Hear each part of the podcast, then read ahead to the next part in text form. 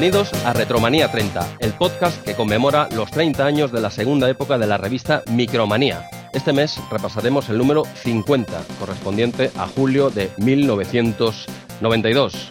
Hola Andreu, ¿qué te cuentas? Hola Jesús, hola micromaníacos. Episodio 50, ¿eh? Micromanía número 50 y episodio número 50, otro buen aniversario, Jesús. Eh, sí, lo dices por algo en particular. ¿Quieres que lo celebremos de alguna forma especial y nunca mejor dicho? Quizá alguna segunda parte de un especial que se hizo hace, no sé si fue el año pasado o el otro año. ¿Vendría, van por ahí los tiros o, por dónde andas? Bueno, yo esperaba, ¿no? Porque es eh, veranito, número 50. Yo me esperaba aquí otro especial camping. ¿Qué me dices? Pero bueno, no sé qué, qué has pensado aquí. Te has puesto muy, muy serio este mes. No sé si has visto que otros podcasts ¿eh? traen a grandes invitados, grandes desarrolladores, gente de la escena del videojuego y te has propuesto hacer lo mismo, ¿eh? te has liado como en eco a investigar. Eh, vamos a ver ¿qué, es el tema más candente. Pillaste aquí la primera página de la revista Micromanía, solo para adictos. Eh, ahí, muy bien, muy bien. Te has puesto a investigar sobre esa adicción a los videojuegos. Te metiste ahí, entiendo, en, Google o mejor en, en DuckDuckGo a buscar al mayor experto en adicción a videojuegos. Sí, sí. Lo encontraste, yo pensaba que no, no, iba a, no ibas a pescar nada, ¿eh? pero ostras, mira, lo encuentras, WhatsApp, te han dicho que sí, me parece todo, todo increíble, nos hemos quedado sin camping, pero bueno, hemos traído al experto, o, o no va así, Jesús. Bueno, eh, a ver, eh, creo que tienes eh, razón un poco en todo lo que dices y en nada a la vez, ¿vale? Estás aquí, nos has contado una historieta muy, cierta, que reúne varios factores. ¿Quién puede reunir varios factores? Que un experto en adicción en videojuegos, alguien que, se ha pasado, bueno, ha, estado siete, ocho años dando charlas sobre el uso responsable en redes sociales. Estamos hablando de un tío que la toca, alguien a quien el gobierno de Cantabria le pide opinión, ¿vale? Esto ya nos lo explicará más adelante y además alguien que la, que la toca muchísimo en tema camping. ¿eh? Alguien que era de, nuestro, de nuestra banda, de nuestro grupito del camping que ya se ha pasado por el programa. O sea que esto vendría a ser un especial camping, segunda parte camuflado, por decirlo de alguna forma, pero no. ¿eh? Esta vez vamos a dar prioridad total a nuestro invitado y amigo, y no en ese orden, por supuesto, alguien que conocemos de toda la vida, que ya está por aquí, y ese nosotros que, que Marc. Marc Torrano, eh, bienvenido nuevamente a RM30. Bien hallado, bien hallado en el programa. Menuda presentación además, eh, Jolín, me habéis dejado tiritando casi casi. ¿Qué me dices? no, no, eh, eh, hacía falta traer aquí a un, a un mega crack y, además si lo teníamos aquí al lado, Andreu, no había que buscar mucho, ¿eh? cuando había un, un temilla, un pequeño problema de agenda que no le interesa a nadie, pero oye, el señor Mark ha venido aquí al rescate y no y además nos va nos va a explicar cosas eh, muy interesantes, ya, ya lo veréis, eh, eh, de, lo suyo y del camping también, porque es, es un tema que va a, que va a salir, ya lo, es un, lo estábamos dejando demasiado de lado en los últimos meses, tema camping, pues oye, qué mejor que traer a un protagonista también, porque aunque no esté, dijéramos, estipulado que vamos a tocar este tema, va, va a salir, no sé qué opináis. Me has engañado un poco, Jesús. Yo pensaba que, esto te había costado bastante de pescar al experto. Y veo que, que no, que lo tenías en la agenda. Lo, tenía hace tiempo, hace tiempo que lo tengo en la agenda, pero bueno, eh, si me ha costado o no, eso no lo sabes. No sé, no sabes las condiciones que me ha puesto este tío. Marc, ¿quieres eh, decirlas aquí en público? O ha, sido, muy duro, ¿eh? Yo creo que no es cuestión de desvelarlas en público, no vaya a ser que se vayan a subir a la parra al resto de invitados y vayan aquí a pedir. Lo mismo. Sí, sí, sí. No, no soy tan caro como Dembélé, pero bueno, bueno. por ahí, por ahí ando, por ahí ando pero bueno, seguro que la tocas más que, que Dembélé, porque bueno, este, este, año, bueno, está la cosa. Mejor no hablemos del fútbol, porque somos los tres un poquito, poquito culés y, quizás no sea el, año más apropiado para hablar de fútbol, por, por lo que sea. ¿eh? ¿Qué opinas? absoluto. Vamos a darle hoy a otros deportes. A, a, Barcelona 92. Eh, mira, qué, bien traído. Este mes no nos interesa el fútbol, sobre todo y en especial no nos interesa la Copa de Europa. No sé, no sé ni quién la ha ganado. ¿eh? Yo cuando vi que el Barça ya no tal, pues ya lo, he quitado. No sé quién habrá ganado, no me interesa, pero no, no vamos a tocar fútbol. Vamos a tocar, pues, no sé, de las muchas facetas que tiene este hombre, el señor Marc. Eh, nos va a hablar de una muy concreta y de lo que le dé la gana, por supuesto. Pero bueno, hablábamos, Marc, de estas charlas que has estado dando sobre el uso responsable, redes sociales. Mm. Eh, videojuegos. Eh, no sé, ¿qué nos, qué nos puedes eh, explicar un poco de, todo esto? Y no sé, ¿qué, ¿qué, lado, esa parte oscura que también tienen los videojuegos, sobre todo los más actuales, no los retros. Los retros, eso ahí no se puede, ahí no nos podemos meter. O, sí, ahora nos explicarás. No sé, ¿qué has, qué has venido a, explicarnos? Aparte de quedarte, pues te vas a quedar, ¿no? A comentar la micro con nosotros. Sí, sí, por supuesto, por supuesto que me voy a quedar. Pues mira, yo te puedo decir más o menos cómo surgió toda esta historia. Em, aquí en, yo vivo en Cantabria, en Laredo, y bueno, hay gente que me conoce por, porque en su día yo gestionaba redes sociales de, algunas empresas de, por aquí. Y la responsable, la directora de una escolanía que dirige a una coral de, chavales y chavalas, vio que sobre todo algunas chicas subieron unas fotos a Instagram que no como que no le hacía mucha gracia, ¿no? Entonces eh, se le ocurrió que podía dar una charla sobre, sobre toda esta historia. Y claro, yo le dije, ostras, a mí me pillas un poco a contrapié porque yo sé muy bien cómo funcionan estas cosas, pero pedagógicamente no acabo de, no acabo de verlo. Y coincidí precisamente con una chica que, de aquí que es pedagoga y entre los dos sacamos adelante una primera charla sobre uso responsable de tecnología y redes sociales. Gustó muchísimo tanto a los chicos y chicas como a los padres porque la intención siempre era aunar y, dar las charlas a, padres y madres y a, los chavales, a las familias en conjunto. Y a partir de ahí fueron surgiendo proyectos y, bueno, he estado y sigo dando charlas a nivel local, colegios, institutos y, alguna vez en la Casa de Cultura, es un centro cultural de aquí, para padres y profesorados sobre, sobre estos temas. Algunos eh, links, pondremos algunos links a, vídeos también para quien quiera ver, eh, si un caso, todas estas, todos estos eh, vídeos, estas charlas. Hmm. vamos a comentar aquí un poco también la, esencia. Y en el plano de, de videojuegos, que hablábamos de esta solo paraditos, de la micromanía, nosotros somos bastante adictos a los videojuegos. Aquí en Micromanía el, nivel de adicción eh, puntúa en positivo. Cuando llega a 10 es el mejor juego. verdad, verdad. Pero, pero ahí también has tocado el tema, tienes charlas también especialmente con, niños, ¿no? Y sobre el tema de, la adicción a, videojuegos. Explícanos un poco precisamente con esta chica, con Izaskun, que es con la que, con la que empecé a tocar todo este tema, ella la tesis doctoral la hizo sobre la posible relación entre, entre uso abusivo, porque tampoco se puede hablar de adicciones a videojuegos ni a redes sociales, sino que se está hablando de, un uso abusivo, eh, de, de, consumo de drogas y de, y de redes sociales. Y a partir de ahí empezó todo, todo un poco ligado. Y últimamente sí que me he estado centrando más en el tema de, videojuegos. Eh, yo que sé, hace tres años antes de, comenzar todo esto de la pandemia, me llamaron también en un congreso sobre comunicación en Gandía y, estoy hablando de eso, de, la relación que hay sobre todo con los últimos videojuegos, sobre todo juegos móviles y las apuestas, o un inicio de juegos de azar y, apuestas, porque todo viene también con el tema de la evolución de los videojuegos, ¿no? Como habéis comentado, eh, pues los videojuegos de antes no son los mismos que, los de ahora. Antes estaban orientados sobre todo a, chicos y chicas, mayoritariamente chicos, pero bueno, gente de, edad, de corta edad, digamos, pero a medida que nosotros nos hemos ido haciendo mayores, eh, hemos querido seguir jugando videojuegos. Los videojuegos se hacen para gente mayor y para gente de corta edad, ¿no? Entonces, primero tienes esa temática de videojuegos, que algunos están orientados a, mayores y tal, y muchos padres desconocen que sus hijos juegan a juegos que no están orientados a su edad. Pero es que luego además está ese componente oscuro de que antes, por ejemplo, nos compramos el videojuego, compras el videojuego y ya está. Y lo juegas de principio a fin y punto. Ahora eh, existen los micropagos, Existen juegos que son infinitos, que, son gratuitos además, con lo cual el negocio está en captarte, en captar tu atención, captar datos, comerciar con ellos. y eso es lo que intento también en algunas charlas, el, hecho de que tanto los chavales empiecen a ver cómo es esta mecánica y, las familias también estén un poquito alerta, vean que hay patrones oscuros a la hora de programar videojuegos eh, que, bueno, tienen que estar ellos alerta y, y avisar a sus hijos también.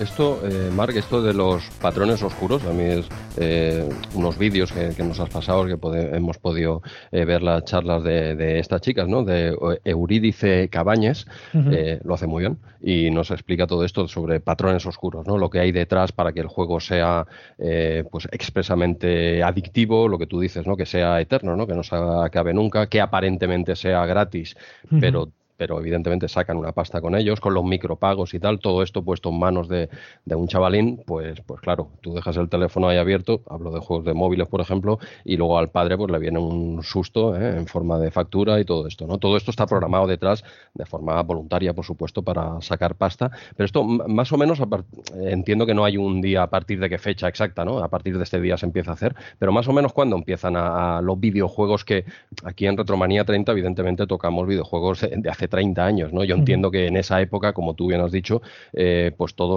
todo esto no se tenía en cuenta, ¿no? A, partir de qué época más o menos empiezan a aparecer estos eh, patrones oscuros. Yo creo que es a partir de que, sobre todo, se empiezan a utilizar juegos gratis. O sea, la gente empezamos a tener la concepción de que no queremos pagar por según qué cosas, ¿no? No queremos pagar por escuchar música. Empezamos bajándola, pero ahora vemos que tenemos una alternativa como puede ser Spotify o cualquier otra alternativa de estas que te ofrece la música gratuitamente, pero te va metiendo anuncios, ¿no?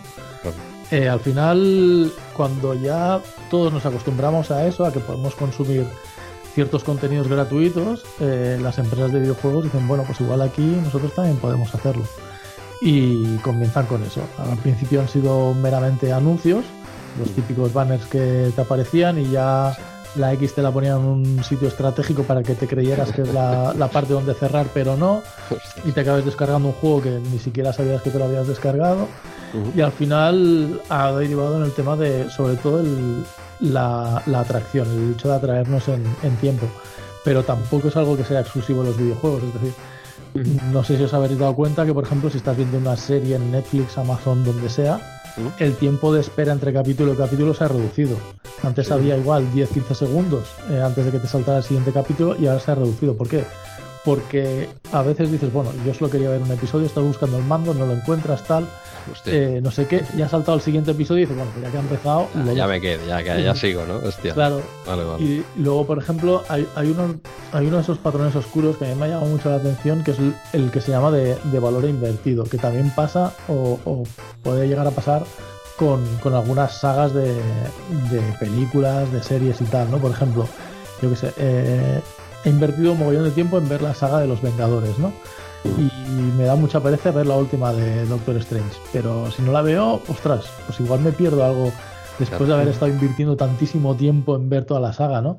Pues igual pasa con muchos videojuegos. Eh, tengo una granja, he llegado hasta el nivel 300 y, y ya me da pereza jugar, pero claro, es que todo el tiempo que he invertido jugando, ahora que lo tiro.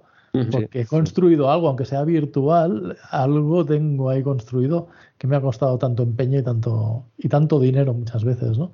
Entonces, eh, son ganchos con los que también juegan estas, estas empresas a la hora de programar.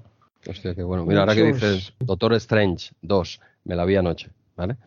Me la, me la vi anoche, eh, si lo sé, no lo hago. Adelante. Eh, o sea, de, verdad, mira, yo no soy lo he comentado varias veces, ¿no? No soy mucho de películas de superhéroes, algunas me gustan, otras no. Bueno, mm. pero no, no, es que me apasione. Pues precisamente la de Doctor Strange, la 1, es de las que más, más me ha gustado de Marvel, ¿no? Considero mm. que es una gran película. A mí me gusta mucho, ¿no? Digo, hombre, la segunda, eh, bajonazo, ya está. adelante. Que vaya, vaya cambio con la primera, no me gustó nada. Hostia, me, la iba a mirar, mira, hace dos días, y, pero bueno, me, la miraré igualmente eh, de aquí dos o tres, no, hay problema. No, claro, claro, esto va, eh, para gustos colores, pero ahora ha mencionado Mar precisamente, no lo quería cortar, Doctor Strange 2, digo, madre mía, me la vi anoche y con lo buena, o lo que me gusta a mí, la, esto de bueno y malo, muy subjetivo. Pero con Patrick Stewart ya, ya te quedas bien, ¿no? Eh, sí, mira, ahí, ahí tuve una. ahí la verdad es que me llevé un sorpresón. Y hombre, qué bueno, menos, menos mal, porque ya me estaba durmiendo por tercera vez. ¿eh? Yo creo, bueno, igual no me ha gustado porque hay partes que me he perdido, ¿eh? también te lo digo. ¿eh? Pero un poco dura, perdona, perdona. Eh, dale, dale caña, Andreu. No, estábamos en, esa fecha donde cambiaron los videojuegos a, ser, a atraer a, la gente. A, ser adictivos y a engancharte para, para, que puedas pagar y etcétera pero realmente todos estos métodos también que comentabas Mark vienen pues de, también de las máquinas de azar, de los juegos de casino, incluso de las máquinas arcade, ¿no? Ese, ese sin echar la moneda que tiene la musiquita, el sonidito, eh, eh, ese attract mode en los videojuegos arcade. Eh, también ese el echar una moneda y otra en, en los juegos arcade, pero sobre todo esos patrones que comentabas eh, vienen mucho también de, las máquinas de azar y de los casinos, entiendo. Sí, yo creo que debió ser heredado ya directamente a las máquinas arcade de ahí, pero más que, más que para, para engancharte, yo creo que era más para traerte al juego, ¿no? Lo que, lo que está pasando es algo ahora diferente. O sea, el hecho de. Sí que es cierto que, por ejemplo, cuando estuve en el Parlamento de Cantabria hablando sobre el tema de la ley del juego, nos llamaron a varias gentes de varias temáticas. Había un, un psicólogo que hablaba de, los patrones que utilizan las máquinas recreativas, que son las, las que más adicción crean. Y hablaban del tema de las lucecitas, las lucecitas, el sonido cuando, cuando tienes un premio y cuando casi tienes un premio. O sea, ese, esa musiquita, ese dos cerezas pero una campana que dices, casi, es algo que también están heredando ahora los videojuegos con el tema de las loot boxes, por ejemplo, en las cajas botín cuando, por ejemplo, tienes que comprar, yo qué sé, yo juego a veces a un videojuego de móvil eh, que juegas a tenis, ¿no? Entonces, cada vez que ganas un partido te da una bolsa de tenis. Cuando la abres empiezan a salir cartas y, y cuando hay una carta nueva que te aparece, entonces el sonido es mucho más impresionante y salen muchas más luces. Es algo que también se ha visto en, en la versión de FIFA Ultimate Team, que del videojuego FIFA de fútbol, que te aparecen sobres y también cuando te va a salir uno de los mejores jugadores, pues aparecen más fuegos artificiales y más historias de estas. Al final eh, son mecanismos que, heredan los, los videojuegos, que están heredando ciertas partes de los videojuegos que son muy similares a lo, que decías, ¿no? El tema de las tragaperras y, y juegos de casino. Al final se están metiendo juegos de azar directamente dentro de, videojuegos. Y si fueran videojuegos para consumo de mayores de 18 años, pues no pasaría nada. Pero ahí estamos eh, con menores y los menores hay, hay que protegerlos porque todavía no tienen generados esos mecanismos para tener una buena toma de decisiones. Ahora, que dices... O sea que el sonido, perdona, el sonido de Dembélé sería esas dos cerezas y una campana, ¿no? Sí, más o menos. Cuando te sale ahí en el FIFA, bien. Bueno, o, no, o no, pero bueno.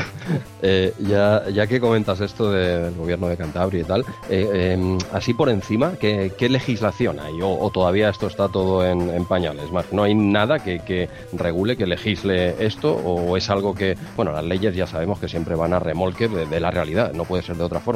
Pero ya hay algo que alguna base legal en la que se puede hacer algo o se está trabajando en, eso precisamente. Eh, a nivel regional no puedes hacer nada en cuanto al tema online, porque es algo que, tiene las competencias el, gobierno de España. A mí me llamaron, por ejemplo, aquí en Cantabria para, el tema de la concienciación, que dentro de la nueva ley del juego se quiere añadir también el tema de la educación y prevención. Y entonces yo estuve hablando sobre, sobre eso. A nivel nacional, sí que está intentando, se está intentando hacer una regulación sobre el tema de, las loot boxes, sobre todo, sobre estas, cajas botín. Eh, es algo que ya en algunos países de Europa, creo que en Bélgica está hecha, en Francia están en ello también. Eh, se empezó en China, creo, precisamente.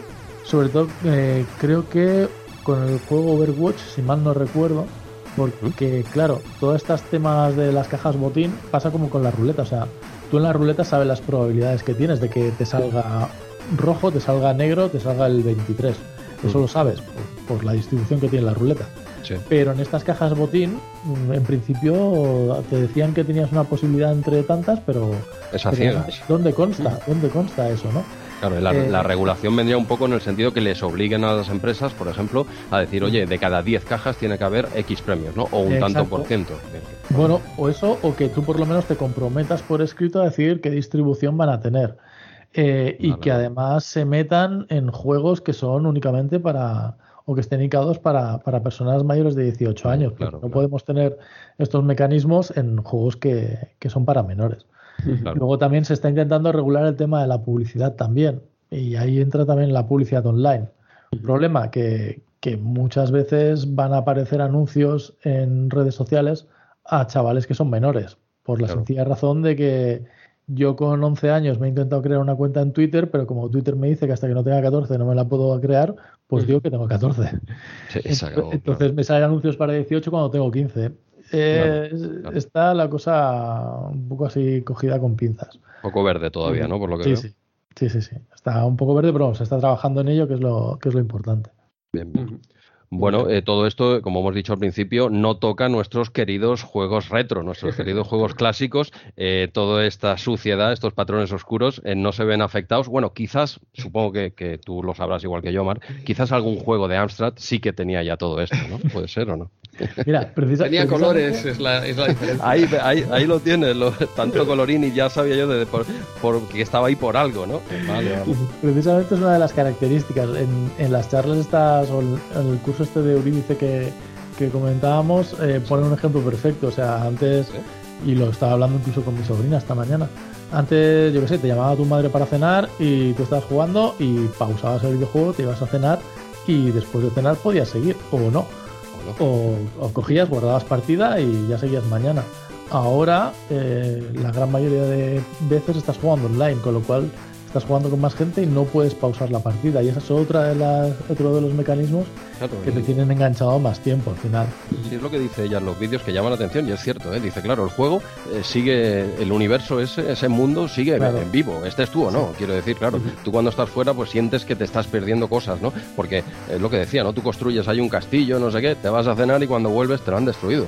Y claro, porque el juego no, existe la pausa, dijéramos, ¿no? Y eso, claro, fomenta una adicción también, ¿no? Mal llevado en Em, siempre hablamos de menores de edad, ¿no? Yo creo que los mayores de edad, cada uno que haga lo que le dé la gana, pero esto, sobre todo, estamos hablando de, menores de edad, que en este caso, para este programa, eh, la gran mayoría de oyentes nuestros ya tienen una edad y entiendo que la mayoría tienen hijos, ¿no? Y, claro, que, echen un vistazo donde están metidos los, los chavales o los juegos nuevos, que tampoco quiere decir Ojo, que no, ahora que quede claro que desde aquí no estamos diciendo que todos los juegos nuevos, eh, todos tienen patrones oscuros, todos son eh, malo, que oye, que todo el mundo debería jugar a los retro, de eso nada. Estos son, eh, bueno, parte, tú lo sabrás, Mark, mejor que nosotros, pero gran parte de juegos de actuales pues meten estos, estas cositas de por medio, que no todos. Lo, más importante es ser consciente de todo esto. Es igual que lo de Facebook. A ver, la gran mayoría tenemos Facebook, tenemos Instagram, tenemos redes sociales. Es cuestión de pararse a pensar, a ver, ¿por qué es gratuito esto? Porque no puede ser, ¿no? Entonces, pararse a pensar, vale, entonces, si somos todos conscientes de cómo funciona esto, mm, entonces lo importante es eso, tener las herramientas y saber, ser conscientes de cómo funciona. Entonces, a, partir de ahí podemos tomar decisiones más conscientes. El hecho de que un crío no puede identificar según qué patrones, pues entonces tiene que tener un adulto al lado que le haga pensar un poco y decir, bueno, pues yo qué sé, por ejemplo, ya os digo, yo este juego de tenis sé que tiene este tipo de patrones, ¿no? Pues ya sé dónde están y yo limito mi horario de juego y sé cuándo tengo que jugar, sé cuándo tengo que parar y sé identificar, mira, ahora me he metido aquí una máquina traga perras también para, para intentar que yo esté más tiempo jugando el juego, pero además pueda conseguir más gemas que me permitan comprar más dinero, que me permitan comprar mejores equipamientos y pasar más horas dentro del juego. Claro. Que, los niños, lo que comentas que hay que proteger especialmente, pero que también eh, muchos adultos entiendo que caen igual que en el tema apuestas, etcétera. O sea, hmm. que, nadie se libra de, ese peligro, ¿no? No, por, eso te digo, lo mejor es estar hmm. informado y ser consciente de, cómo funcionan las cosas. Hmm. Y una vez así, pues bueno, mm, siempre podemos tener momentos de debilidad y, hay gente que puede sentir, pues eso, igual en momentos más vulnerables eh, acabas cayendo y, y al final te absorben de, una realidad que no quieres ver muchas veces, ¿no? A veces nunca sabes cuando estás... Eh, hay una entrevista muy interesante que le hizo hace tiempo Jordi Évole a, a Ibai Llanos, que me imagino que sabréis quién es. Eh, lo, ha petado este fin de, ¿eh? Lo ha petado la, la, velada, del año 2 y creo que 3, millones y pico de, visualizaciones a la vez en, Twitch, una locura, tío. Bueno, esos son usuarios únicos. Seguramente habría más de dos y tres personas viendo alguna pantalla, así que. Eh, exacto. Viewers reales serían más. espectacular, espectacular, tío. Pero hay un momento en el que él habla, cuando hablan del tema de los, los chavales que están tantas, tantas horas jugando a videojuegos, y va y hace una reflexión diciendo habría que saber qué es lo que provoca que esté tantas horas ahí jugando a videojuegos. O sea, igual no es que el juego, videojuego le enganche, sino que realmente el chaval está huyendo de, una realidad para, para, para, quedar absorbido por ahí. Pero bueno, eso sería, sería otra historia. No, no, pero es una reflexión no, bastante interesante. ¿no? Es decir, eh, no, claro, es que los videojuegos son adictivos y tal, igual. Eh, eh, a ver, no sé, tu chaval has hablado con él, a ver si es que tiene algún problemilla y tal y no quiere salir de casa o está jugando a lo primero que pilla por no estar en otro sitio, ¿no? Por decirte algo. Pero una, una cosita antes de, terminar la, esta pequeña charla que tú podrás ampliar más lo que te dé la gana a lo largo de, de todo el programa, por supuesto. cuando comentabas esto de que algunos juegos sí, otros juegos no, de esto que hemos hablado en la parte final, en, la, en la charla de, de eh, Eurídice, eh, habla y dice, nombra una web que la, he consultado, muy interesante, y hay una web que tú entras y tú pones el nombre del juego y ahí te dice eh, lo que, pues eso, esos patrones oscuros que puede tener o no, y es muy interesante, creo que es, es dark, darkpattern.games tú entras aquí y te pues pones el juego. Si tienes alguna duda, pues yo que sé, el chaval tuyo va a jugar a lo que sea. Tú no conoces de nada ese juego, ¿vale? Porque a ti te sacan del Mazda 2 y te pierdes, ¿no? el Street Fighter 2 y te vienes abajo, ¿no? y el chaval está jugando a cosas que nosotros no conocemos. Ok, pues eh, entras en esta paginita y, pones el nombre del juego y ahí te pone, pues eso lo que, lo que tú decías precisamente, ¿no? De, mira, no será ilegal o ilegal, es igual, es legal hoy por hoy, pero al menos que sepas que este juego tiene todo esto. Ahora decide tú si es conveniente para tu hijo no, ¿no? Y esta web, la eh, repito, darkpattern.games, eh, la podemos poner en la descripción también. Es, muy interesante de cara a eso, pues nosotros no conocemos todos los juegos que hay, menos los actuales. Ya vamos teniendo una edad ya y, bueno, pues en esta página te, informa y, al menos tú eres consciente de lo que tu hijo está consumiendo. Eh, luego allá tú, ¿no? Como padre. Sí, exacto. Lo más importante en estos temas es la comunicación entre, entre familias. Por eso nosotros cuando empezamos a hacer las, las charlas estas de concienciación, nuestra idea, nuestra preferencia era poder estar con las familias para, para unirlas, ¿no? Y que, y que los adultos pregunten a los chavales mm, qué es lo que estás haciendo y que los chavales les acaban explicando a los adultos y al final, si tú como adulto no sabes a, al 100% cómo funciona un videojuego, da igual, o cómo funciona una red social, da igual pero tienes la pillería esta de que sabe más el diablo por viejo que por diablo, eh, sabe, sabes más, esto es, mm, es así, pues porque tienes estas gemas y estas monedas para, porque de esta manera igual les han captado tu atención para poder conseguir más cosas que te permitan estar más tiempo con el juego, cosas, cosas así. Al final, la comunicación es lo más importante en, en la familia, no solo en este ámbito, sino en en, todos. Pero, pero bueno, ser conscientes de, lo que, de a lo que están jugando y, y eso, informarse. Estar pendientes también del código PEGI de los videojuegos también, que es el indicativo de edad. Que no, no solo el numerito de, de, la edad, sino también el resto de etiquetas que ponen. Eh, si, por ejemplo, indica que hay escenas de sexo, eh, consumo de drogas, hay terror. Yo, yo muchas veces les digo a los chavales, eh, yo tengo más de 18 años pero hay juegos con la etiqueta de terror que no, me compraría porque sé que igual me provocan pesadillas. Al final, hay, cada, cada uno que, tiene cada juego para entonces poder decidir. Igual los padres dicen, vale, este juego es para chavales de 12, pero mi hijo tiene 10 y creo que es lo suficientemente maduro como para jugarlo. está, no hay ningún problema. Sí, luego, luego aparte está la batalla de que todos los niños en clase tienen el, GTA de turno y claro, ahora entra tú en la batalla con el chaval de que tú a él no le metes, no le compras el GTA. Tú, eh, mira, yo no tengo críos, ¿eh? pero tú has de saber que si tú le dices al chaval no te compro el GTA, ni de coña el chaval no lo va a jugar, ¿vale? El chaval va a jugar al GTA. Eh, ¿vale? Porque lo tienen todos los de clase y se buscará la vida para jugar al GTA. Claro, es complicado. Es lo que tú dices. Yo creo que el truco estaba un poco en hablar con él, porque no es simplemente decir, yo no te compro el GTA y, ¿qué te crees? ¿Que no lo va a jugar el chaval? ¿Que te crees que es tonto? El chaval ya se buscará la vida para jugar al GTA. No sé hasta qué punto, pues no, te digo comprarlo y estar con él, porque van a salir cosas que no debe ver ese chaval, pero el truco está, lo que tú dices, Mark, y es que es evidente, es hablar con el crío, ¿no? Porque es que el chaval va a ir por la puerta, por la puerta de atrás a, buscar lo que no le han dejado. Eso eh, nosotros lo hacíamos también en el camping o no, no, nosotros cumplíamos todas las normas, ¿no? Sí, claro. Sí, sí.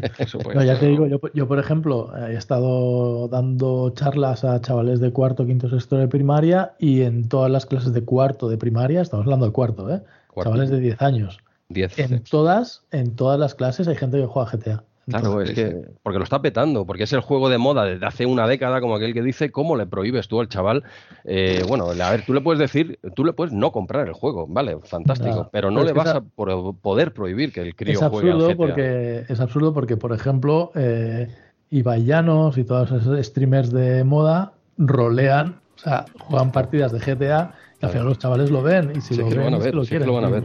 Si esto es como eh, eh, eh, el porno, ¿qué te crees? Que tú le digas no, que no, pues no te dejo verlo aquí en casa, ¿qué te crees? ¿No se va a buscar la vida? Venga, hombre, pues es la educación, sobre todo es la, educación y que sepa el chaval, bueno, que tenga una orientación ya, porque con estas siendo mayor de edad, pues oye, tú sabrás dónde te metes y lo que juegas y tal, y es muy lícito y eres mayor de edad, pero, pero con los críos, pues al menos informarse. Y nosotros aquí controlamos un poquito, al menos el ámbito nuestro, ¿eh? en Retromanía 30, los juegos retro los tienes por la mano y tal, pero cuando hablamos de juegos modernos, pues hay algunos, que no todos, que quede claro, ¿eh? que esto no es una charla en contra de los videojuegos eh, actuales, para nada, pues que, pues que algunos mm, nuevos, sobre todo en el ámbito móvil, yo lo veo más esto en los móviles, pues pueden tener estos truquitos y tal que, lo que pretenden es sacarte de pasta o sencillamente que estés mil horas delante de la pantalla para meterte 50.000 anuncios. Está todo muy, muy estudiado. Sí, sí, sí. Meterte anuncios, eh, obligarte a, comprar según qué cosas para poder llegar a ciertos niveles, porque si no compras ayudas no vas a poder llegar. Exacto. Es lo que se suele llegar el pay to win este. Hostia, al final, sí, al final es eso. Es eso no, no, ocurre solo en móviles, que también ocurre en sí, sí, consolas. Pero bueno, al final es lo que digo, no, tiene por qué ser malo, mm, únicamente ser consciente de, cómo funciona y decidir en consecuencia y ya está. Sí, hoy en día hay videojuegos para, todo el mundo. Yo creo que esa es la clave. Si, si tiene videojuegos para, aburrirse, porque hay infinidad de, videojuegos, pues eh, se esperará a, ese GTA, eh, que, es cierto que, todos con 10 años, eh, GTA, Call of Duty, pues están, están rolando por todas las casas, eso está, está claro, ¿no? Pero mientras el chaval tenga 10 otros juegos igual de divertidos... Por ejemplo, es una pues, opción, por ejemplo. Exacto, ahí frenas. Lo que pasa es que es eh, supongo difícil. No, todo el mundo tiene el conocimiento de, los videojuegos que hay hoy en día, de los que se pueden jugar, de los que no, de los que animar, etcétera. Yo entiendo que, el tema es complicado para, para la persona media. Pues no, no, es, fácil. Mm, de, hecho, a ver, yo tampoco soy padre y ser padre y madre no es fácil en esta época que estamos viviendo. Es, así, es así.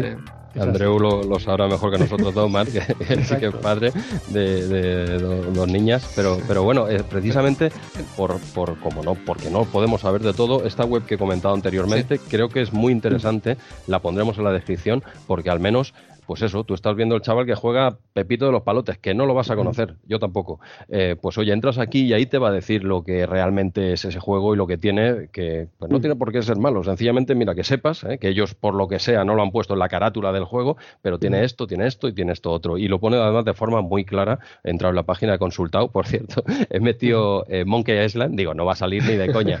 No, no, eh, pues me sale el Tales from Monkey Island, sale, sale, y, pero ponía que viene, ¿eh? todo, todo bien. He metido el Mario y sale el Mario Run y no sé qué. que salga ahí no quiere decir que, tenga algo malo, ¿eh? porque algunos sale y ponía todo, eh, todo bien, ¿sabes? No, o sea, no hay ningún aviso de nada. Pero me hace gracia que salía el Tales eh, from Monkey Island. Digo, hostia, qué bueno, tío. Esto sale aquí también. Pero bueno, eh, ante, pues eso, si el chaval se emperra con el, el, GTA, le ponéis cualquier jueguito de MSX o Amiga y ya verás cómo os lo ganáis al crío y, y solo va a querer jugar a calidad. A ver, a las muy malas, a las muy malas métele algo de CPC, yo qué sé. Igual hay gente para todo, ¿no? ¿O qué? Nada, sí, en, la actualidad hay, es que hay miles de videojuegos eh, para, para, todas las edades y etcétera. Lo, difícil es, eh, entiendo, para la gente que no conoce el mundo. En realidad entiendo que la gente que no se escucha, que, que jugó en la época o que sigue jugando, pues eh, lo tienes mucho más fácil, ¿no? Cuando estás muy conectado con un tema es, es muy simple. O sea, yo, las mías tienen todas las consolas desde que tenían cero años. O sea, para ellas eso es el aparato que está ahí siempre, ¿no? Entonces, mientras el resto de compañeros no supo la existencia de la Switch hasta dos años después, pues ellas ya llevaban ahí dos años dándole a la Switch. Claro, tú ya controlas del tema y tal, pero de juegos modernos, Andreu, también habrá muchos que tus crías jueguen que tú no sabes, que no, lo conoces, ¿no? También, bueno, ya, tomarás las medidas para informarte. Sí, en, principio sí, pero eh, la verdad es que yo en mi caso, como siempre hemos jugado todos juntos, pues eh, ha, sido como muy controlado. No sea el juego individual o sea el juego colaborativo o competitivo, casi siempre jugamos eh, juntos, dos, tres personas. Por, ejemplo. Casi siempre estamos ahí. Entonces ha sido como muy, muy fácil eh, para, ellas el ver lo que hacen, etcétera. Ahora sí que juegan eh, ratos solas, sí, no sé, y, y, juego online, pero, pero son juegos que, no sé, o por mi parte, eh, me ha sido muy fácil porque los conozco, porque estás por ahí, porque oyes, porque te sientas un rato a ver cómo juegan online. pero por ejemplo, lo difícil. Si, ya están acostumbradas de pequeñas a que habéis jugado juntos, claro, no les va a parecer raro que un día están jugando solas y aparezcas tú por ahí y te quedes mirando la pantalla mientras están jugando. cuando, no se hace desde el inicio eso, es, eh, es más complicado. Claro. que hay que intentar que, eso, que, siempre que se juegue, se jueguen todos. Y, y si se juega, que se juegue en el salón, porque no hay nada que esconder. Claro, exacto. Exacto, Ya cuando. Claro, ya cuando igual se mete ahí a cerrar, eh, bueno, esto lo hacíamos nosotros de pequeños también, ¿no? Pero eran otro estilo de juegos quizás, ¿no? Pero si ya siempre juegas en familia y tal, y ves que un día está ahí escondido eh, jugando algo, bueno, no, no sé, no sé, igual está probando el Street Poker este que hemos hablado hace poco en RM30, pero bueno, pues, pues no sé, eh, Marc, podríamos estar hablando aquí sobre, sobre este tema, que es, yo creo que a los oyentes de, RM30 les, interesa especialmente por, por el tema de sus hijos, ¿no? Porque aquí, ya te digo, tratamos juegos más antiguos y, tal, pero, pero es muy interesante eso, que pues eso, los, papis que pues hagan como Andreu, ¿no? Un poquito que, pues, que, el videojuego no es nada malo que, eh, y, la gente que nos escucha lo tiene bien claro, no hay que hacer ningún eh, sermón, no hay que defenderlo, aquí en RM30 lo tenemos bien claro, pero un menor de edad es un menor de edad, ¿vale? Y, hay que controlar, como bien dice Andreu, hay 50.000 opciones y no todas buenas, ¿vale? No todas buenas, entonces también hay que ver el, crío, hay que mojarse, hay que meterse con él, hay que jugar con él también sin, sin problema, jugar juntos en familia y ya está. Y cuando el crío le apeteja jugar algo a solas que juegue, pero tampoco hace falta que se esconda, lo puede jugar en el comedor o en su habitación con la puerta abierta, a ver si me entiende, voy a entrar cuando me dé la gana, en mi pago la hipoteca y de vez en cuando voy a entrar aquí a echar un ojo. Pero no sé, es, es muy, muy interesante, pero eh, no sé, eh, Andreu, ¿qué, hacemos con este tío? Pues no, no, no, no, no nos va a dejar hablar de la micromanía, ha venido aquí a hablar de su libro y no para el colega. ¿Eh? Y eso que no he escrito ninguno todavía. pues mira, es tu siguiente proyecto, ¿eh? Sí, sí. Mira, antes, antes de cerrar el tema, más que nada porque como hemos estado hablando de Eurídice, eh, recomiendo también a, a, todos los y las oyentes del programa a que se pasen por, por la página de, de la Fundación de Ayuda contra la Drogadicción, no por nada, sino porque en su campus tienen cursos súper interesantes como es este que, del que os estoy hablando, que, que lo he hecho yo sobre temas de videojuegos y familias y que está muy guay porque sobre todo con temas de tecnología y, y especialmente de videojuegos están, están haciendo cursos y son gratuitos de inscripción que puedes hacer además online a tu ritmo y la verdad es que está muy, está muy guay.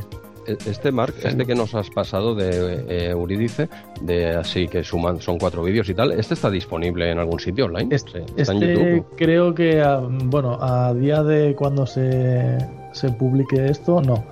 Pero, ah. segura, pero seguramente volverán a abrir inscripciones. Un curso que ha ido hasta el 30 de junio y seguramente volverán a abrir inscripción a posteriori para, para volver a hacerlo. Al final son vídeos que se quedan ahí en, en el campus de la FAT y, y bueno, pues volverán a salir para poderse inscribir y poder hacerlo seguramente. Es muy, muy interesante, habla precisamente de todo esto que estamos comentando y de pues, ese lado oscuro que no tienen todos los juegos, pero sí muchos eh, de actuales y hay que, ir, hay que ir con cuidado. No sé, alguna cosita que quieras añadir más, eh, Marc, e iré, por supuesto podrás comentar lo que te dé la gana a lo largo de todo el programa o, o no sé, alguna pregunta más, Andreu, antes de, de seguir avanzando. Marc. Yo por mi parte he soltado casi casi todo y el resto ya, ya lo publicaré en el libro. Tengo que dejar algo para el libro y tal, como, gancho, Como gancho. Sí, sí, pero no, la verdad es que no, no, no tengo nada más que añadir de momento. De momento. Fenomenal. Pues lo dejamos ahí con ese esa FAT. ¿eh? volvemos al retro y aquella pantalla de carga de algunos juegos que era, no sé si era de Topo y Herbe, de ambos, ah, de, la FAT, que, nos cargaban antes también de, de algunos videojuegos. Así que nos sirve de, enlace perfecto para volver a, Retromanía 30, para volver 30 eh, años atrás, eh, al 92, porque hoy tenemos eh, Juegos Olímpicos aquí, en Micromanía número 50. Pero antes de entrar en la revista, como siempre, vamos a ir a los comentarios, Jesús.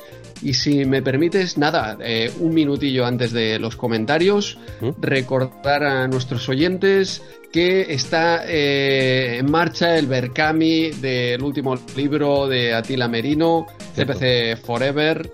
Que necesita, necesita ahí un impulso final. Quedarán pocos días cuando publiquemos esto, pero esa última semana, a ver si entre todos le damos un impulso y puede, puede salir este, este crowdfunding. Sí, ojalá, ojalá, no, lo, digo en serio, ya, ya lo sabes, y, lo sabe también Atila. A ver, a ver, eh, bueno, está interesante. Yo creía que se superaría así más rápido y tal, hostia, está costando un poquito, ¿eh? O sea que, que, sí, que sí, vamos a, ese último empujón porque quedarán quizá días, ¿no? Cuando salga esto el día 1 de julio, quedará poquito para que se cierre. Una semanita. Una semanita, pues a ver, venga, va, hombre, a ver si echamos un, último empujón entre todos, eh, incluidos usuarios de MSX también, porque somos, somos señores eh, ante todo. Antes estabas diciendo, Andreu, eso de las pantallas de carga y tal, del FAT y tal. No sé de lo que me hablas. Nosotros funcionábamos con cartuchos, No, la verdad es que ahora me pillas un poco a, pie cambiado. Yo no he dicho nada por educación, pero tú sabes que aquí eh, solo tocábamos cartuchos. Oye, Jesús, ¿qué tal la, la RU que fue este fin de semana pasado? ¿Te, dejan entrar? ¿Todavía te tienen vetado? Mira, por, por, por miedo y porque no he podido ir esta semana, sí, sí, me, me enteré, me enteré que era, que era el sábado. Eh, no, no he podido ir, pero, pero tengo miedo, eh, tengo miedo de ir a la siguiente porque saben que he ido a algunos Amstrad eternos y eso tendré que pagar. Bueno, oye, yo iré que me hagan lo que quieran porque tienen razón, al fin y al cabo. Un error, oye, tú he tenido varios, varios errores y creo que volveré a tener algún otro. ¿eh? pero sí, sí, no, no, no he podido ir, no he podido ir. Una, una pena que se hacía aquí en, el Centro Cívico La Fontana, creo, ¿no? Sí, sí, sí. Pues ha tenido, ha tenido que estar bien. Quiero ver algún resumen, alguna cosita, algún vídeo, a ver si alguien ha hecho alguna cosa, que seguro que sí. Y, nada, pues no, no, no he podido pasarme. Una, una pena. Tú, a ver cuándo te pasas, tú también por una RU. Yo he ido a los Amstrad Eterno. Sí, no, he, estado en alguna, ¿eh? sobre todo muy antiguas. ¿Seguro? Sí, sí, sí. Estuve con Bernat en alguna y ah, eh, intentando eh, allí transformar al MSX pero no, no, es, muy interesante. Siempre cualquier reunión eh, retro vale, vale la pena eh, visitar. Molan, molan mucho. Pues, pues nada, eh, pasamos a los comentarios, así este mes voy a ir un poquito más rápido, o sea que damos comentarios, luego ya le damos caña a la revista, que creo que, Mar, no te vayas, porque tenemos ahí la revista pendiente con jueguicos ¿eh? Te, te Nos has dicho que te quedabas, ¿verdad? Aquí sigo, aquí sigo, sin ningún tipo de problema. Fantástico, queremos saber. Ya, ya lo tenemos atrapado, Jesús. Hemos hecho estos dark patterns. y, luego lo hemos engañado. luego lo que no sabe él es que toda la charla de sus cositas no sale. O sea, él solo vamos a, solo vamos a emitir la parte que hablemos de micromanía, que es lo que nos interesa. Sí, sí, sí, yo no le he dado a grabar aquí. Ah, ah vale, pues mira, ponlo, ponlo ahora a grabar que empiezo yo, que empieza lo interesante, empiezo a hablar yo, no cuando habla Mar, por favor. Playrec. pues venga, va, vamos, vamos por los comentarios del último mes. Y como siempre, primero mención a los eh, muros antiguos, que no el último episodio, eso lo hacemos aparte, y mencionar en el número 19 Firol el Gris, también en el número 20, nos vuelve a comentar, ya en el número 46 eh, Pablo E, también nos comentó, el número 47 Benderete. Y luego tenemos, eh, entiendo que son diferentes respuestas que se han ido, algunas son respuestas que a nuestra contestación, ¿vale? O sea que se, se van repitiendo, pero en el número 48 también han vuelto eh, a, escribir Javi Parras, Mike CD, que no se pierde una, Raúl Dev, eh, Hochentax y Aliens. Estos últimos de, ese número 48, alguna contestación eh, que, le, hemos dado o lo que sea, ¿no? Pero esto era lo que teníamos pendiente, así de muros antiguos. Y ahora, como siempre, vamos a, mencionar, como mínimo mencionar, la gente que sí que nos ha escrito en ese último episodio, que es RM30 número 49, publicado el 1 de junio. Y aquí nos han, nos han escrito unos cuantos, ¿eh? Este, este, mes nos han escrito bastante, ¿no? Y empezamos como siempre, como siempre. ¿Quién, ¿Sabes quién es el primero? ¿O ¿Te puedes hacer una idea, eh, Andreu? ¿O ¿Quién puede ser? El cochecito, ¿no? El, de siempre. de siempre. O sea, yo tengo aquí una plantilla, un Word, que me apunto, no lo digo de memoria todo esto, eh, y ya a Mike CD no lo borro. O sea, borro de él para abajo, lo dejo y, simplemente cambio a qué hora ha escrito en la última pole, ¿no? Pero el resto ya lo voy, lo voy cambiando, pero el suyo, ¿para qué voy a escribirlo dos veces, no? Pues por supuesto Primero, eh, Mike CD, como siempre, o al menos los últimos meses, también nos ha escrito César Fernández, Headhunting, Roberto C, Pixel Van Gogh, eh, Captain Daniel, ojito al, Nick que nos, que nos viene ahora, muy divertido, que es eh, Kerry Conabo, eh, se ve que es una chica, Kerry, de apellido Conabo, no sé, es un nick curioso. Era, era, era, es un cambio de nick. Nos ha avisado, menos mal que nos ha avisado, porque si no, yo pico, ¿eh? Si no, me lo como esto, ¿eh? Pero sí, sí, lo, cambió para colarla. Y si no llega a avisarlo, eh, yo me lo como. Pero, pero bueno, eh, gracias por avisar, Kerry. ¿eh? ya sí lo hemos leído un poco en condiciones. ¿Quién más nos ha escrito? Eh, CJ Arqueología Nintendo, tal en Eco, ¿eh? que lo está petando con esa batalla de los 16 bits. Por cierto, hemos salido en la primera parte, Andreu, no sé, ¿lo has escuchado o qué? Sí, sí, sí, espectacular, espectacular. ¿eh?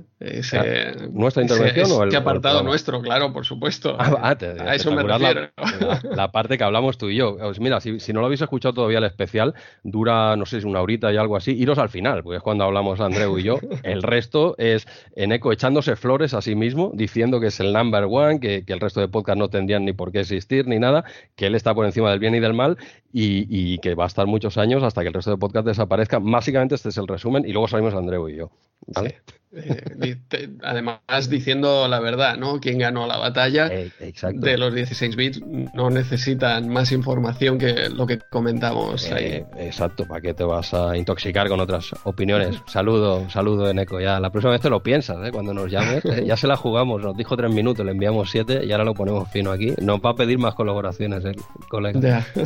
Y además, oye, este viernes salimos a la vez, ese 1 de julio volvemos a competir ahí con su segunda parte de esta batalla por los 16 bits.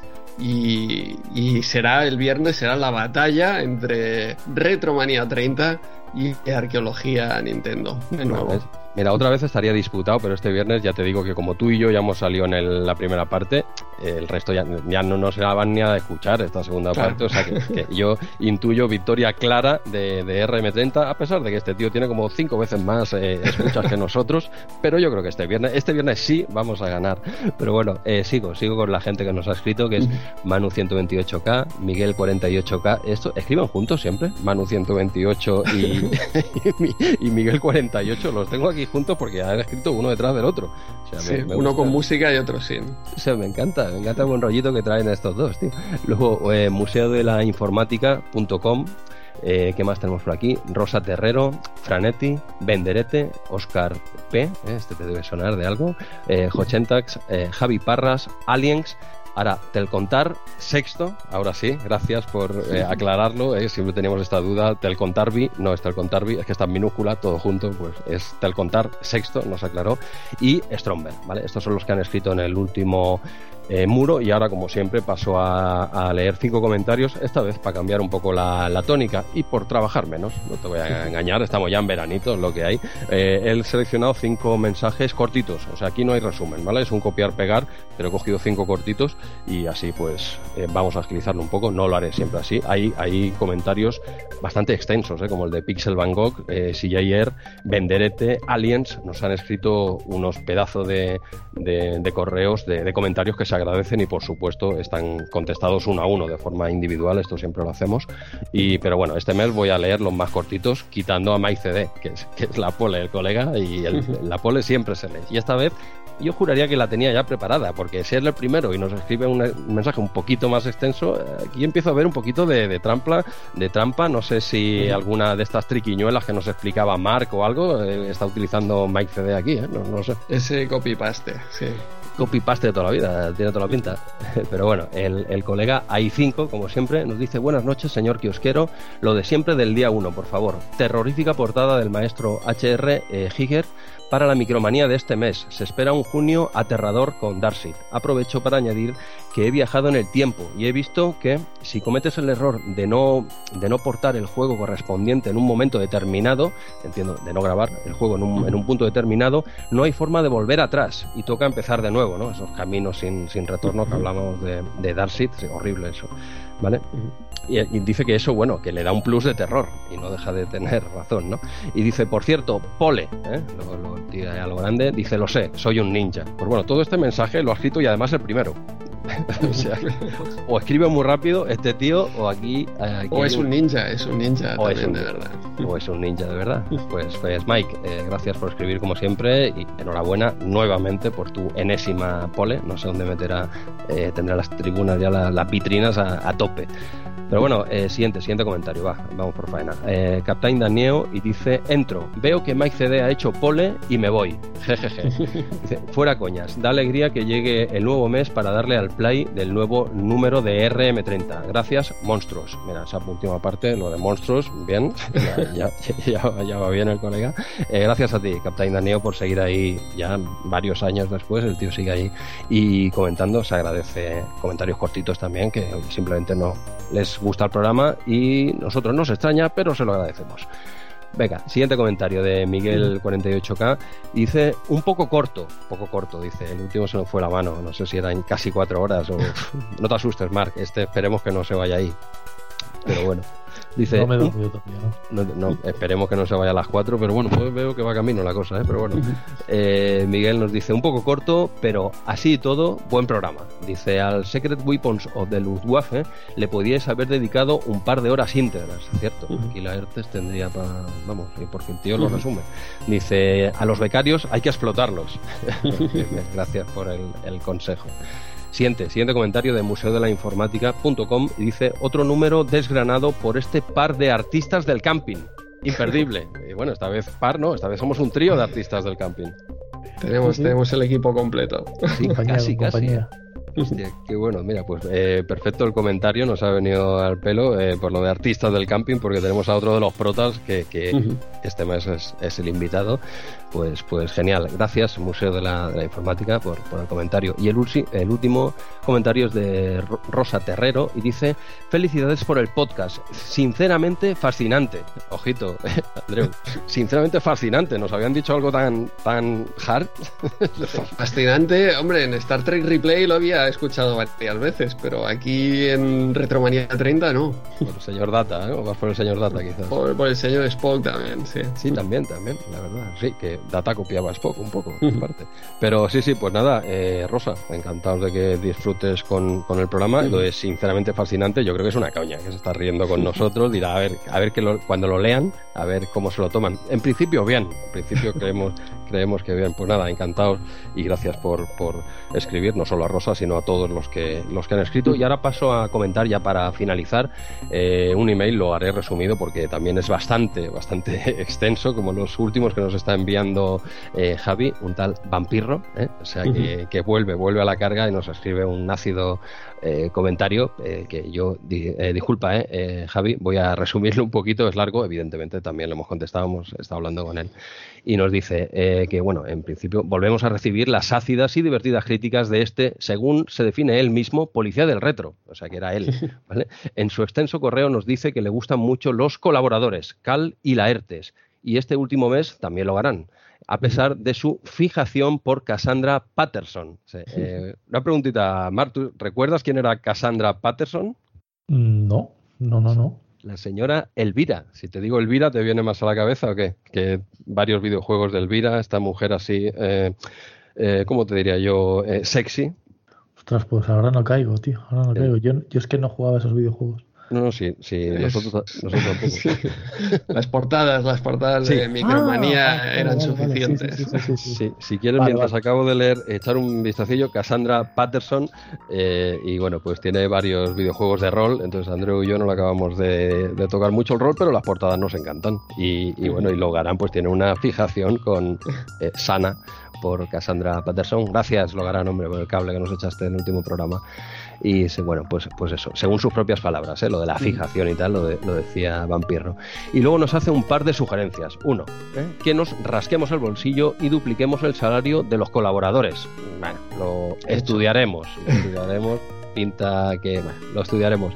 Y la segunda dice que grabemos todos los RM30 que quedan del tirón. Según él, total, no requieren ninguna preparación. La madre que, que tal. Eh, eh, vampiro, exacto. Esto sale solo. Nos sentamos. Es lo que parece, es lo que parece. Yo eso ya lo entiendo.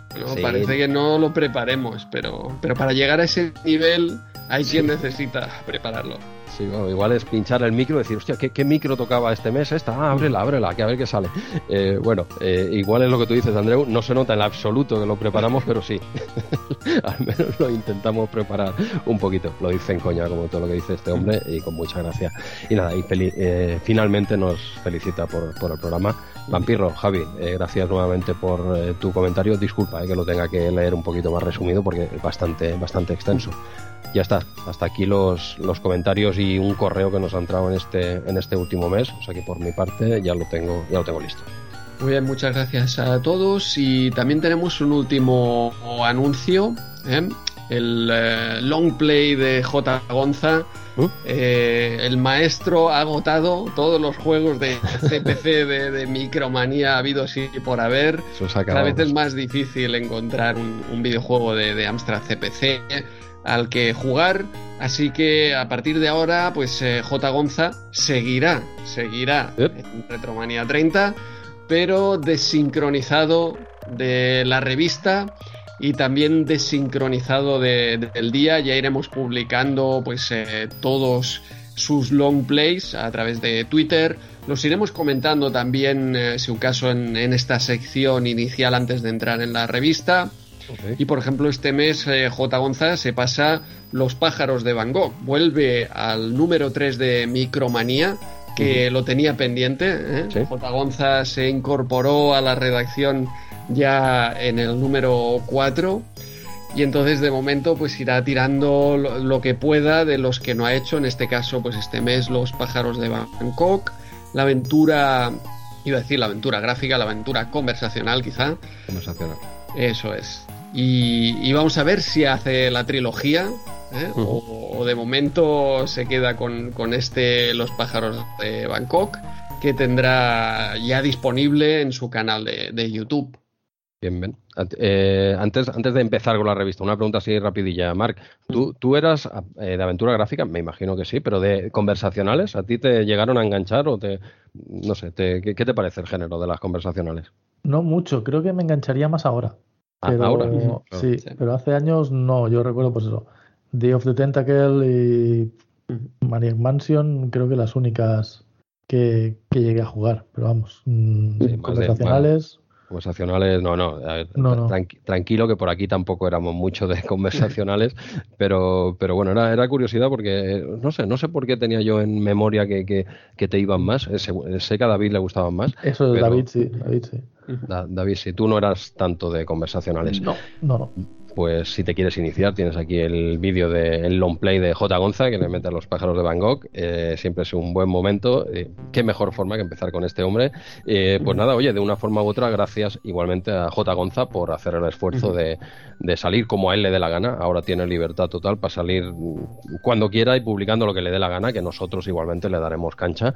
y ya está, porque ya entenderéis que es complicado. Y a partir del número 50 de Micromanía, pues empezar a buscar jueguitos de CPC ya que no ha querido dar el salto, amiga. Esto hay que esto tenemos que discutirlo más en privado él y yo, pero bueno, eh, de momento tira para atrás, nosotros, sea como sea, eh, encantados de que siga colaborando con nosotros. Ostras, Jesús, ahora que hablabas de aventuras gráficas, esta misma tarde han estrenado un tráiler de Monkey Island en, un Nintendo Direct. Eh, porque saldrá también en, consolas y ya hay tráiler, ya hay movimiento, ya hay un montón de imágenes. Lo he visto. Lo, has visto? Sí, sí, sí, lo, he visto. Eh, bueno, eh, con el hype a tope. O sea, eh, sí, sí que es cierto, ya, ya, lo, ya lo, no nos vamos a repetir con el pequeño, no análisis, pero sí nuestra opinión del return de To Monkey Island, que, que ya lo dijimos en el último número. yo me esperaba, no te voy a engañar, me esperaba un poquito de pixelal y tal a lo, a lo Kimberly Park, no te voy a engañar, pero lo que estoy viendo me está encantando, ¿vale? No es lo que yo quería, pero bueno, si quieres una cosa, pues te la haces tú. Como me lo hace otro tío, pues si te gusta lo coges y si no también. Eh, me, encanta, ¿eh? o sea, me encanta el, estilo gráfico, ya le estoy cogiendo un poco el rollete y tal, y estoy convencido de que será un gran juego. Eh, no lo sé, no lo sé por dónde sale la cosa. No sé, sí, lo he visto esta tarde. ¿A ti qué te ha parecido? ¿Es lo que te esperabas o te ha echado un poco para atrás o no? Porque es la primera vez que lo vemos en movimiento. eso es. Yo ya te comenté que los gráficos me gustaban en estático, al verlo en movimiento. No tanto. Ah, no tanto, no tanto. Luego, porque es más un shock de lo que dices, de no es lo que me esperaba, ¿no? Incluso cuando había visto los gráficos estáticos y te comenté que a mí me parecían bien, pues ahora lo he visto en movimiento y me ha quedado, hostia, lo esperaba diferente, ¿no?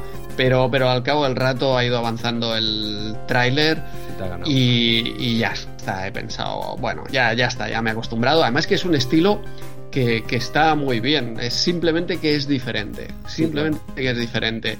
Y a, la que te, bueno, te aventuras en él, ya dices, oye, mira, estoy, estoy dentro, estoy dentro.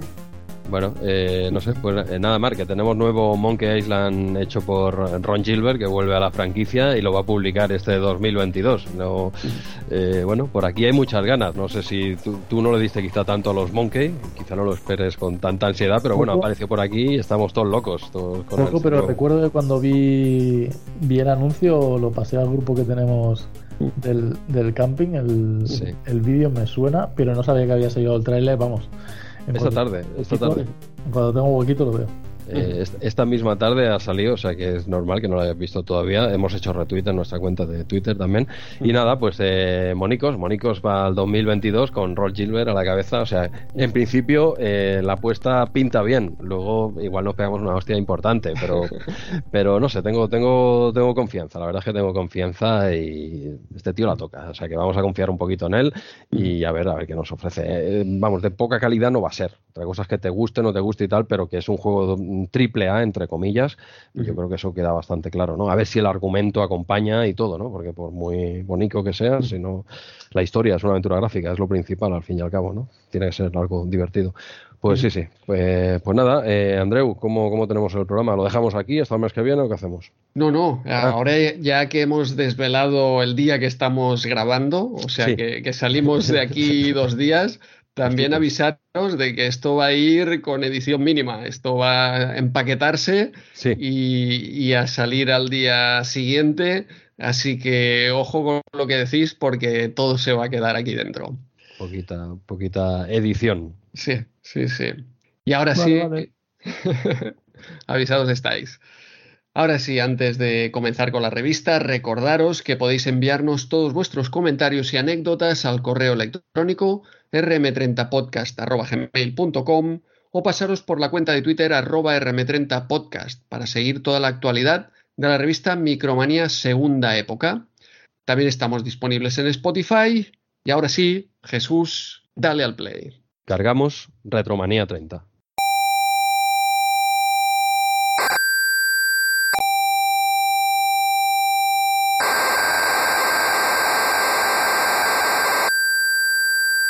Venga, vamos con esta portada número 50, también un número redondo que decíamos, pero también un número de redondo del año, ese 92 con los Juegos Olímpicos. Eh, en portada aquí Kobe, tendremos eh, un informe con, con videojuegos de Olimpiadas y ya dentro, si un caso, cuando llegue ese informe, podremos hablar de, de las Olimpiadas, de camping, porque para nosotros están muy relacionadas esas, esas Olimpiadas con, con eh, camping. Recuerdo perfectamente esa ceremonia de eh, apertura de los Juegos Olímpicos. Eh, a ver si recordáis, yo recuerdo que estábamos por allí, por, por el pueblo, habíamos bajado del camping. Y... Yo, recuerdo, Andreu, yo recuerdo verlo en mi parcela. Sí, bueno, o cuando llegamos... la, clausura, yo recuerdo una de las dos ceremonias estar por ahí en el paseo, sentados en algún lado y, en la tele estaba puesta ¿Qué dices? esta ceremonia. Hostia, sí, yo lo recordaba así que puede ser la clausura o puede ser, la, apertura. Es que yo recuerdo ahí ah, en, mi parcela un montón de gente viéndolo y tal, y no sé, igual Mar nos saca de dudas, tenemos aquí, eh, nos puede romper el empate, ¿dónde estábamos, Marc? Calla, que yo no me acuerdo, o sea... No, no te no me acuerdo, tío. No te acuerdo dónde estabas en Barcelona 92, pero ¿qué me estás eh, contando? En Cataluña seguro, pero eso, sí, eso sí. Pero que no, o sea, no soy consciente de, dónde estaba. yo creo que estaba en mi casa, fíjate. Yo creo que estaba en Barcelona. Igual no subimos ese fin de semana o... Puede, puede ser. Yo es que recuerdo, no sé, igual es lo que dice Andreu, igual es la clausura, no sé, ahora te había venido Andreu en el recuerdo quizá o no. No, lo sé, porque ahora estaba intentando recordar ese momento eh, mítico que, fue el lanzamiento de la flecha. Y es cierto que, que puede que fuera la clausura, porque ese lanzamiento de flecha eh, no recuerdo estar eh, por ahí en un bar eh, mirando. O sea que, que, que, pudo ser en alguna en algún módulo Cierto, cierto. ¿Quieres decir que no de llegamos, la clausura, entonces. ¿Quieres decir que no llegamos de donde de lo que tú estás comentando y tal y fuésemos, yo es que recuerdo en mi parcela llegar un montón de gente y bueno, entiendo los vecinos de allí de la calle y tal y, decir, bueno, hostia, lo de los juegos, ¿no? Y tal y verme ahí toda la gente que nos trajesen del paseo o lo que sea, ¿eh? No, es que tampoco lo tengo, me pasa como Mark, ¿eh? no lo tengo muy claro. Claro, porque son cuatro horas de, apertura. Exacto. Quizá el, Lola y todo eso, que era lo que me sonaba de haber estado por ahí en el, en el paseo, en algún chiringuito. Así vamos a tener los dos razón, que estábamos por ahí. Exactamente. estábamos por ahí y cuando llegamos vimos parte en mi parcela. A la noche, porque ya era oscuro, cierto, cierto. Sí, sí, era, era de noche. Era, es que lo tengo además clarísimo, recuerdo que Barcelona y tal, en la parcela. Y además que tenía el porche aquel enorme y tal, había la tele fuera, se montó un circo allí de mucho cuidado. Hostia, pues veis, al final tendremos razón los dos, ciertamente. al final va a ser eso. Mientras Mark estaba tranquilamente en su casa con. ¿eh? Sí. tranquilamente, relativamente, porque tenía el Estadio Olímpico muy cerquita. Yo vivía ah, cerca, de Montjuic. De hecho, ¿te llegó la flecha o qué? No, ni la vi, ni la vi.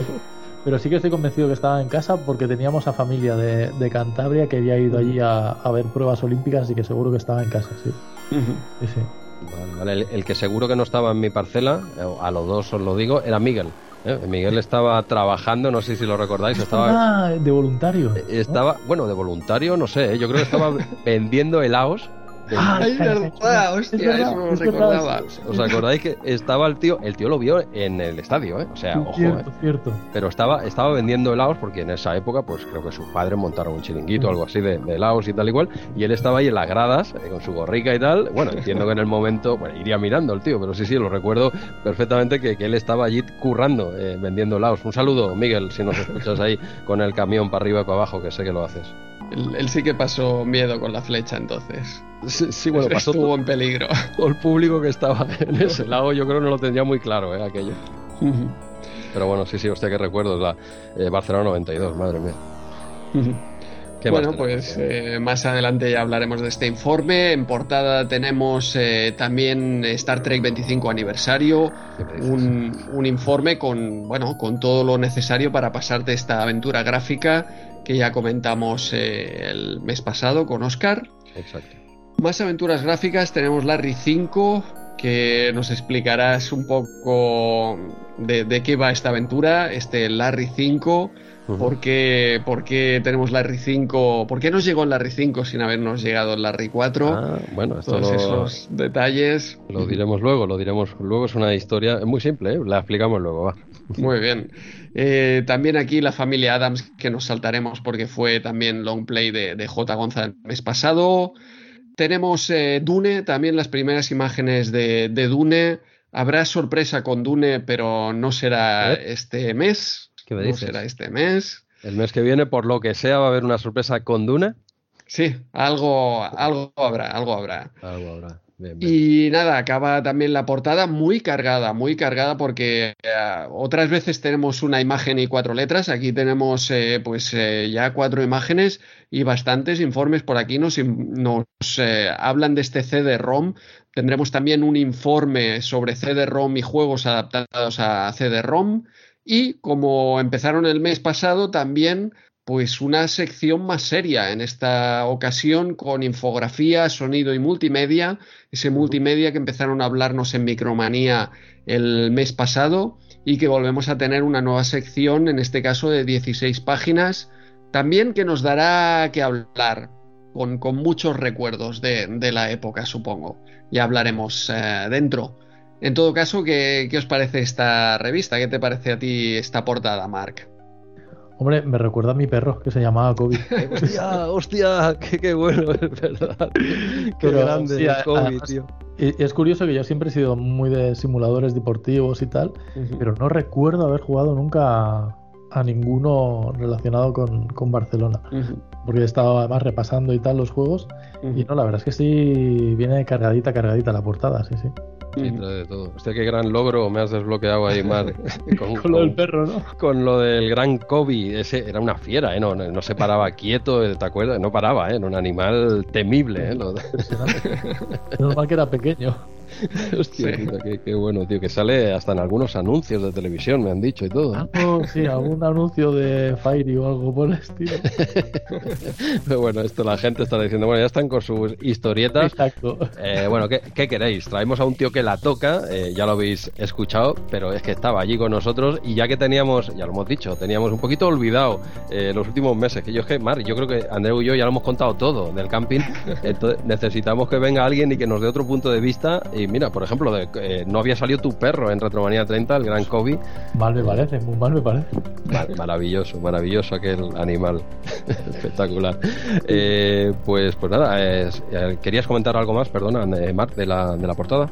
No, no, básicamente eso, que sigue esta cargaica y, y el tema de los simuladores deportivos, que aunque yo soy muy aficionado, pero creo que a ninguno de estos de Olimpiadas he, llegado a jugar. Ok. Pues luego, luego. ahora, que, te había recordado a ti, te había desbloqueado ese recuerdo, a mí me ha desbloqueado un recuerdo también de, del camping eh, justo antes que, comentabas, ¿no? Si nosotros nos comportábamos, por supuesto, y hacíamos todo lo que nos decían nuestros padres, jamás salíamos, por supuesto, en moto del camping de ninguna manera. No. Nunca, nunca, excepto, cuando se nos pinchaba la rueda. Recuerdo, hostia, una vez con Mark, no sé si te, acuerdas que fuimos al pueblo en moto, pinchaste y tardamos la hostia en volver allí levantando la rueda para, para no destruirla. Hostia, llegamos tardísimo ese De hecho, hubo que confesar. Tenía terminantemente prohibido salir con moto del camping. Aquel día, aquel día no, no hubo manera de, de ocultar aquello. Hostia.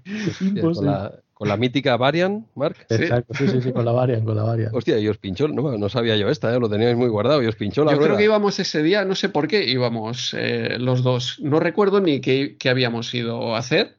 Mm, Bueno, la, última, la última vez que explicaste en RM30, Andreu, que saliste del camping con alguien en moto, eh, era para ir a una gasolinera a comprar cosas que no tocarían para tu edad y la madre de otra persona apareció por allí y te pilló con el carrito del, eh, empujando el carrito del helado. Es que no sé si me suena que fue de aquel día, ¿eh?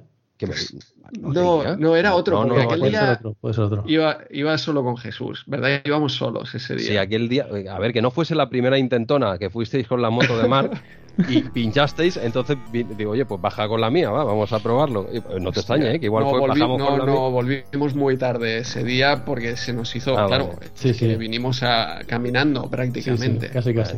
Bueno, todos, todos sabemos que los dos sabéis eh, a qué fuisteis y no queréis cascarlo aquí. no queremos confesar. No voy, no, voy a, no voy a rascar porque sé que me voy a dar contra un muro, pero a ver, vosotros dos con la Varian al pueblo y tal... Mm, ¿A cuento de qué? Pero bueno, cada, ya. Cada uno con la suya, cada uno con la suya. A, cada uno. Sí, sí, que bajasteis en la misma. Sí, pero claro, como pinchó, yo iba también al lado. Ah, vale, vale. Creía que ibais con, con la. Que que acompañar un poco. Pues claro, claro. Bueno, no quiero. No quiero. No haré más preguntas, ¿vale? Dejémoslo en que sencillamente fuisteis a dar una vuelta. Algo así. Una vuelta para, para que os diese el aire, porque claro, en todo un camping no se idea suficientemente bien un chaval, un adolescente. Pues nada, después de nos habéis dejado así con la miel en los labios, pero bueno, nos quedamos, nos quedamos con estas historietas, es que ves, van a salir, van a salir unas cuentas. Van a salir unas cuentas. Pues nada, eh, si no tenéis nada más que comentar de la portada, eh, damos el saltito al megajuego o hay algo más que os hayáis quedado aquí con este gran COVID. No os voy a preguntar si os gusta o no. Yo creo que con los 30 años después yo ya hasta me gusta el muñeco, el COVID. ¿Qué quieres que te diga? Me ha costado. Me ha costado, me ha costado. Era curioso. Sigue siendo, ¿no? Sí, sí. A ver si de aquí 30 años te gusta el megajuego o sigue sin ser un megajuego. Vamos a ver. Bueno, no está mal, no está mal. Venga, va. Eh, damos, damos el saltito a la, a la página 6 con el megajuego de este mes que es Jaguar XJ220. Y bueno, eh, no, no, es un mal juego, no es un mal juego. El, problema de este juego es Lotus 2. Claro, ahí eh, está. el problema de este juego es Lotus 2, que es mejor, en mi opinión, ¿vale? Yo les voy a hablar en mi opinión. Es mucho mejor juego que, el Jaguar. Si no lo estás comparando continuamente con el Lotus 2, que es inevitable, porque este, este juego es la respuesta de Core Design al, Lotus, al, Lotus 2 de Ultimate Challenger de, Gremlin. Clarísima, clarísimamente. Esto en cualquier review que lo cojas te van a decir que, es la, que está claro, que es el, Lotus de, pues, de esta gente de, Core. Y bueno, eh, me gusta más el Lotus, evidentemente, en muchos sentidos, pero este no está mal, pero es que es innegable, es, inevitable que tú cuando estés jugando todo el rato recuerdas al otro y yo lo he probado también, he hecho una partidita al Lotus y es que la jugabilidad, la, eh, todo, es, que, es que todo, tío, es mucho más suave la, la, sensación de velocidad, es mejor juego, es que el Lotus, lo que pasa es que el Lotus 2 es un pedazo de juego, ¿vale? es un pedazo de juego, entonces no es justo, claro, Jaguar es peor que el Lotus, vale, pero no, no, te quedes, no te quedes solo en que es peor que el Lotus, es un juego divertido de coches, mejor que la mayoría de juegos, de, ahora te hablo en la mm. versión amiga, ¿eh? mm, la verdad es que es un juego destacado de, de carreras de, eh, de coches, claramente arcade, igual que lo era Lotus, por supuesto. No es un mal juego, repito, un juego que de hecho es un buen juego. Eh, ¿Y qué, tienes por aquí? Pues tienes, por ejemplo, también simula esos dos players ¿eh? simultáneos con eh, pantalla partida, o sea que es una copia. También tienes la radio, esta que te salió al principio, elegías música y tal, o sea que, se copia descaradamente de, del Lotus. Pero bueno, ¿qué, más tienes por aquí? Pues 36 pistas, que son un total de 12 países, 3 pistas cada país. Sí, bueno, es un excuso para ir avanzando nuevas etapas y tal y cual, ¿no? Lo típico, ¿no? Tienes que si cambia manual, automático, te deja guardar, te deja algo que esto sí que era, era una novedad, que es el hecho de editar pistas. Puede ser, esto es bastante novedoso, tanto las pistas que ya existen como crear pistas nuevas. ¿Quién hizo una pista en Jaguar XJ220? Si alguien que nos escucha hizo una pista funcional en XJ220, que nos envíe un comentario, que será, será nuestro próximo invitado, ¿no? Eh, es complicadete, es complicadete. Eh, pues lo típico, ¿no? Selector de música o efectos eh, FX, ¿no? Para jugar esto era bastante típico. Luego hay una cosa que para mí es importante, que es el lector, la selección del modo de aceleración, que esto no deja de ser abajo, a la izquierda, hay como tres flechitas, que dices, hostia, ¿esto qué es, no? Pues bueno, son tres flechitas que indican a la derecha. La, más, si solo clicas una vez, dejas una, una flecha, el juego va muy lento, es aburrido, es, es, que no tiene ningún reto. En la 2 yo creo que es lo adecuado, es como, al menos a mí me creo que tiene la velocidad adecuada para jugar, y el 3 es injugable. O sea, no sé si habéis jugado con la tercera flecha, no, no creo que sea cosa del emulador, yo creo que, yo utilizo WinUAE, pero bueno, con la tercera flecha, con la velocidad a tope, eh, es que es injugable, la verdad es que no, que no. Y en la primera, es más jugable en la flecha 1, pero aburrido, porque no, si ya de por sí no tiene mucha sensación de velocidad, con la flecha 1 ya ni hablemos, pero la segunda flecha yo creo que es la adecuada para jugar a, este juego, es la, velocidad más, más correcta. Eh, ¿Qué más decir respecto a las músicas estas que te salen en la radio? Bueno, no está mal, hay un poquito de todo. Eh, recomiendan por ahí, y la he puesto, digo, a ver por qué, ¿no? Una que se llama Trash Pig. Eh, hostia, es muy buena, tío, muy rockera, muy cañera, mucha guitarrita y tal. Eh, Trash Pig. Mm, yo la recomiendo, lo he leído por ahí y me lo apunto aquí y lo, estuve mirando. No es tan mal, pero esta, hostia, esta de Trash Pig pega un viaje guapo, tío. Es muy, es muy guapa la canción, la verdad es que está, está muy bien te deja poner el nick, tu nombre. Eh, es una chuminada, pero a mí siempre que puedo poner el nombre, lo pongo en los juegos. Eh, ya, a, mi edad lo sigo haciendo, ¿eh? no, no, me escondo. Y me gusta, me gusta poner el, Y luego no se ve en ningún lado, ¿eh? Tú pones el nick, o sea, quiero decir en pantalla. Sí, luego te salen los marcadores y tal, pero tú en pantalla no ves tu nombre por ningún lado, pero bueno, a mí, a mí me mola. Eh, ¿Qué más tienes por ahí? Pues la típica barra de fuel eh, energía, ¿no? Que en esa misma barra, un poquito abajo, pues se ven las marchas, ¿no? Que ya hemos dicho pueden ser automáticas, eh, manual. Tienes la, opción, como tenías el Lotus, ¿no? Un poco de reparar y ampliar tu vehículo. Es, una gracia que tiene, un toque rolero, por decirlo de alguna forma, en la que no simplemente juegas, sino como en el Super Off-Road, ¿no? Un poco que le ibas a darle cambio de ruedas, lo mejor de aquí, de allí. Bueno, eso le da un, le da un plus al al juego. Respecto a la jugabilidad, yo, hostia, no sé a vosotros qué os ha parecido, pero yo veo que el horizonte está muy bajo, tío. O sea, que no veo bien el final de, la carretera. ¿Soy yo? ¿Os ha pasado eso? ¿Eso en, en particular lo, lo habéis reparado? O sea, en ese detalle, yo es que lo veo, yo qué sé, tío, como que tienes que levantarte y tal, y no ves nada, ves lo mismo.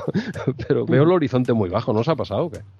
Yo no lo he jugado, sí que he visto algún long play y tal pero, pero no, no, me he fijado en eso. Sí que me ha llamado la atención el tema de las, de las inclemencias meteorológicas. El hecho de, los, de los cambios de, clima y tal. no sé si llega a afectar a la conducción. Sí, sí, sí.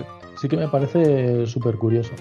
Aparte, bueno, me, ha recordado también a los tiempos de, de Outrun también por el tema de la, de la vista trasera, el tema de, la, de poder seleccionar también música en la radio, aunque creo que cuando el Outrun eran únicamente tres temas que podías escoger.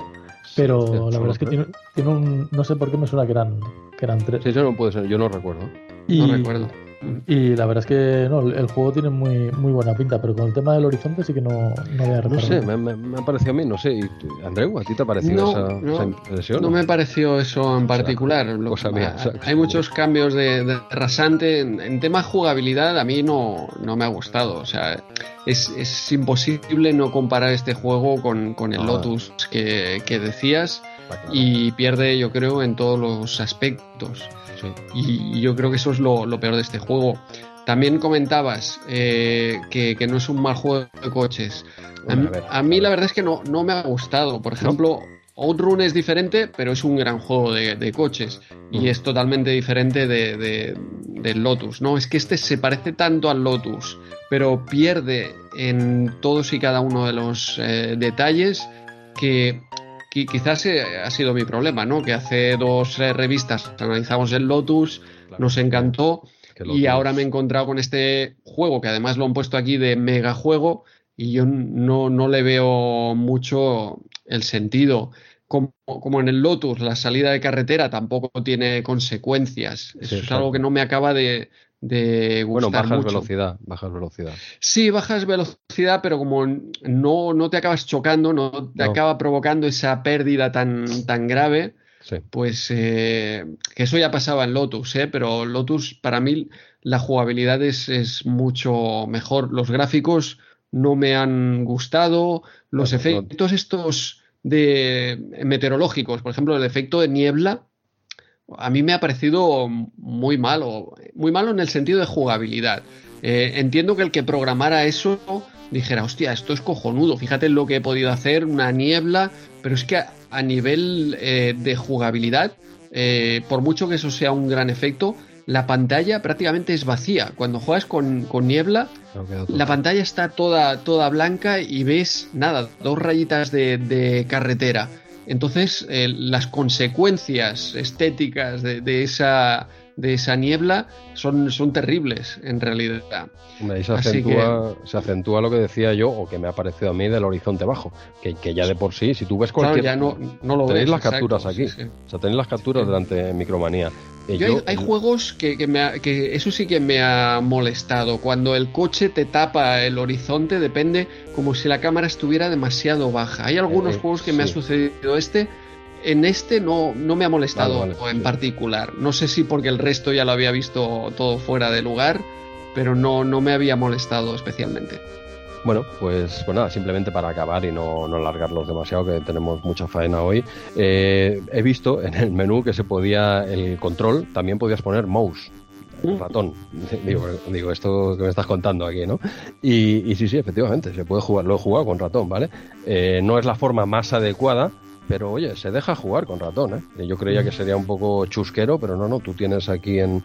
Eh, bueno, yo es que tengo una captura, claro, no la estáis viendo ahora, pero en del menú principal y sale ratón o, el, o el pues eso, ¿no? El, eh, el joystick, ¿no? Y digo, hostia, voy a probarlo. Oye, pues mm, lejos de ser una castaña, más o menos se puede jugar, pero evidentemente es algo anecdótico, ¿vale? No, mm, eh, se juega con joystick a esto, pero igual lo hacían como se, esto que comentaba antes, permitía jugar dos players simultáneos en la misma pantalla, que eso está muy bien. Pues oye, si no tenías dos joysticks, pues igual uno podía jugar con joystick y otro con ratón. Bueno, mm, al menos si no tenías dos joysticks en esa época, pues no todo el mundo tenía dos joysticks o ni siquiera uno, pues bueno, es una opción que ahí está. Se puede, se puede jugar con ratón. Y, ya está, decir que, bueno, a principios, como dato, esto ya da un dato extra que, lo he mirado aparte, pues esto ya me lo sabía, pero quería corroborarlo, ¿no? Yo sé mucho de mecánica, como vosotros dos sabéis, pero bueno, a principios de los 90 el, el Jaguar la XJ fue el automóvil más rápido producido en serie. ¿eh? ¿Queréis, ¿Queréis jugar a, la velocidad exacta o qué? ¿Queréis hacer una partidita o qué? Eh, así, los dos, yo como la tengo aquí delante ya la veo Marta, animas a ver, a ver quién me clava la velocidad máxima que tenía ese Jaguar XJ220? El de verdad, porque el del juego, más o menos traduciéndolo en jugabilidad, la sensación de que vas a 60 o 80. pues yo somos primero, va. Venga, va. Que soy yo el invitado. Dale, dale caña. 253. 253. qué precisión. Sí, sí, sí. Eh, eh, hostia, mira, yo para, para ganar diré 255. es trampa, es trampa, es trampa. No, lo he visto, ¿no? Pero, pero, así. Muy bestia, ¿dónde vais? Hombre, en los 90 un coche que cogiese 200. 220, es que eso me cantaba mucho. Iba a decir 220 por el XJ, no, pero no, no, muy lento. ¿Quieres cambiarlo a 220, Andreu? No, no, yo dejo el 255. 354. 354 kilómetros por hora. O sea, ojo. ¿Vale? Y hacía de 0 a 100 en 3,8. Pero no lo perdáis, que había un modelo, otro modelo, que era el XJ220S, que este ya no voy a preguntar, eh, este corría 367 kilómetros por hora. Pero, pero ¿en, serio? O sea, un coche puede coger eso y, lo hacía en 3,4 segundos de 0 a 100. Ah. no sé. Qué barbaridad. Una, locura, pues Core, eh, Core Design adquirió los derechos de, pues de este modelo, ¿no? De, este Jaguar para, para, hacer los videojuegos. Pero bueno, estas velocidades, igual yo lo he consultado mal, porque es que a mí me parece, eh, yo soy más de la velocidad que habéis dicho vosotros, ¿no? 250, yo que sé, casi 3, pero 354 eh, no sé dónde podías coger esa velocidad. Yo qué sé, ¿en una carretera de autopista de Alemania o qué? Casi casi ni circuito, ¿eh? Claro, es que, es, una recta muy, muy larga. Bueno, pues un saludo a todos los que no están ya entre nosotros porque se estamparon a más de 300 kilómetros por hora con ese Jaguar XJ220, porque seguro que nos están escuchando donde sea. Lo veo una auténtica locura. Yo creo, no sé si hay coches actualmente que salen con esas velocidades y si los sacan, ¿para qué? ¿No? la pregunta que me viene. Pues ya está, simplemente quería dar eh, este dato que no tiene nada que ver con el juego, pero bueno, es un poco cogieron este modelo por eso, ¿no? Era bastante llamativo en ese sentido. Si algún oyente me quiere corregir con las velocidades y me he equivocado, que me lo diga, porque es que hasta a mí mismo me parece una auténtica locura. Pero, sería embajada, Jesús. Sería, sería embajada, sí, como vosotros con las motos, embajada. Vaya, vaya dos. Pues, pues nada, por mi parte ya tendría el, el megajuego para seguir avanzando y no sé si eh, Marc, eh, tú Andreu, ¿tenéis algo más que comentar o seguimos dándole caña en la revista? Yo por mí podemos seguir sin ningún problema. Sí, sí, dale. Ok, pues pasamos a la página 13, ¿eh? damos un saltito a la página 13, que es una página de publicidad donde tenemos eh, Push Over. Andreu, quédate con este nombre, Push Over, porque vas a tener que tocarlo un poco, creo, de cara al mes que viene, ¿verdad? Sí, sí, es el megajuego del próximo mes.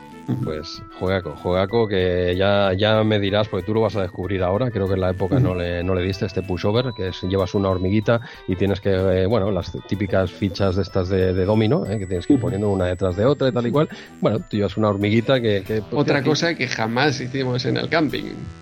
Vamos, que no. Eh, pues no hicimos, yo recuerdo en mi módulo unas cuantas de estas de con utilizando todos los trastos que había en el módulo de haciendo historietas. No sé si tú estuviste en Andreu alguna de estas, no sé si Marco. Esto yo... yo creo que cada verano Sí, caía, ¿eh? Eran guapos. Tocaba la semanita de, hacer la, la, mega construcción de Domino.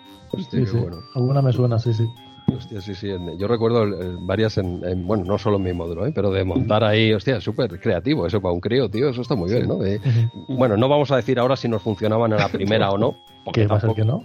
Bueno, tampoco, no, es para no eh, atascarnos, Marco, la revista y seguir, seguir avanzando, ¿no? Pero bueno, algo, es que claro, hacíamos cada locura que cogía una pelota de tenis que caía al suelo, daba dos botes, que no sé qué, no sé cuánto, y esto en un módulo en un módulo, quien no lo sepa, vosotros dos sí lo tenéis muy claro, pero a la que alguien pisa un poco así de un poco tal, igual el suelo se mueve y, y a tomar por saco todo, o sea que tiene, tenía su mérito. Pues eh, página, página 13, publicidad de ese pushover de, de Ocean, pedazo de juego que Andreu va a tener la, el lujazo de descubrir este mes y ya, ya nos contarás, yo creo que te va a gustar Andreu, igual no le puedes dedicar el tiempo que es que él te gustaría, pero ya, yo creo que este juego te va a encantar, no sé, el mes que viene no, no lo comentas. Muy bien. Pues eh, página siguiente también publicidad de Darkseid, ya lo comentamos el mes pasado. Y llegamos en la página 15 pues a la sección de maníacos del calabozo con nuestro estupendo colaborador Cal, eh, experto en, rol, no tanto como nosotros, pero él sí que habla mejor. Eso sí, eso sí es cierto. el chaval hace lo que puede, hombre. Yo, yo, yo le doy el ok. De momento, de momento yo lo seguiría contratando. ¿eh? Vale, pues eh, venga, por lo menos este mes sigue su sección. Adelante, Cal.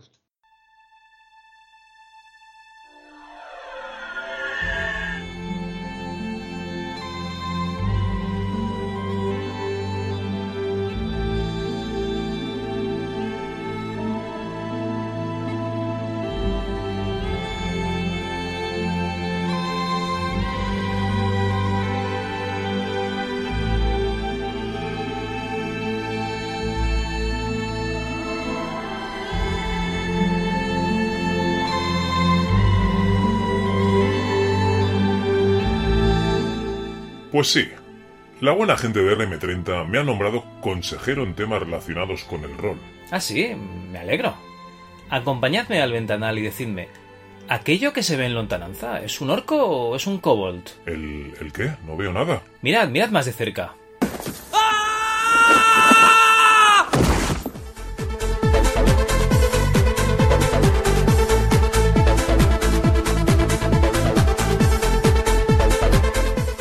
Bueno, ahora que parece que ya están las cosas claras por aquí, vamos a empezar la sección.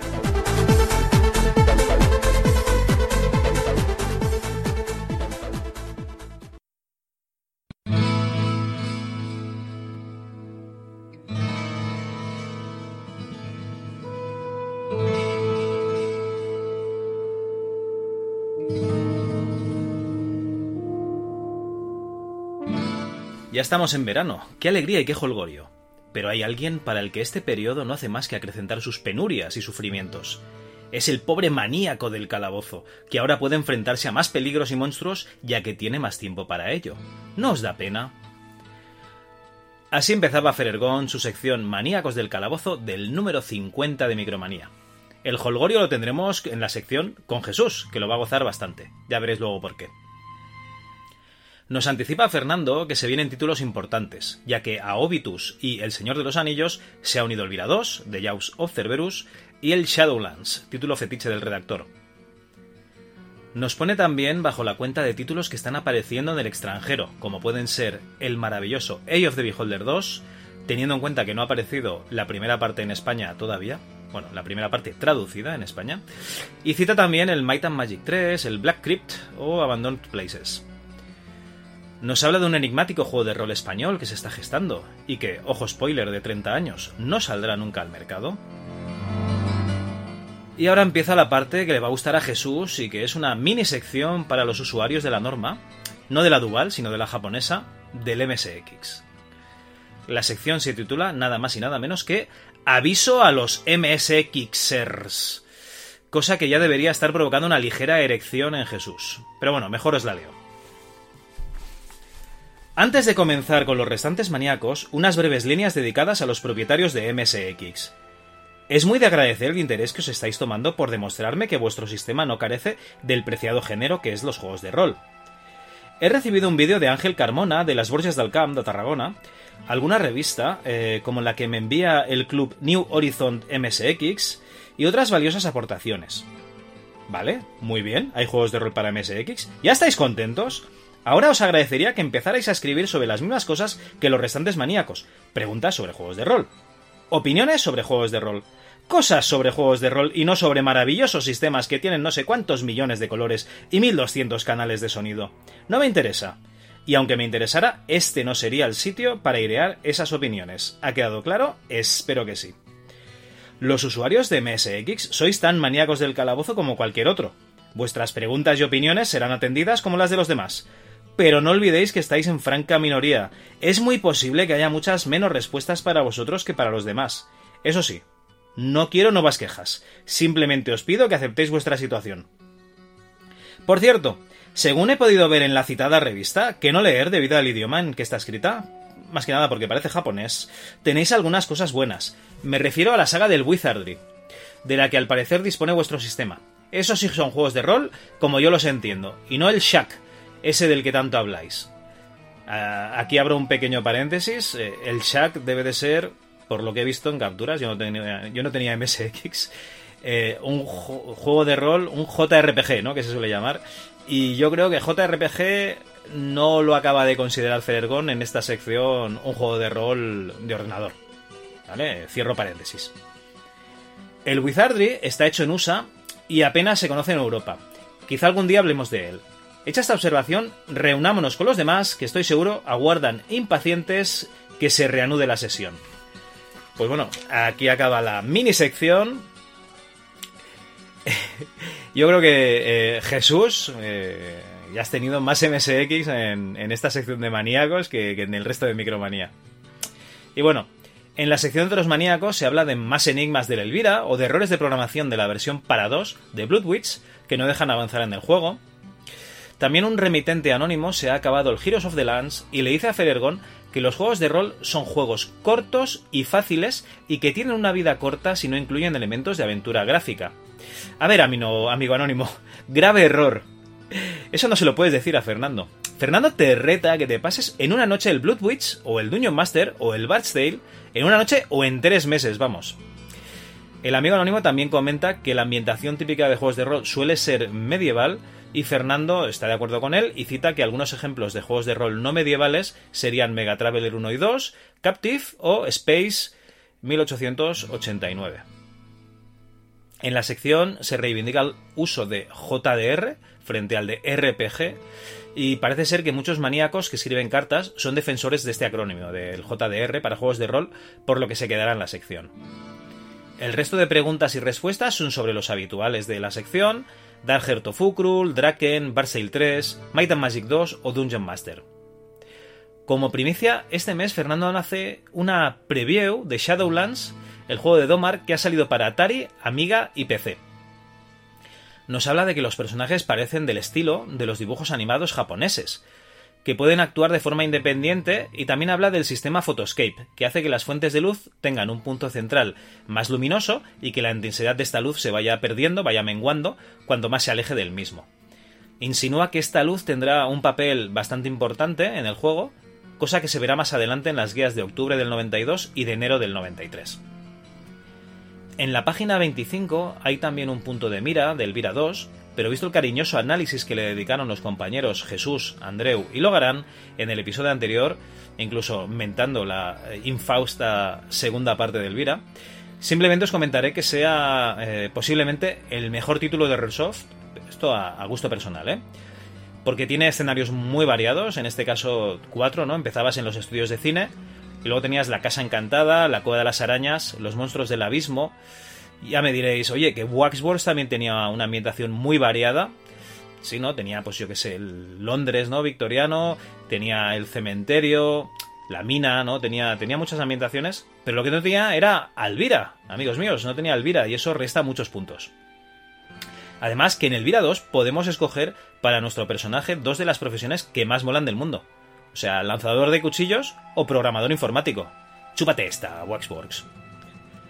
Antes de despedirme, comentar que en la revista hay dos pequeñas reseñas al HeroQuest 1 y 2, el cual desgraciadamente solo salió para Amiga, y es que alguna pega tenía que tener este, este HeroQuest. En fin, sin más os dejo con vuestro podcast favorito de informática clásica multisistema, que es RM30.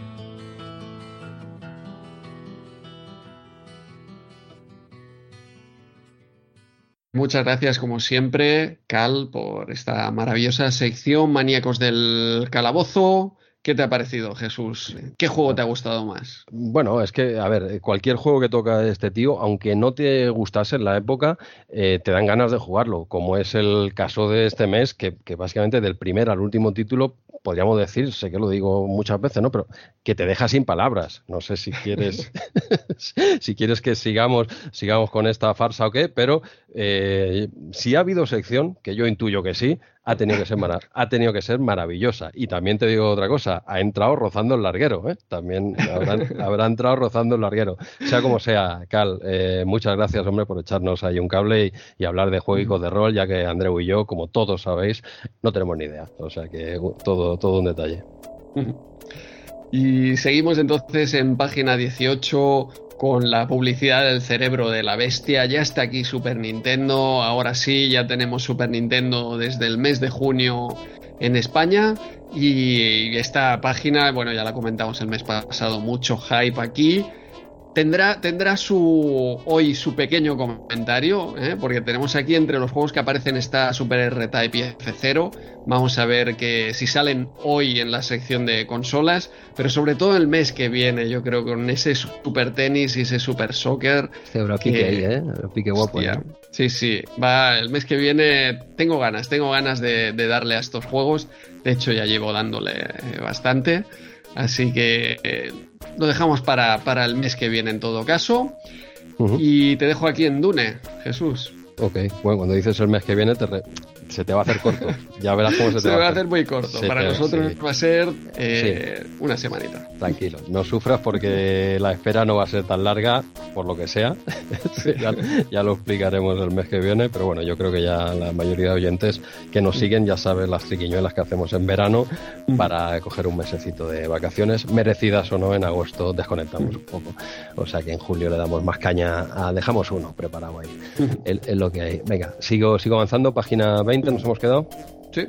Vale, pues tenemos en la página 20 esta preview de, Dune, ¿vale? Habrá reportaje eh, más completo en el siguiente número, número 51, en el que en el que habrá una sorpresita con este juego, ¿vale? no lo guardamos este Dune para el mes que viene, digámoslo así. El mes que viene mm, comentaremos o comentarán este Dune como, como Dios manda eso ya deja claro que no seremos tú y yo, Andreu.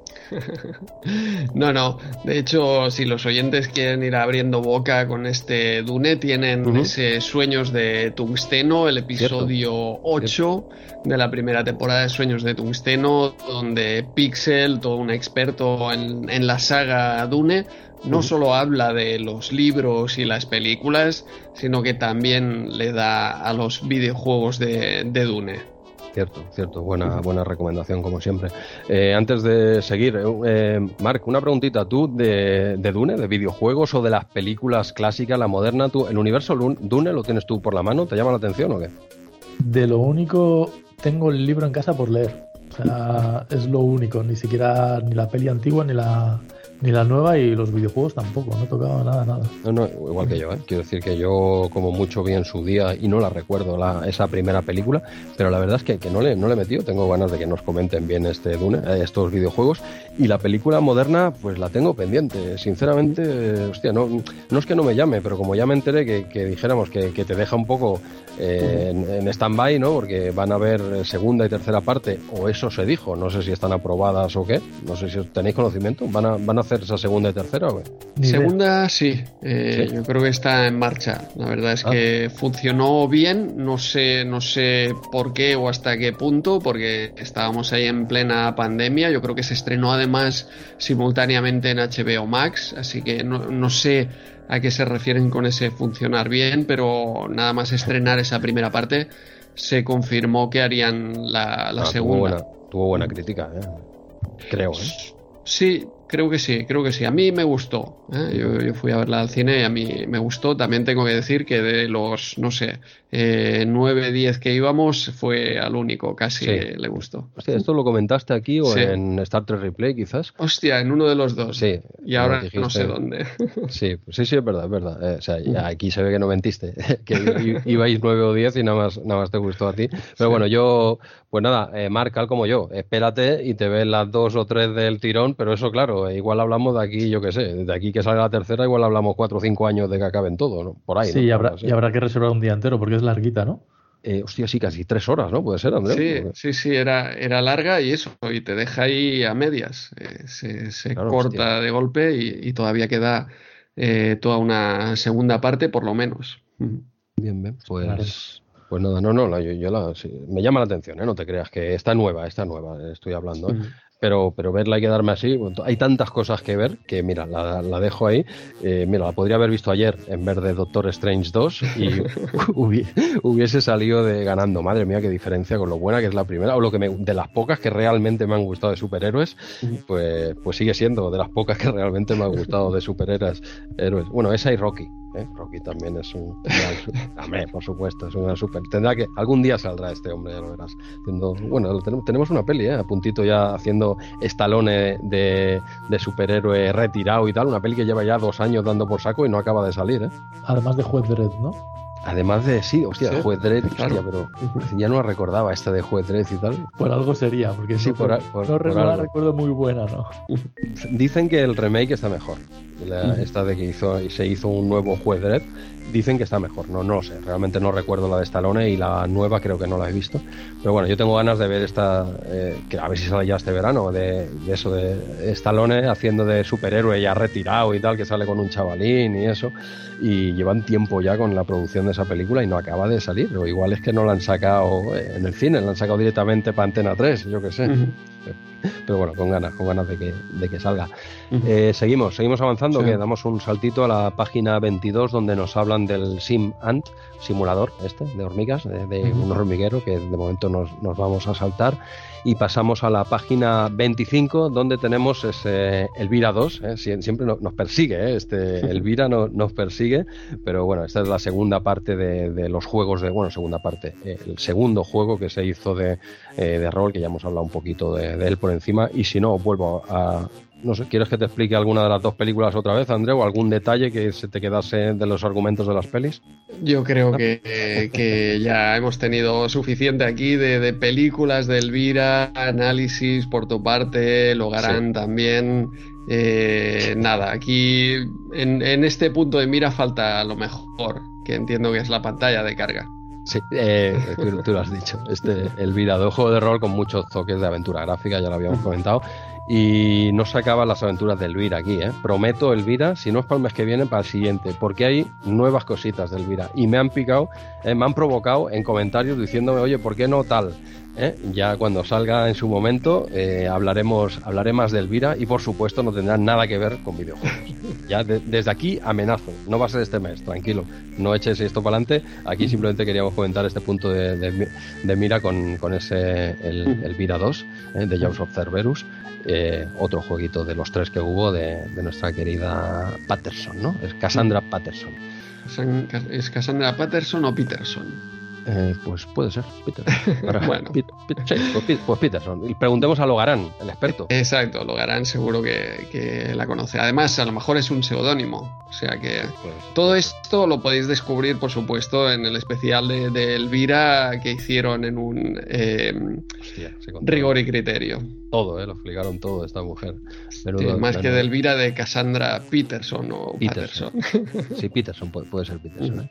Pues, pues nada, venga, va. Saltito página 27, otro juego Rolling Ronnie de, de Amiga, ¿vale? Lo, lo probé, ¿eh? lo probé. La verdad es que es un plataformas muy, no sé, lo vi muy limitadillo y tal para las cositas guapas que hay en Amiga. No está tan mal, ¿eh? Ahora igual algunos se me echa el cuello y tal. No vamos a analizarlo ahora y tampoco lo probé, te digo, cinco minutos, ¿vale? No le he dedicado tiempo, pero no, no me llamó demasiado la atención, por eso eh, te comenté de, oye, este vamos a de momento dejarlo pasar y nos damos, eh, bueno, También, también dejamos pasar el Paperboy 2, ¿no, Jesús? Que tenemos aquí...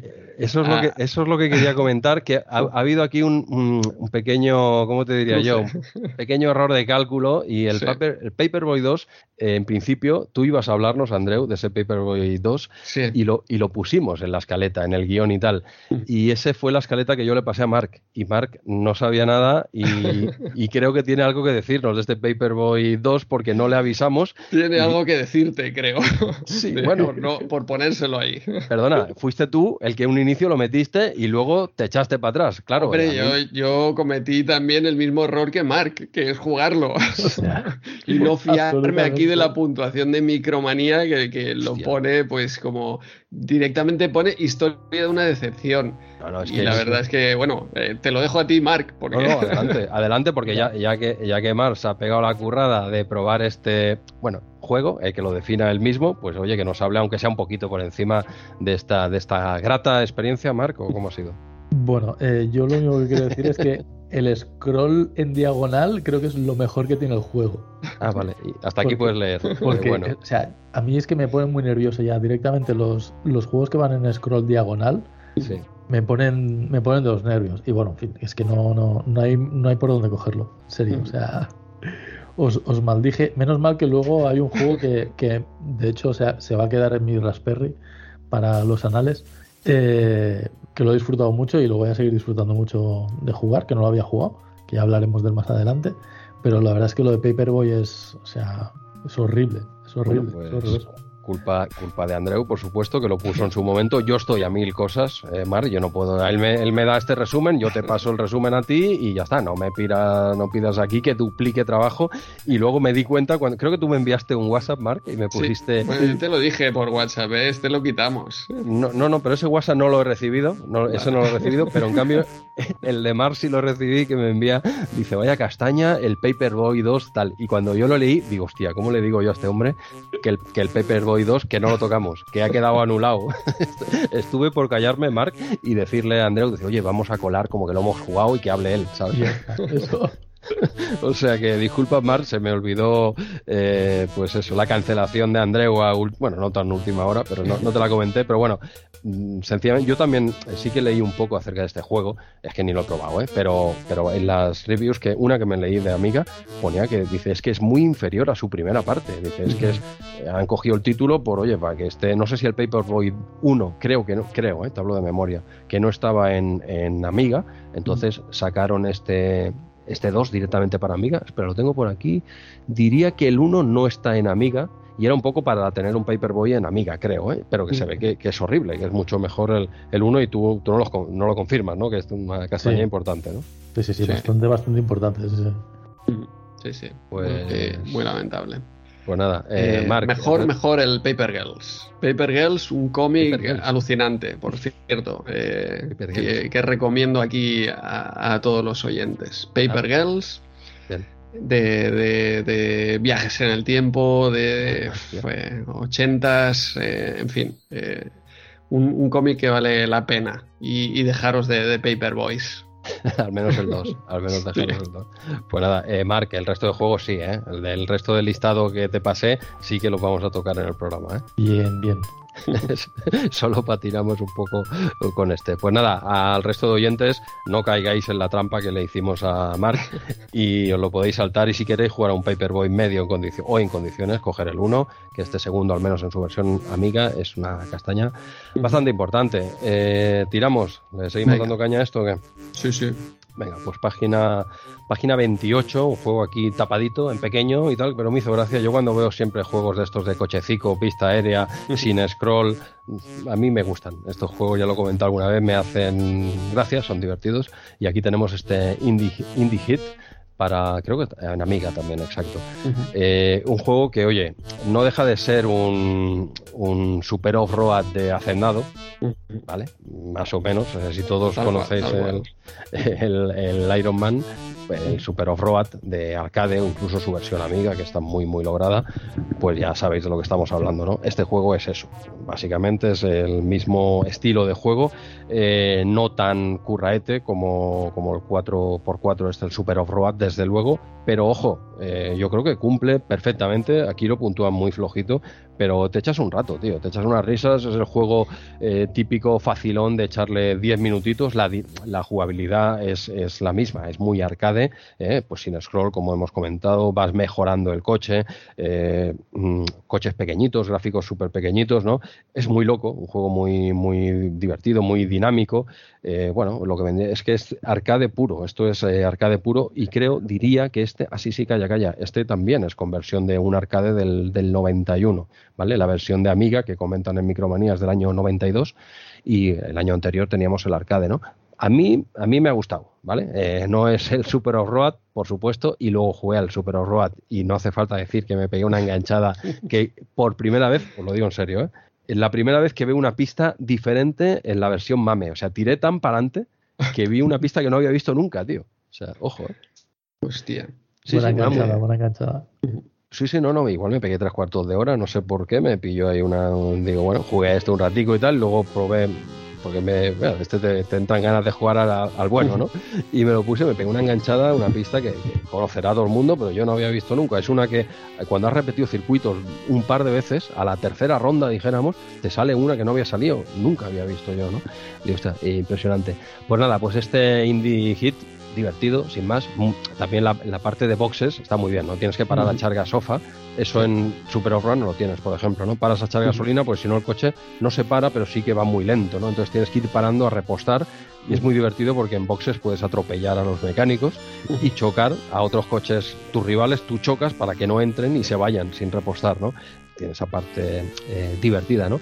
Y también decir que técnicamente tenía una cosa muy guapa, ¿no? Que podía jugar hasta tres players eh, simultáneos, ¿no? Eh, eh, a, la vez, que eso al no, como juegas con la misma pantalla, da igual, o sea, estáis mirando todo, no hay scroll, o sea que estáis todos en la misma pantalla, entiendo que dos con joysticks, el otro con teclado, no lo sé, pero, pero nada, no sé qué opináis de este, si lo habéis probado, habéis visto algún long play o, o qué tal, qué os parece este Indie Hit. Yo no lo he probado, pero sí que he visto algún long play y me ha parecido bastante divertido. Sí, lo es, lo es. Que da la impresión de que es de esos típicos juegos que al principio te, te puedes volver majara con el tema de los controles. No, no, te tienes que imaginar que estás dentro del coche y toda la historia. No, no pero luego ¿eh? se puede volver muy, muy divertido. Sí que es cierto que en el long play que he visto, o me ha engañado el ojo, o incluso puedes entrar a boxes por el otro lado. Me ha parecido que en algún momento eh, con el cochecito entras por la parte de arriba, o sea, por, por la otra entrada, por la salida de boxes. Puede ah, bueno, pero claro, no te contará la vuelta, o sea, sí, igual sí, sí, sí que te la vuelta, te la cuenta igual. Puedes, entrar. O sea, lo que sí que he visto, referente a esto que me ha pasado alguna vez, he entrado por el otro lado, como dices, y cuando entras en boxes, el coche se gira solo y se prepara para salir. Sí, sí. Ah, hostia, eso no, no, lo he visto yo. Pero bueno, me ha parecido un juego muy entretenido, visualmente atractivo además, muy bueno. Sí, sí, es, divertido. Es de estos que no es para echarle horas, pero oye, que tienes un cuartito de hora y, te, y ese es jugabilidad, diversión inmediata. ¿eh? Tampoco es mm. demasiado profundo, claro, ¿no? Pero, hostia, no sé, a mí me ha sorprendido. Tampoco, ya te digo, no he descubierto ahora aquí tal, pero, pero yo considero que es un juego muy divertido. Hostia, a mí no, no me ha convencido nada, no me ha parecido tan bueno como, como vosotros. Es un intento de, de Iron Man. Tiene el toque este original del Pit Stop pero, pero no me ha parecido dentro de este tipo de, juegos no me ha parecido de los mejores. Así como dices, es que el Iron Man, eh, lo pongas cuando lo pongas, o sea, esos tres cuartos de hora no te los va a quitar nadie. Es una enganchada, tío, es buenísimo. Hasta que consigues tienes que hacer lo que, habla, lo que hablábamos en la entrada, ¿no? Recordar, tío, eres un adulto, piensa que aquí te estás enganchando, eh, hay, que trabajar, hay que hacer las tareas, pero, pero no, esos tres cuartos de hora no te los quita, ¿no? Nadie. Y este, pues eh, los controles no me han parecido tan finos, el diseño de los circuitos tampoco me ha parecido tan fino. Y quizá yo he tenido un pequeño hándicap que es, eh, no sé Jesús, si tú has podido jugar menos de tres jugadores. Yo en, la Raspi me entra con tres jugadores em, humanos, digamos, y uno que es la CPU. Entonces esos dos se quedaban ahí como parados en la salida hasta que, o sea que las primeras carreras las he hecho prácticamente solo contra una CPU, hasta que, han perdido eh, los créditos o lo que sea y los han pillando la, la CPU. Ah, la, CPU. No, no, no, a, mí, a mí no, yo lo he jugado en, WinUAE. ¿eh? ¿eh? bueno, y también en la versión, su versión arcade. Y, tres no, CPUs había, entonces sí, solo tú, humano. Sí, sí, no, no conseguí hacerlo así. Supongo que eso perjudicó al juego, pero en, el momento que éramos, eh, digamos, tres CPUs y yo, hostia, las salidas eran como un caos de, de choques permanentes. Los choques son muy raros, te rebotas al estilo pinball, pero hacia atrás. Sí, sí, eso falla un poco. Eh, así como, ostras, eh, los choques forman parte de la gracia del Iron Man. Eh, y también te saque, te ponen nervioso, te sacan de quicio, pero los ves perfectos. Hostia, están muy, muy conseguidos, ¿sabes? Y, aquí no, no, están tan, tan conseguidos. Yo creo que hay muchos juegos de, de este estilo, que todos son divertidos pero como va a pasar también luego, eh, bueno, ahora mismo con los juegos de, deportes, mm. de Olimpiadas, eh, ninguno bate al Iron Man y yo creo que ningún juego de Olimpiadas, como veremos, bate al, al track and field. Tal cual, tal cual, evidentemente. No, no es, no es Super pero bueno, ya que han mencionado esto, déjame que mencione eh, tres, cuatro títulos así similares, por si alguien le hace gracia a este tipo de juegos, que ya serán conocidos por la mayoría de los oyentes, pero bueno, en primer lugar, evidentemente, el Iron Man, Super esa es la, la, referencia. Luego también tenéis el Red Line Del 87, el Iron Man es del 89, eh, el Super Sprint, eh, un arcade más antiguo todavía, del 86, el Badlands, este es más conocido, este es del 89, y luego dando un saltito a Amiga, por lo que sea, he cogido esta plataforma así al azar, eh, sabéis, no sé, en los motivos, pues tenéis el Supercars, el 1 y el 2. Son dos grandes juegos de, este estilo también. Yo quizá no sean tan conocidos como los que he mencionado anteriormente, pero esos Supercars 1 y 2 de Amiga son, son una gozada, son mejor que este, ¿eh? a mí me, encantan. Y nada, un poco para tener un poco abanico de juegos de estos, que hay muchos más, ¿eh? mirando un poco he visto un chorro, ¿eh? he puesto quizá los que me han llamado más, más la atención. Pues por mi parte ya estoy con este Indie Hit. Muy bien. Pues avanzamos. Página siguiente 29. Atención, esto no estaba aquí, pero, pero he visto algo que me ha llamado mucho la atención. Que eh, es, tenemos aquí un anuncio de Super Nintendo con muchos juegos de Super Nintendo, grandísimos juegos de Super Nintendo y Paperboy 2. Aquí en Super Nintendo. Ojo, Ojo, exacto, ojo a gastarte 10.000 castañas en, en Paperboy 2, madre mía. Eh, tener una Super Nintendo y tener solo este juego para todo el año, Hostia, muy, muy duro. Igual en Super Nintendo, yo antes siempre estaba hablando eh, la versión eh, amiga, ¿no? Tú, perdona, Mari, ¿qué versión lo jugaste? Super Nintendo. ¿Has jugado la de Super? Yo te, yo te hablaba de Super Nintendo. Ah, tú me hablabas de Super Nintendo. Hostia, o sea que también, son horribles también las dos. Exacto, sí, sí, sí. Hostia, vale, pues entonces ya nos queda claro, porque yo hablaba de la de Amiga y es una castaña, y Mar nos estaba hablando de la Super Nintendo y es otra castaña, pues nada, eh, lo ponen, es verdad, bien arriba, eh, que se vea bien, sí, eh. Sí, sí. Hostia, viendo. El divertido repartidor de periódicos, sí, sí. El divertidísimo, sí. No, no, pero es que claro, a ver, es, es muy conocido el Paperboy, es un juego referente, realmente es un, juego con mucho nombre y tal. Uno se espera del 2, yo qué sé, como mínimo que iguale al 1, ¿no? Sí. Y, pero no, curioso, curioso. Bueno, debajo tenéis el, el F0, creo que creo que los dos tenéis cositas que decir al final del programa sobre ese juego. Probablemente. Probablemente. Entonces seguimos avanzando. Tenemos en la página 32 eh, Carmen San Diego, búscala en el tiempo. Tenemos también en la página 34 Jack Nicklaus, un juego de, de golf. Estos dos juegos no los saltamos porque nos pararemos en la página 36 en el informe de videojuegos deportivos, más bien videojuegos sobre Olimpiadas, Barcelona 92. Viene aquí pues toda bueno, una colección de, videojuegos basados en, estas Olimpiadas.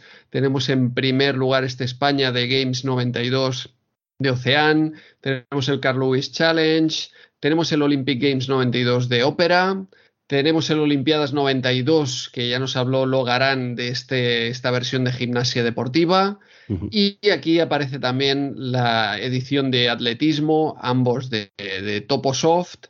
Y tenemos finalmente el Olympic Gold de Sega, eh, que salió pues para Mega Drive, para Game Gear y para Master System. Eh, por comentar en general, eh, ninguno de estos juegos me ha convencido casi nada. ya te digo, ninguno se acerca a Track and Field y eso es lo que no entiendo.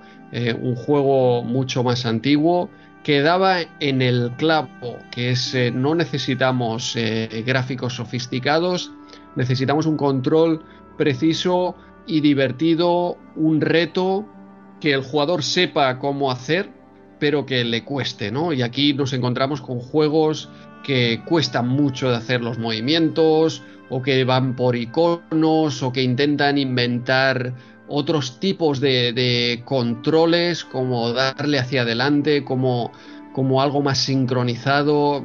Eh, ninguno de los controles de este juego eh, me ha parecido tan bueno como Track and Field. Es que directamente por irnos a una prueba tan clara como pueden ser los 110 metros vallas, te encuentras con cantidad de problemas como que no ves dónde está la valla, como que no hay espacio entre valla y valla para correr, eh, como que los, saltos no son suficientes para saltar la valla. Hostia, esa prueba en el track and field es espectacular. Y tanto si eres lento eh, y ves la valla, a veces puedes no llegar a saltarla, ¿de acuerdo? Como si eres muy, muy rápido, que haces dos pasitos y tienes que saltar, eh, de todas las maneras disfrutas de, ese juego. Y yo aquí eh, ninguno de estos eh, juegos eh, me, ha convencido nada. Luego, si un caso, hablamos en algún detalle de, algunos de ellos, pero os pregunto, primero, Mark, a ti, ¿has probado alguno de ellos? ¿Te ha, gustado? Mm, no he probado ninguno y es que además, incluso visualmente, al ver la revista, es que no, mm, no, te, atrae. No te, no te atraen, no te llaman. Yo, yo incluso tengo evidentemente tengo el recuerdo de Track and Field e incluso del Daley Thompson, que, pasé muchísimas horas yo con Spectrum jugando ese juego. Me parecía muy jugable, la verdad, y, ya te digo, no, no me parecen atractivos para nada, probablemente por lo que dices, porque da la impresión de que le han dado mucha más importancia a intentar ese realismo al videojuego que no, que no la jugabilidad propia. Exacto, más lo visual que la jugabilidad. Sí. Totalmente. Es divertido. Exacto, es que eh, hablaba del track and field, pero cualquiera de estos juegos de la época, por malos gráficos que tuviera, puede ser este de Lee Thompson, puede ser todos los Summer Games, etcétera, eh, ostras, se comportaba muy bien, incluso en esas versiones de 8 bits, ya no hablamos de, arcades o de consolas, sino que las versiones de, de 8 bits estos juegos siempre han sido divertidos, un reto, han salido mejor o peor. Pero es que aquí todos y cada uno de, estos juegos tienen eh, problemas serios de, jugabilidad. Han puesto unos gráficos interesantes, pero se han olvidado del resto. Eh, o han explotado básicamente aquí el, tirón de, las Olimpiadas a ver si alguien picaba. Sí. bueno, de, este listado. ¿O alguno, Jesús? De este listado, a ver, el que, el que llama, el que me llama un poco más la atención, o al menos que tenía en más nombre, es este el, último, ¿no? Que comentan, el, bueno, sí. es el último, ¿no? El Olympic Goal. Es el que está mejor, ciertamente. Sí, ese de, todo el listado este que habéis comentado, yo tampoco me extendería demasiado porque, bueno, tratan muchos juegos y nosotros, pues, para tocarlo mal y breve, pues bueno, los comentamos así por encima simplemente. El que me ha llamado más la atención es ese, ese, Olympic Gold, que bueno, al menos si queréis un análisis un poco más en condiciones y no solo y no solo nuestro comentario así por encima, pues oye, les, les invitamos a que se vayan a escuchar a nuestros socios, ese Retro Hobby 30, en ese episodio 9 ¿eh? de junio del 92, ¿vale? Eh, lo publicaron el, 6 de junio ellos, siempre van una semanita. Podéis, eh, Marcos, Jorge, podéis salir el día 1 también, ¿eh? que lo del día 1 no es una patente nuestra, cada uno publica cuando le dé la gana, pero bueno, ellos tienen la deferencia, igual que Superjuegos 30, pues de publicarlo, no publicarlo el mismo día, que no pasaría nada. Oye, tú te descargas y vas escuchando toda la franquicia 30 poquito a poco, pero un saludo a todos. Pues nada, en ese número 9 de Retro Hobby 30 le dedican pues casi media hora, ¿eh? están ahí un buen ratito eh, hablando del juego y bueno, mm, bueno, mm, a ellos quizá no les ha gustado tanto, ¿eh?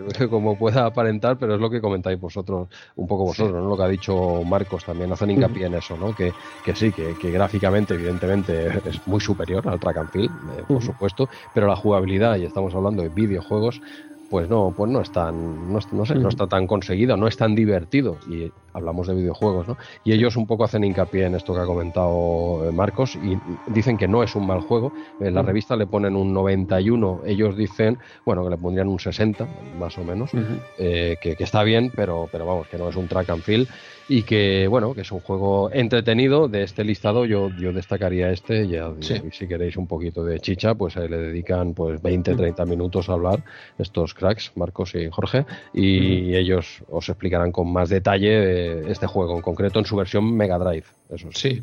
Exacto, también en, en Superjuegos 30, en ese episodio 2 también de junio de 2022, este, este mes eh, toda la mansión 30 le hemos estado dando al Olympic Gold con diferentes eh, gustos, ¿no? También en, este caso, en Superjuegos 30, este Olympic Gold les, les gustó, les gustó bastante. Yo, eh, los gráficos están bien, pero el control de este no está del todo mal, pero en las pruebas de correr, por ejemplo, con el pad es bastante complicado, es bastante complicado. No sé si las versiones, yo he probado la de Mega Drive, no sé si las de Master System Game Gear pues eh, siendo más adecuadas a, este, a estas consolas, están un poco mejor. Ciertamente es casi el mejor de, todos estos que aparecen aquí. Yo diría que sí. ¿eh? Sí.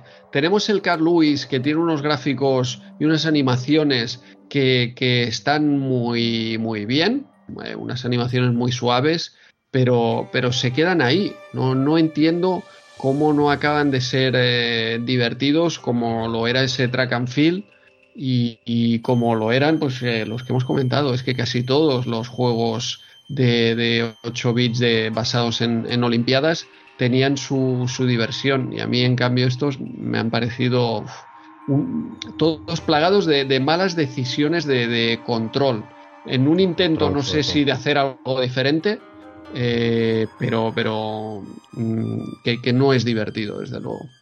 Bueno, pues nada, nada. Oye, tenemos que ponernos eh, de acuerdo o, estar más atentos en esas reuniones que hacemos en la mansión 30 eh, y a ver qué juegos cogemos cada uno. Pues si no nos pasa, eh, que cogemos el mismo juego los tres. Lo que pasa que allí, claro, como hay, hay de todo, pues sabes, las azafatas, el no sé qué, la piscina, claro, los canapés, pues te, te lías, te lías y no estás por las reuniones. Chicos de la franquicia 30, prestar atención cuando Andreu en la pizarra nos dice lo que tenemos que hablar que es Andreu, ¿eh? el que maneja aquí el cotarro, nos dice qué juegos vamos a tocar en cada podcast, ¿vale? Un poquito, un poquito de atención también por, por, mí.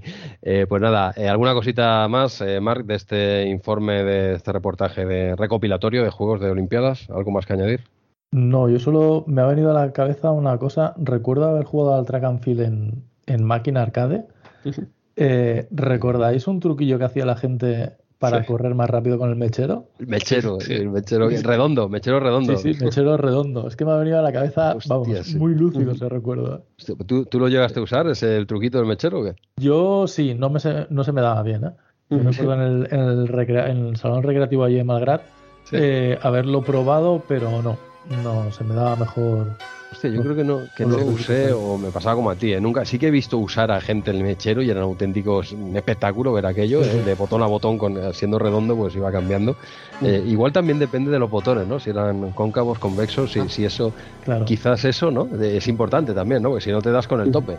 De alguna forma, pero sí, sí, el, truquito mítico ese del mechero, yo tampoco le saqué, saqué mucho partido. Bueno, tenías que fumar en la época para controlar esas cosas.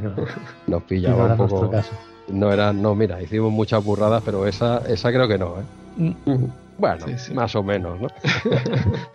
seguimos, seguimos avanzando, ¿qué Marco? O nos metemos en jardines. seguimos, seguimos, seguimos. vamos, vamos. Sabia, sabia decisión. Pues venga, va. Eh, ya tenemos este reportaje. Bueno, no sé tú, Andreu, ¿tenías algo más que añadir? O ya no, no, no, nada más que, que añadir. Y, pues pasamos a este reportaje de la magia del CD-ROM, donde aparecen pues eh, toda una serie de videojuegos adaptados a versión CD-ROM. Eh, tenemos el King's Quest 5, del que ya hemos hablado. Eh, tenemos por aquí también Carmen San Diego. también hemos hablado del Wing Commander. Loom, en este caso, todos juegos adaptados a la versión CD-ROM, donde pues aprovechaba sobre todo en ese momento las características de, sonido, más que nada del CD-ROM.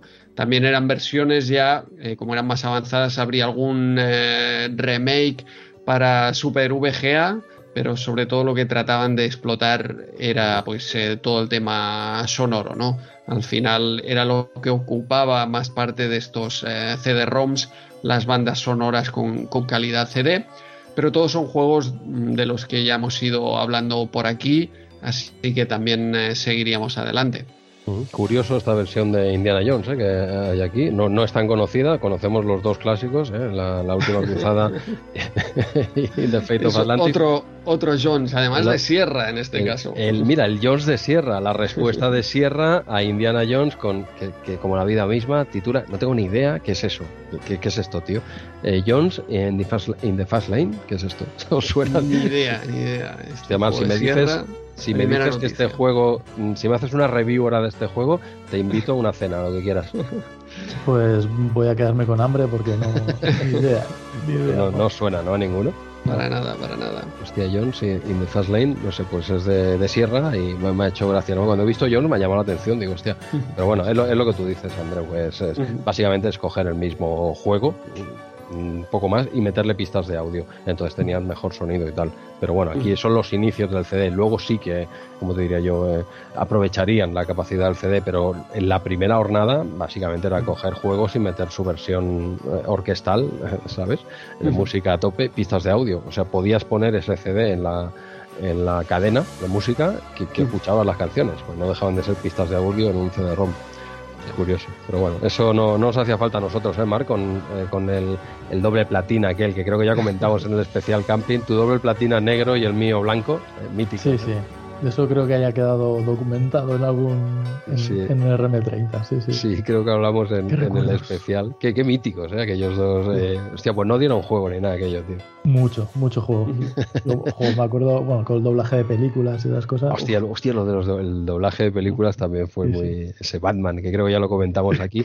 Sí, que seguro que comentamos porque lo de El Betis va de verde, creo que lo recordamos todos. Y bueno, y ese, ese frustrado Lapifresun, que por lo que sea, eh, problemas técnicos quedó en el olvido. Una, una, pena, ¿eh? Hostia, yo tengo cintas todavía aquí de MSX y tal, que eh, igual en alguna, no sé, igual pinchando en alguna, me parece sería, sería impresionante. Si recupero eso, te lo vamos, te llamaría al momento. ¿eh? Bien, bien, bien, harías bien, harías bien. Sí, sí, rápido ahí empezó realmente RM30, ¿eh? el programita que... Eso, Andreu, está, sabes que nos pusimos en medio de la montaña a grabar un programa de radio, ¿no? Hostia, eso no lo recuerdo yo. Sí, tú, estábamos solos, creo. Eh, creo que tú y yo y David creo que estaba. Ah, David también. Me suena que estaba David, sí. Puedes, hostia, puede ser. Un programa, Andreu, que grabamos así de, chorradas y hablando, haciendo el tonto, medio el bosque, y yo lo grabé, creo que lo pisé con algún juego de MSX con el tiempo. Ah, la, cinta y tal, y se perdió, y bueno, chuminada, pero hostia, María, muchas gracias poder escucharlo, que va, a ser que no. Pero bueno, yo no guardaría todos estos detallitos extras que tenemos para un próximo posible especial Camping 2. Eh, ahora que te tenemos aquí, Mar, ¿tú cómo, cómo ves esa posibilidad? No la, aunque ahora te dirá, creerás que es coña, pero no lo han dicho unos cuantos oyentes, ¿eh? que si vamos a hacer una segunda parte. Yo me sumo a lo que haga falta. Yo Hostia, sin, pues- sin problema. Pues ya tenemos el primero fichado, ahora tendremos que engañar a Javi, a Carlos, David, a Uri, eh, Bernat también hay que liarlo. Y más sabiendo que además la- los oyentes piden que nos paguéis el doble a los colaboradores. Sí, sí, O sea, no hay problema.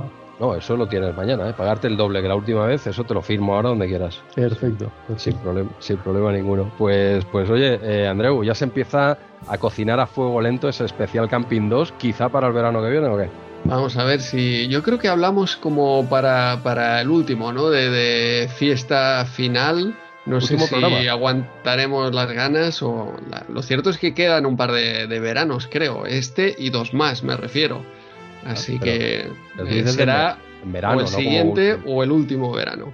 Bueno, sea, sea como sea, se intentará hacer una segunda parte y tal. Por nosotros bien, pero a ver el resto que dice, era, pero en serio, otra vez tengo que ir allí a contar milongas, tío.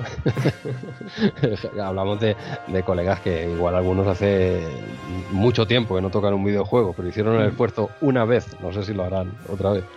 Pero bueno, eh, ahí queda, ahí queda, ahí queda. De momento ya tenemos a Mark, o sea que ya uno fichado y a ver si el resto eh, les engañamos para una segunda parte. Venga, pues estamos ya en la página 46. Nos detenemos aquí para tocar un programa para mí, para mí bastante importante. Pero antes, antes de empezar a hablar de este programa en concreto, eh, permíteme, Andreu, que ponga un pequeño corte, eh, de solo unos medio minutito de un anuncio de, de televisión que hicieron de, de nuestro querido, por todos, por ti también, lo sé, Andreu, eh, amiga, y en el que hablaban un poquito de- del programa que, que vamos a tocar ahora. O sea que dale, dale al play y luego, y luego seguimos dándole caña. Venga. Soy el Amiga 500 de Commodore, la máxima expresión de ordenador creativo, con gráficos tan avanzados y una animación tan sorprendente que no podrá dar crédito a sus ojos. Mis increíbles posibilidades de procesamiento y el software de vanguardia, como el programa Deluxe Paint 2, permiten crear sus dibujos de alta resolución y diseño gráfico de la forma más sencilla.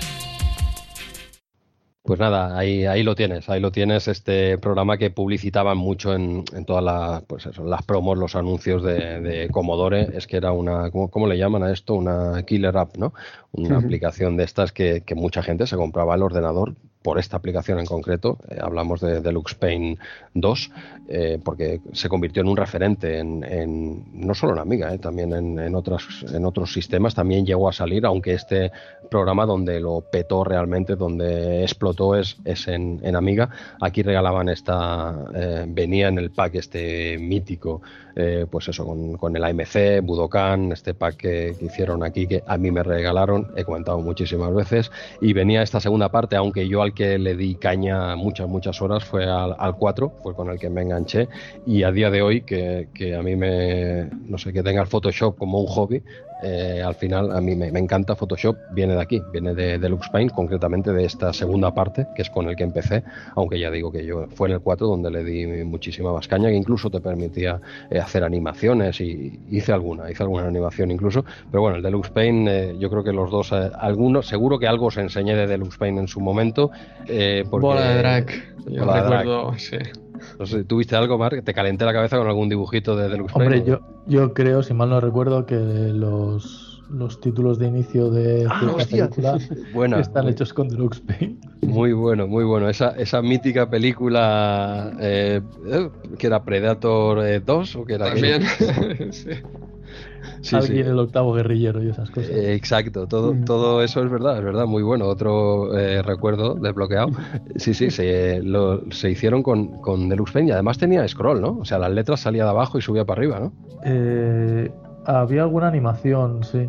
Me suena Sí, que sí. era algo o cambiaba de color o alguna historia de No, estas. creo que subían, creo que, creo que ahí, por eso era con el 4, porque te, permite hacía, te permitía hacer la, la animación esta, y sí, que pusimos la chuminada aquella de, bueno, eh, que se recomienda, que no, Sí, no os va a provocar eh, ¿Qué vómitos, o no sé. provocar a- si provocará, no sé qué, bueno, una chorrada de chavalines de, la época. Y sí, sí, es verdad, pues mira, muy bueno. Se, lo, hice ahí en el módulo, en el camping, por supuesto, con, este Deluxe Paint 4, porque este 2 no permite hacer animaciones todavía. Y bueno, un programa, ya te digo, muy, muy mítico para mí, porque a partir de ahí empecé pues con todo esto de a nivel amateur, por supuesto, de, edición y hacer dibujitos y tal. Aquí con Deluxe Paint era más dibujar, dijéramos, eh, Photoshop es más retocar, es, y, es otra historia, ¿no? Pero bueno, eh, Photoshop bebe mucho de Deluxe Paint, ¿no? El hecho de trabajar con, con capas, sobre todo, y bueno, la verdad es que es un, un programa que, vendió muchísimos eh, amigas, muchísimos, muchísimos, bastante importante. Creado por Dan Silva para Electronic Arts, ojito, Electronic Arts, ¿vale? la versión original, la de Amiga, que es donde realmente pues eso lo petó este programa, se lanzó en noviembre del, del 85.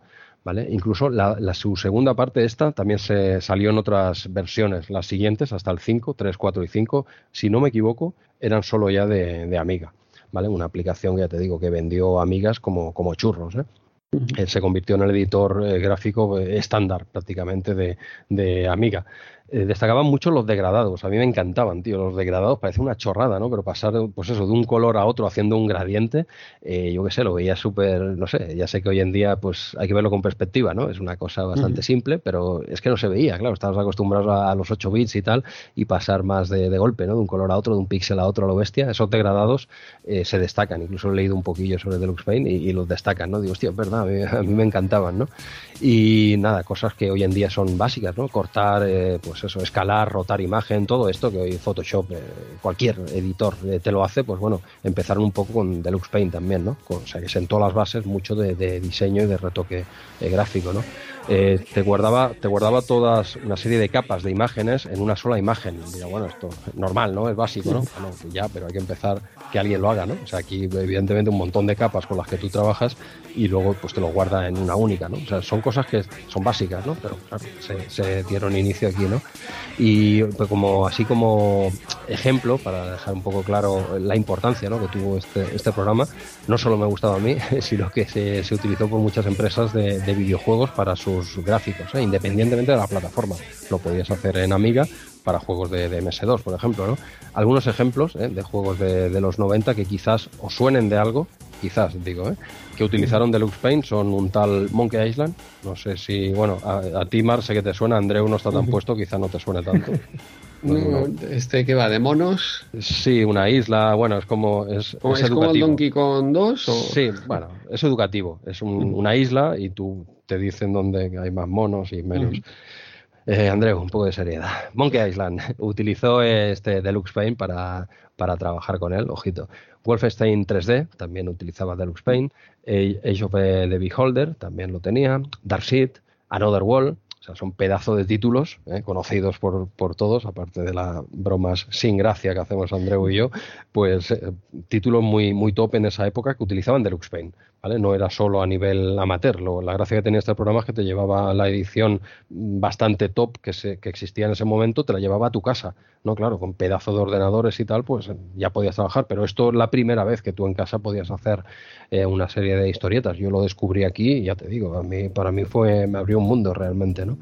Y, no sé, poco, poco más que decir de, este juego, que, es raro que Micromanía toque, toque este jueguico, este juego, esta aplicación, es, más de, juegos, como todos sabéis, Micromanía, pero bueno, nos hablan aquí de este Deluxe Paint y en el próximo número nos hablan del Deluxe Paint Animation, ¿vale? Que no es el Deluxe Paint 4 que incluía animación, sino es un, creo, si no me equivoco, eh, lo tengo que preparar un poquito para el próximo número, pero creo que es un programa exclusivo para dos eh, esto lo diré, estoy avanzando aquí, igual estoy metiendo la gamba porque no, no, me lo mira todavía, lo quiero preparar un poquito para el mes que viene, pero tocarán el Deluxe Paint Animation, que es un poco la continuación en el reportaje, lo podrían haber puesto aquí todo junto, pero bueno, lo harán el mes que viene, mejor, menos, menos faena para mí, y ya está. Y todo esto yo sé que al señor Jojo 073, José, todo esto dirá, no se ha acertado ni el complementario, porque esto quien no lo sepa, este tío es un pedazo de artista, eh, tú has visto unas cuantas eh, ilustraciones suyas, seguro, y, todos, y muchos de nuestros oyentes,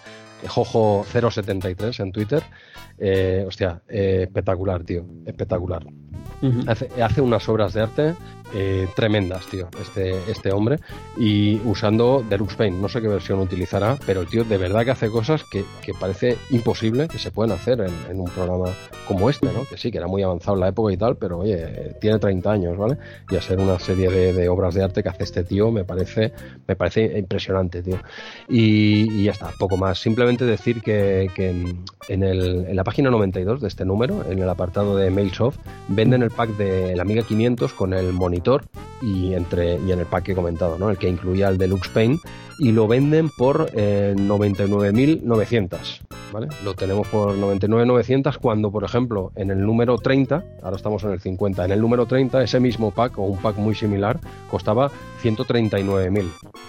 ¿vale? 88.900 sin monitor, ¿vale? Pero ya vemos que van bajando los precios y tal, pero bueno, que en este número de la revista lo tenéis aquí, el pack que estaba comentando, eh, pues nada, casi 100.000 pelas, la pasta, ¿eh? En la época. y, poco más, poco más. No sé si vosotros en su día, aparte de calentaros yo la cabeza con el Deluxe Paint en su momento, también lo, os hizo gracia, os llamó la atención este programa, o, no, o quizá al ser bastante exclusivo de Amiga, no, no lo tocasteis tanto, no, no tuvisteis Amiga ninguno. Yo en mi caso no, el único Amiga que, que vi era el que tenías tú allí. Y la única experiencia con el programa es lo que, lo que estuvimos viendo allí nada más.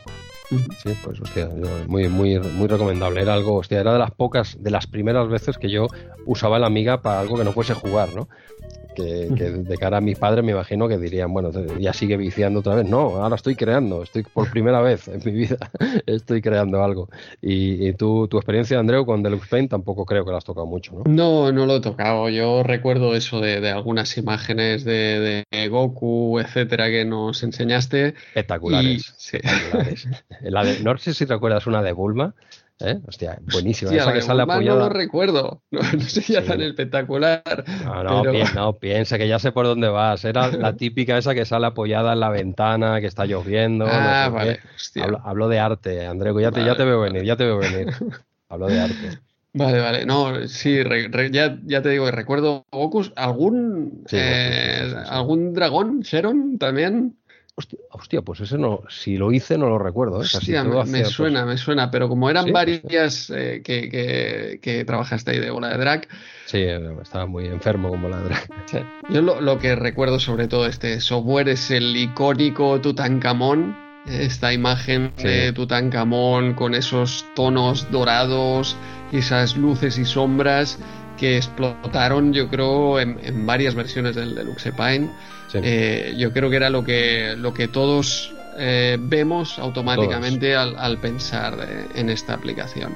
En todas, en todas, hasta el 5, mm. digo, pues las tengo aquí, hay una recopilación, mm. quitando el primero, creo, del 2 al 5, todas en portada traen al mm. Tutankamón. Y un, detalle, ahora que lo has dicho, eh, al menos en el 2, hay un detalle que he leído por ahí, que mira, me ha venido ahora a la memoria, que en esa espectacular imagen que sale en la, en la caja, en la portada, incluso tiene skylines que se pusieron a propósito para que, para que la gente viese, digo, esto no es una foto, esto es lo que verás tú en el monitor. Incluso se ven las skylines en la misma caja y no es un fallo, se hizo a propósito. Para decir, lo que estás viendo aquí lo vas a ver igual en el monitor.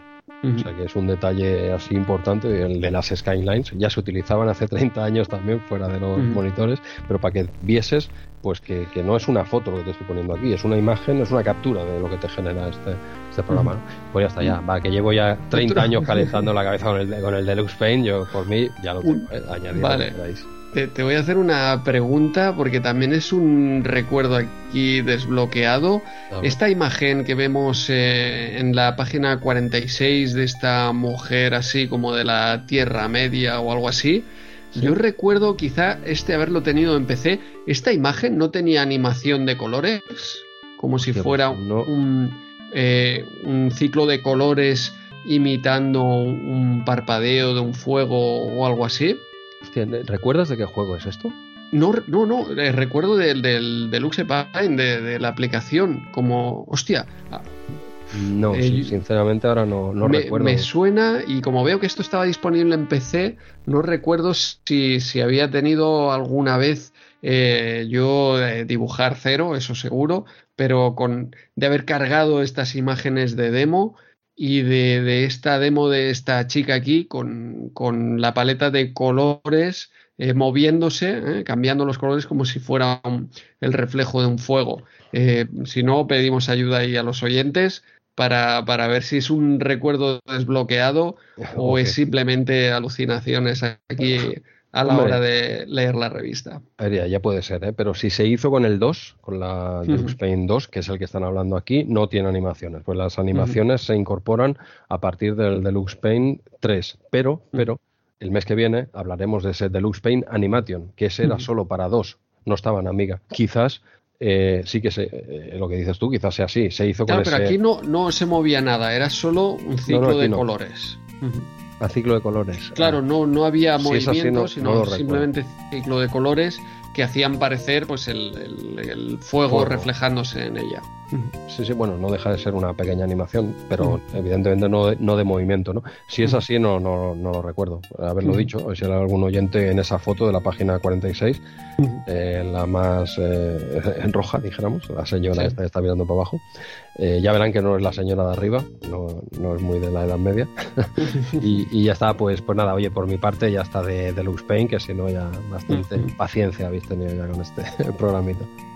Bueno, y pasamos a la página 48, que también enlaza mucho con Deluxe Paint, porque tenemos aquí Terminator 2, el ordenador al servicio del cine. Es este reportaje eh, de, multimedia, de infografía, más bien eh, en esta ocasión, donde pues nos desvelan todos estos trucos de Terminator 2 y cómo se utilizó el ordenador pues para generar este personaje también icónico del eh, T-1000 con eh, el metal líquido que, reflejaba, que era el primer personaje 3D em, generado por ordenador mm, antropomórfico que se movía en, en, el cine y que en su momento era espectacular, pero que hoy en día la verdad es que estas imágenes de, animación 3D siguen siendo espectaculares. Esa escena mítica que tenemos aquí en la página 49 del T1000 apareciendo entre las llamas y, caminando, la verdad es que se, mantiene ¿no? a, día de hoy. Y nada, tenemos un, un, reportaje donde nos hablan de estas estaciones Silicon Graphics, no eran amigas, Jesús, eran estaciones Silicon Graphics que más adelante sirvieron para, para, esa Nintendo 64. Bueno, no, ¿qué te crees que tenían allí? Dentro de una estación Silicon Graphics, ¿qué te crees que hay? Pero bueno, sigue. Eso era la parte de fuera, ¿no? Por dentro era una amiga. Hombre, claro.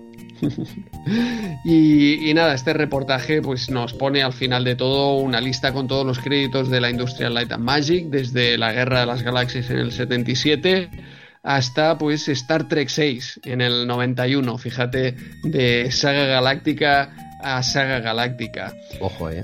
eh sí, sí, espectacular. Y entre medias, pues muchos, eh, muchos títulos que, que, recordamos. En particular, por ejemplo, ese misterio de la. El misterio de la pirámide. ¿No era el secreto de la pirámide? Aquí le llaman el misterio de la pirámide. Yo diría que era el secreto de la pirámide, también con, ese personaje que aparecía de la vidriera, ese eh, que era una especie de caballero eh, que luchaba con, una espada, ¿no? También todas esas imágenes icónicas de, CGI en, en el cine.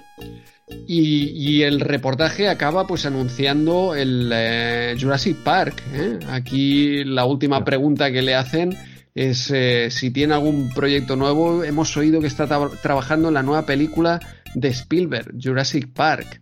Y, le preguntan a ver si, si, sacan algo aquí. Yo creo que Jurassic Park todos recordamos como el momento en el que realmente eso, esos CGIs eh, se volvían ya casi indistinguibles y, totalmente reales. Espectacular. lo de Jurassic Park, espectacular. La, esa sí que la fuimos a ver juntos, ¿no? Ah, sí, sí, sí. Hostia. Eh, venías tú, también, Mark, ¿no? Pues podría ser. Yo es que además estaba viendo el listado de películas y sí que me acuerdo de haber ido a ver Avis a Blanes. Oh, Avis. Sí, sí, sí. Sí, sí, los efectos también. Joder, lo del T-1000 sí que me acuerdo de la.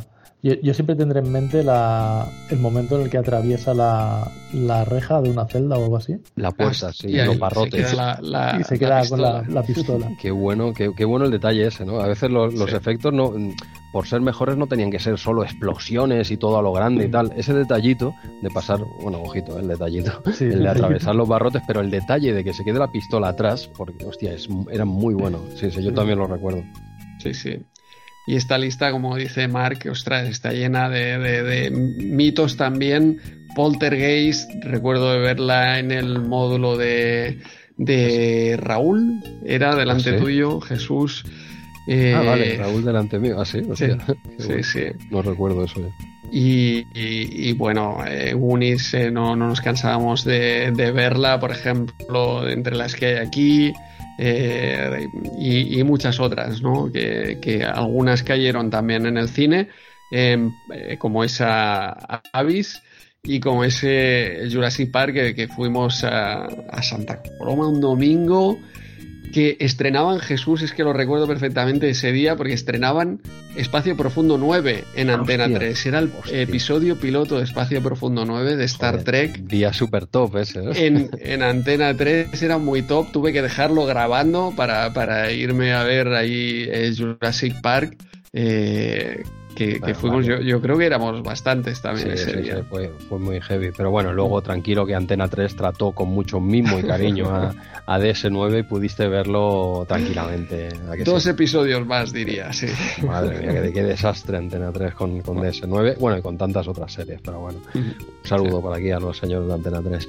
Pues, pues nada, eh, sí, sí, eh, tremendo, tremendo este, este reportaje. Sí, sí, no viene la mente. Es la primera vez, ¿no? Ahora los efectos especiales, tú te ves una de, mira, esta misma, sin ir más lejos, ¿no? De este, eh, Doctor Strange 2. Tiene unos efectos, vamos, eh, espectaculares, pero espectaculares, ¿eh? Y aún así sigue siendo un tostón de película. Ya nos hemos acostumbrado a, nos hemos acostumbrado a que los efectos, bueno, que tienen que ser buenos, no siempre lo son, ¿no? Pero tiene que haber una historia detrás, ¿no? Y aquí los efectos nos cegaban, ¿eh? Fuese buena o mala la peli, nos cegaban, ¿eh? Era la primera vez que veíamos burradas así, ¿no? Sí, sí. En, en sí mismos representaban algo. Eh, a pesar de que estas que estamos hablando aquí, Jurassic Park o Terminator 2, todo, todo acompañaba, ¿no? Todo, todo. Pero, pero es cierto que, muchas de ellas pues están basadas en, ello, en los efectos especiales, y eso hoy en día ya no lo puedes hacer porque lo das por hecho, ¿no? Eh, es, como una peli en color, una peli con, sonido, ¿no? En su momento sí que eran algo, pero, pero ahora ya lo tienen todas. Sí, sí, no, no, el ejemplo claro es este, ¿eh? el en mi caso, ¿eh? el Strain 2, unos efectos de verdad, ¿eh? por encima de la media. ¿eh? Mm, llaman la, habían escenas que eran realmente guapas de ver, ¿eh? pero, pero dice, vale, y ya está, ¿no? Hoy en día ya, en 2022, no, con esto no cuela, solo. Eh, tienes que darme algo de entretenimiento. Pero bueno, eh, bueno, un saludo también a, a, todos los que les ha encantado Strange, Strange 2 también. algún comentario llegará, ya lo verás. Pero bueno, ya, pues. Ya, te comentaré cuando, cuando la mire. Sí, sí, ya me dirás. A ver, a ver, a ver qué te parece a ti. Eh, avanzamos, avanzamos que, nos quedamos eh, atascados en cualquier página. Eh, página 57, Star Trek 25 aniversario. Aquí afortunadamente ya este juego hablamos de él el mes pasado con Oscar Prieto, lo analizamos en profundidad, así que no nos quedaremos atascados en él. Y nos paramos en Larry 5, página 64. ¿Qué me cuentas de este Larry, Jesús? Larry, Larry, soy el menos indicado para hablar de la saga de Larry porque no, no, no apenas los he jugado, o sea que, que pero bueno, pero he, hecho un poquito los deberes y he, intentado resumir un poco a ver de dónde viene este Larry, qué historia ha tenido previa y tal, porque yo es que no, no controlo nada de, de Larry, este lo he probado un poquito, ¿eh? pero bueno, antes de, nada decir que, que, Larry ya ha salido más en, en RM30, eh, lo tuvimos en el número 39 en el que se comentaba que el informe de Sierra Online en el que Bisarma y Jorge nos hablaron de, en general de, aquel informe de Sierra Online y, bueno, Bisarma estuvo un ratito hablándonos de, así genéricamente, de, los Larry, ¿no? En general, de al menos del primer Larry que teníamos. O sea que ya en el número 39 de RM30 ya tocamos un poquito de Larry y también en el número 48 ¿eh? Eh, en el especial cuarto aniversario, nuestro, nuestro ácido comentarista de mails, Vampirro, eh, nos hizo la review del, del, remake precisamente en VGA del Larry 1. Ese fue más reciente, quizá la gente lo recuerde más. Ese, pues eso, ese remake que tuvimos, que, se hizo en, en, VGA de esa primera versión, que nos lo comentó, vino aquí al especial y, fue Vampirro el que seleccionó este juego. O sea que ya tenemos un poquito de Larry en la revista, pero bueno, tú y yo, quitando eso, Andreu, poco Larry hemos tocado en general y en RM30. La verdad es que, aparte de estas menciones, no sé si tú recuerdas que hayamos hablado un poquito más de Larry. Eh, no, no. Eh, bueno, estos, estos juegos ya, ya es bastante en 50 números porque es, ahora donde empezaron a, salir. Yo recuerdo de haber jugado un par, eh, ya, ya, te digo, ese uno me parece y quizá este 5 este son los dos que, que me pasé. Sí, sí, porque básicamente, como ya comentamos, para no repetirnos, ya Larry empezó a comercializarse en España con ese remake en VGA que hablábamos precisamente, que nos comentó Vampiro. Ese fue el primero que Herbe comercializó aquí en España y el segundo en comercializarse fue el 5, y, el, y el 4, ¿qué, pasó? ¿Por qué no comercializaron el, el 4? ¿no? que yo, eh, pues no hubo 4. El 4 no se llegó a hacer. Algo que nos comentó, ahora disculpa, pero no recuerdo, hubo un oyente que nos dijo, no sé, la ERTES, quizá fue la ERTES, que en Twitter muy elegantemente dijo, el 4 no existe, ¿vale? Eh, echarle un vistazo, que el 4 no hay 4, ¿vale? Luego explicaremos así por encima un poco por qué no hay 4. Eh, pasamos de ese Larry 3 al, al Larry 5, que es el, el, que, el que nos habla aquí, ¿vale? Y bueno, decir, así de forma general, no voy a decir todos los títulos, por supuesto, pero que hay hasta 10 títulos diferentes de, de Larry eh, así como los conocemos, porque luego también tienes títulos extra, eh, que si juegos de casino, que si minijuegos de estos que, que Mar seguramente tenía mucho que decir de estos minijuegos tipo casino, no sé si tendrían esas, esas normas oscuras que hablábamos antes o qué, pero bueno, hay más, hay más cositas extra, aparte de la saga principal de Larry, que ya te digo, serán unos 10 aproximadamente. El último de, de 2020, no te lo pierdas. ¿eh? El primer Larry lo tenemos en el año 87 y el, el último en 2020 no tiene nada que ver con el Larry original, ¿vale? De hecho, en mi opinión, no, no le llega la, la, suela a los zapatos, ¿no? Estos últimos Larry son, yo creo, estirar el chicle y sacar billetes, tampoco son de Sierra Online, ni, ni está el creador original, ni, eh, ni nada. Es eh, simplemente estirar un poco y a ver qué sacamos con, con esto, ¿no? Pero bueno, eso, hasta unos 10 títulos diferentes. Hasta el 7, dijéramos, este Love for Sale, eh, son de, son, podríamos llamar los originales, ¿no? Los de Sierra Online y con su creador eh, original, Al Love, que, que, este sí que fue el, pues el, pues eso, el, el, padre ¿no? de este juego, es este hombre, que volvió para el remake en VGA, incluso hubo por aquí un eh, ¿cómo se llamaba? Un remaster también. Eh, aparte del remake este de, en VGA, es un reload, reloaded, ¿vale? Un reload de, en el año 2013 y volvió para la saga. Yo creo que volvió para cobrar el cheque y firmar conforme había vuelto, ¿no? Pero bueno, aquí dio su visto bueno en ese, en ese reloaded, ese remaster que se hizo en 2013 que también es del primer juego. ¿eh? dijéramos que es mejorar todavía el, el, el remake VGA del 1 o sea que el 1 ha tenido como tres versiones diferentes para que nos hagamos una idea. Pues eso, una saga bastante, bastante larga. Y nada, pero vamos a centrarnos en lo que nos ocupa, que es hasta el 5. Y supongo que os pasará como a mí, que la historia de este hombre en el Larry 1 eh, 2 y 2 y 3 en la primera trilogía no tenéis ni idea de lo que le pasó a este hombre, porque como ya he dicho, en el 4 no existe. O sea que no sé mm. si no conocéis la historia, igual que no la conocía yo. Me he apuntado aquí un par de, eh, así por encima, que es lo que pasaba en esos juegos. Si queréis os resumo, al menos para saber de dónde venía este hombre. A ver, ¿a dónde, a dónde llega? A ver, a ver. Primero eh, empieza el colega Larry 1, ¿vale? Del 87. Eh, tengo aquí un pequeño resumen que es Larry es virgen a los 38 bueno, esto puede, esto puede pasar, no voy a preguntar, ¿eh? simplemente Larry es virgen a los 38 y decide empezar una nueva vida en los Ways. La ciudad del pecado, donde visita bares, casinos, hoteles y discotecas. ¿eh? Tras, perder la virginidad con una prostituta, decide buscar a su media naranja, ¿vale? Esto sería un poco el, argumento de, Larry 1, que como hemos dicho tiene hasta tres versiones eh, diferentes en el tiempo, pero bueno, el argumento básico es ese, ¿no? Un juego muy picante, no muy picante, pero bueno, con esta temática de fondo más adulta y tal, pues bueno, estas son las aventuras que le pasaban el 1. Venga, Larry 2 en el 88. Ep, eh, que es la chica que conoció al final del primer juego, lo abandona, pobre hombre. Eh, pero Larry gana la lotería, eh, un concurso de citas y un crucero, las tres cosas, donde es perseguido por el KGB. Ojito. Acaba en una isla tropical y conoce a Kalalau, hija del jefe de los nativos. finalmente, Larry conquistará a esa Kalalau. Bueno, vale, argumento así muy por encima de ese Larry 2. Venga, Larry, Larry 3, del 89. Seguimos en la misma isla tropical, ahora convertida en complejo vacacional. El juego se divide en dos partes. La parte 1, Larry es abandonado por Kalalau, pobrecito, que le deja por una amazona caníbal. Eh, tras varios encuentros fallidos con otras mujeres, Larry conoce al amor de su vida, Passionate Patty. Esta ya nos suena un poquito más. ¿Vale? Pero debido a un malentendido, acaban cortando. ¿eh? Pobre, siempre acaba igual este hombre. Y Larry se va de expedición a la selva. Y en la parte 2 controlas a Patty. ¿eh? Es el primer juego que controlas a dos personajes, a su amada, ¿eh? que va en busca de Larry a, pues, esta selva, ¿no? a buscarlo, a su amado, que por lo que sea se separaron.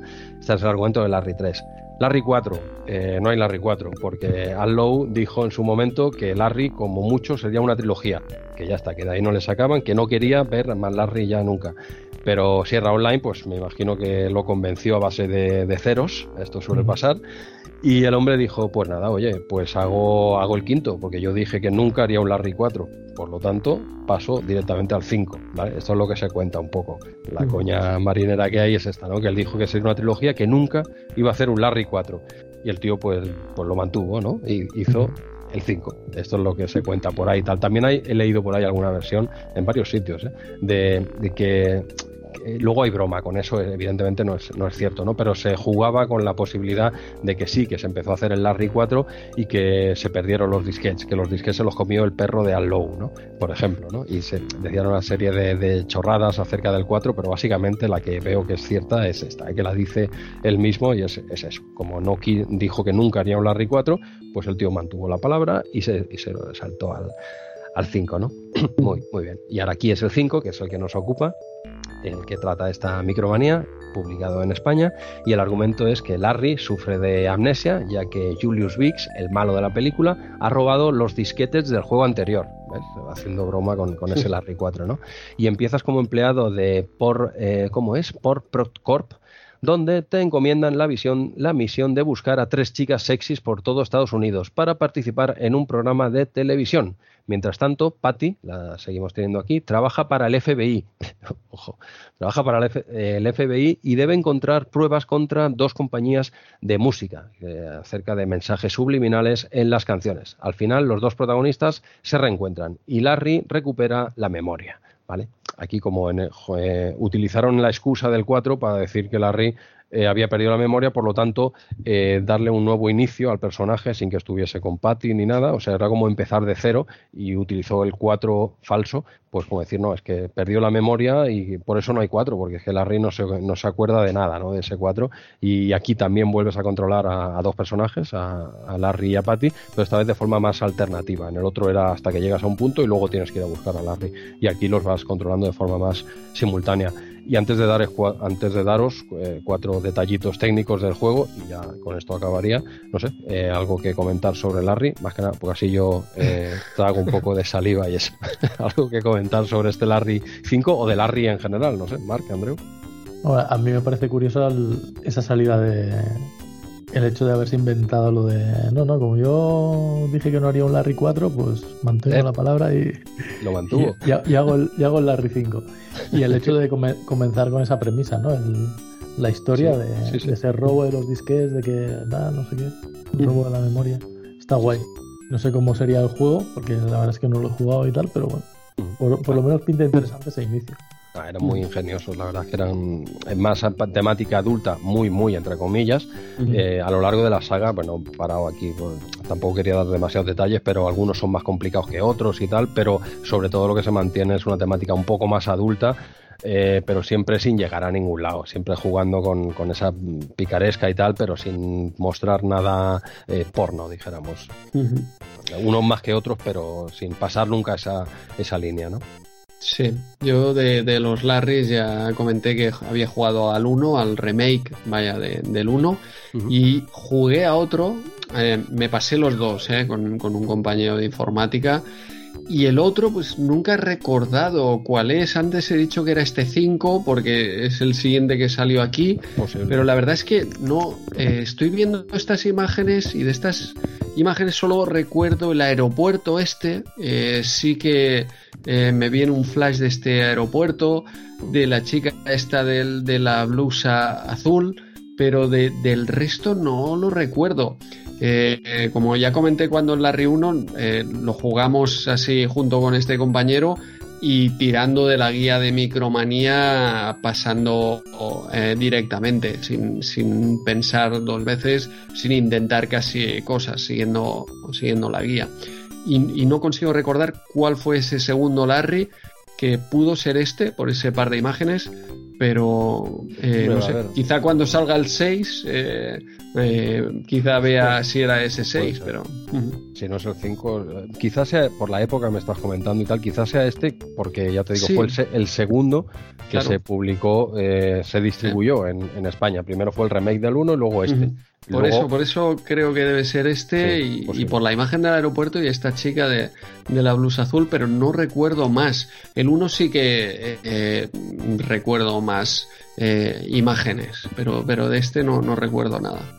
Bueno, pues, pues nada, doy cuatro datos del juego y así ya seguimos avanzando y iremos al, último juego que sé que los dos le tenéis, le tenéis muchas ganas y así yo cuando acabe el Larry 5 ya cuelgo y me voy, ¿eh? ya finiquitáis vosotros el programa y, ya está. Pero bueno, va, cuatro, cuatro datos ya más técnicos del juego de, este, de esta quinta parte, ya hemos comentado un poco por encima el argumento y de dónde venía este hombre para hacernos una idea, no jugó a ninguno, ¿eh? pero al menos tenía la curiosidad de ver qué le pasaba en cada una de las entregas, ¿no? Total, son tres antes, tampoco hay mucho.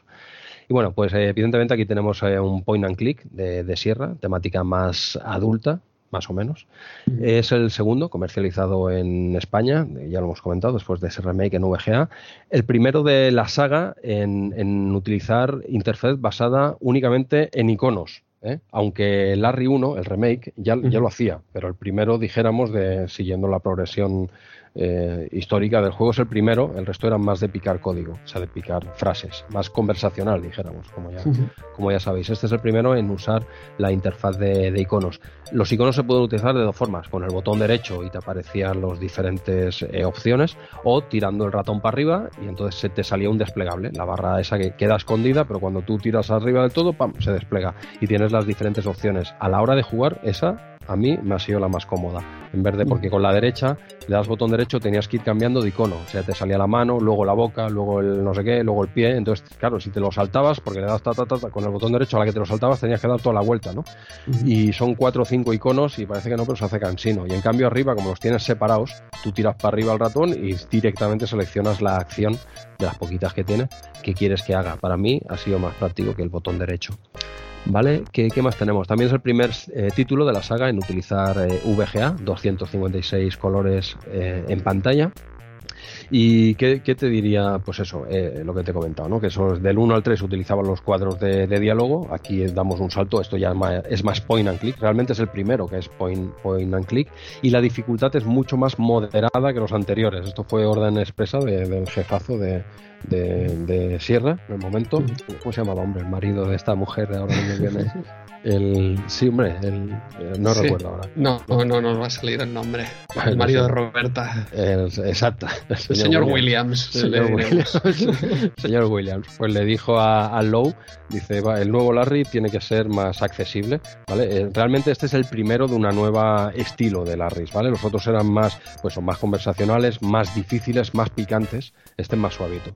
¿vale? Es menos adulto y es, pues es más, se acercaba más a los juegos de Lucas, dijéramos, ¿vale? No sé si tiene algo que ver o qué, pero es más fácil de, jugar, gráficos más, eh, pues eso, más dibujo animado y tal. Yo creo que este, tiraban un poco más hacia, hacia Lucas. Pero bueno, este es dificultad bastante más moderada, bastante, ¿eh? que los otros que son casi imposibles de, acabar.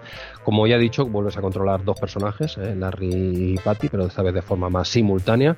Y mirando un poquito, que ya lo he comentado otras veces, que los, los long plays de una aventura gráfica no son demasiado referente, ¿no? Depende, depende si sabes hacer lo que una aventura gráfica te puede durar de 5 horas o 5 meses, ¿no? Pero bueno, un poco mirando long plays de gente que que, la toca, en dos horitas puedes hacerte el juego, sabiéndolo de memoria, claro. ¿Vale? Y ya está, decir pues que es el, este sí que es eh, el creador original, eh, Low, tiene 75 tacos, tiene este señor eh, a día de hoy, y presente los primeros eh, títulos de, de, los Larrys, y luego pues eso, volvió para ese Larry 1 VGA y para el Reloaded, el Reloaded del año 2013. Y no sé, poco más que deciros que, bueno, eso sí, aquí debo admitir, esto luego cuando edites Andreu lo quitas, pero tengo que admitir que la versión PC 2 es bastante super, bueno, al menos superior a la de Amiga, he probado las dos y hay bastante diferencia. Aquí se nota, ¿eh? no, no solo por los tiempos de carga y tal, sino los gráficos, eh, sobre todo los gráficos se, nota. Quizá en el sonido no tanto, pero los gráficos hay un salto importante de, este, que yo diría que este sí que es el último en aparecer en Amiga, ya no daba más de sí en la Amiga, ya necesitaba un disco duro como vamos, como el comer. Y bueno, pero esta una, al menos lo tenemos por aquí. Y poco más, ya está. Nos caliento más la cabeza con, estos Larrys, pero bueno, decir que este 5 sobre todo es el inicio de, del Larry más moderno. ¿Vale? Eh, aquí ya se empezaron a ver el Larry que, los Larrys que todos conocemos y de las últimas versiones que he dicho que hay hasta 2020 y tal, a partir del séptimo, que en realidad es el sexto, porque no hubo tres, a partir del Larry 7 en adelante, eh, eh, no está, cuando, donde no está Al Low, el creador original, hostia, no tiene nada que ver, tío. He jugado alguno por encima y es que ya es aprovechar, es tirar el chicle. Pero bueno, hasta el 7, en el que está Sierra Online y Al Low, creador original, eh, son bastante decentes. Luego ya pegáis un bajón espectacular. Los últimos es que dan vergüenza ajena, Pues poco más, poco más que, decir, porque si no. Eh, Mar, ¿se, nos ha ido Mar ya? ¿o Sí. No, por aquí sigo, por aquí Está por aquí. Pues, pues no sé si tenéis algo más que añadir de, de este Larry 5 o de la saga en general adelante. Y si no, tirar para adelante, que sé que tenéis ganas de llegar al último jueguito de la revista. Por mí seguimos. Venga, pues, pues seguimos avanzando. Damos un saltito a la página 71 con este de Adams Family, que es el long play, ¿no? De J. Ganza, fue en el número 48, ¿no? Tuvimos el, el long play. Eso es. Si no, recuerdo mal, al menos lo iremos mencionando por aquí. Juego que, nos vamos a saltar de momento. Y damos un salto a la página 81. Y en esta página 81, ¿cuál queríamos destacar? Ah, sí, el, el este, el, el Super RC Pro AM.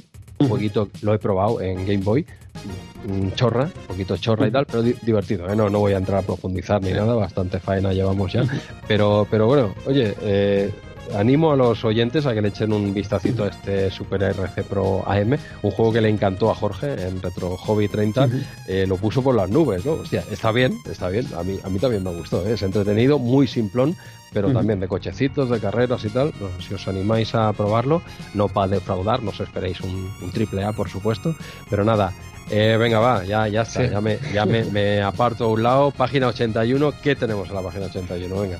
Página 81, como decías, este Super RC Pro Am. Eh, no es el que nos vamos a parar, pero como dices, es un juego que vale la pena. Muy simple, un poco, un poco lento, pero muy divertido, adictivo. De esos que, que como el 4x4 que hablábamos antes, el Iron Man, que te lo pones y la media horita cae tranquilamente y a la media hora dices, hostia, llevo jugando media hora a este juego ultra simple, Muy Pero, pero realmente adictivo.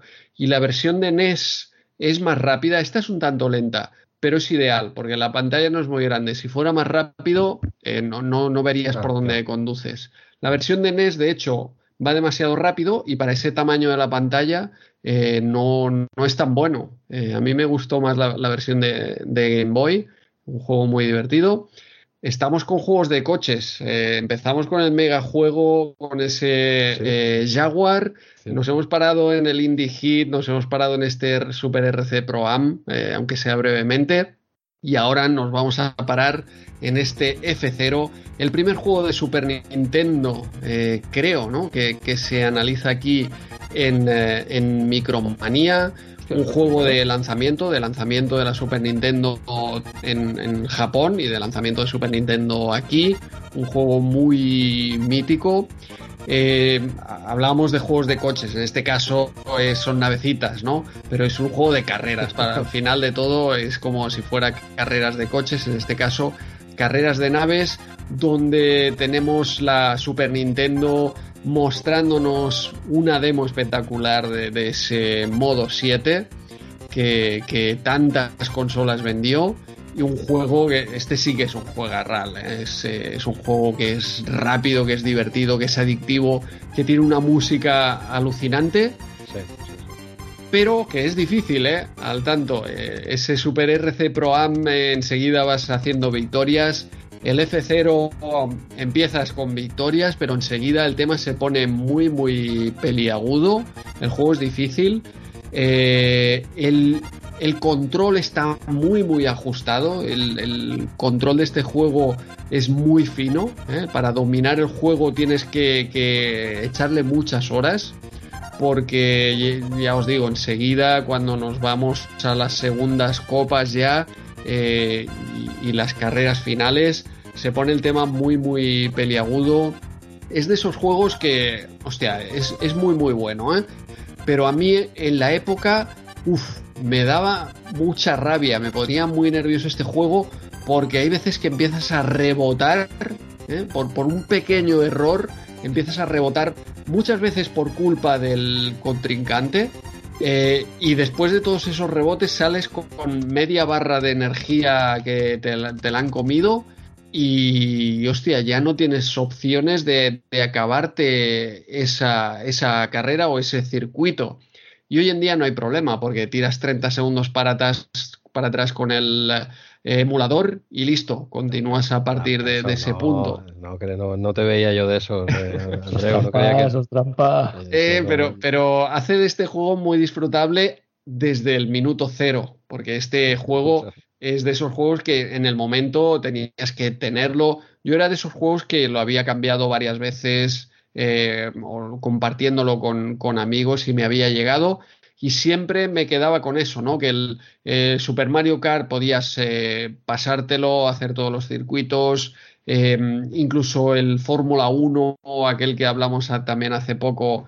Eh, ah, quizá fue en Arqueología Nintendo, es verdad, Jesús. Sí, sí. Eh, sí, ese, ese era de los que, hostia, puedes ir avanzando y vas aprendiendo. F0 enseguida, eh, enseguida se pone difícil, que está bien, porque en un juego de la época querías que te durara tiempo y, entonces está bien, ¿no?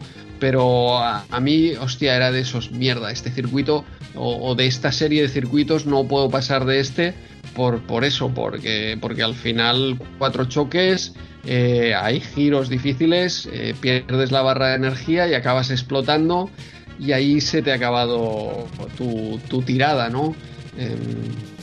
en fin, eh, voy, voy, a pasaros el testigo porque es de los grandes de, Super Nintendo, es de los que vendieron consolas de, inicio, sobre todo por ese modo 7, un juego muy muy rápido, muy muy espectacular para la época, pero que, para mí ya os digo que en la época no le di mucho, más que esas dos o tres veces que me lo dejaron, y siempre lo encontré eh, difícil, nunca lo, lo llegué a acabar.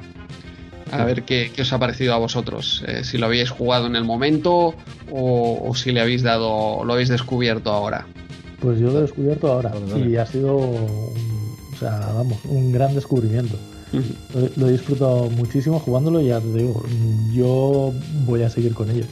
Porque me parece además una visión como muy original, el hecho de, tener esas carreras de, naves el poder escoger el tipo de nave que quieres pilotar dependiendo de la aceleración que quieres o la velocidad máxima que quieres y sobre todo el, hecho ese de que, de que tú tienes una barra de energía que no se gasta a no ser que, choques contra los límites y ahí es cuando la vas perdiendo y solo la puedes recuperar si entras a boxes y tal me parece me parece una idea muy muy original y, sí que es cierto que, ¿qué es eso? Te confías en el hecho de que, bueno, la primera carrera fácil, esto va a ser facilito, sí, sí. Ni de coña. Empiezas a, jugar carreras, además, a mí me ha dejado como muy descolocado el hecho de que, de que empiezas y, tú vas tirando y, de golpe por razo te eliminan como que me, han eliminado. No es que según que, en qué vueltas, la primera vuelta tienes que estar entre los 15 primeros, luego la segunda vuelta entre los 10 primeros. Ah, o sea, ¿cómo, cómo, cómo? tienes que estar pendiente de muchas cosas. Y sí que es cierto eso, que, que he hecho en falta unas banderas azules para los doblados. Para que ah, te, dejen pasar un poco, ah. porque, porque es lo que decías tú, Andreu. O sea, muchas veces las que te vas a la barrera es porque te, te colisionas con, con, el resto del coche. Me parece muy chulo, muy chulo, muy disfrutable además. Sí, sí. No, no, simplemente el, detalle este que has dicho, Mar, que voy a seguir en ello. O sea, quiero decir que un juego de hace 30 años que, que, que digas, sinceramente, decir, oye, voy a, quiero darle más, algo tiene, ¿no? Evidentemente. A mí me ha pasado un poco también, un poco como, como eh, a ti, Mar, ¿eh? Quiero decir que ya lo conocía, ya lo probé en su época, pero no sé, tampoco me llamaba especialmente la atención, era un buen juego y eso, yo con el que pegué enganchada fue con el Mario Kart, ¿no?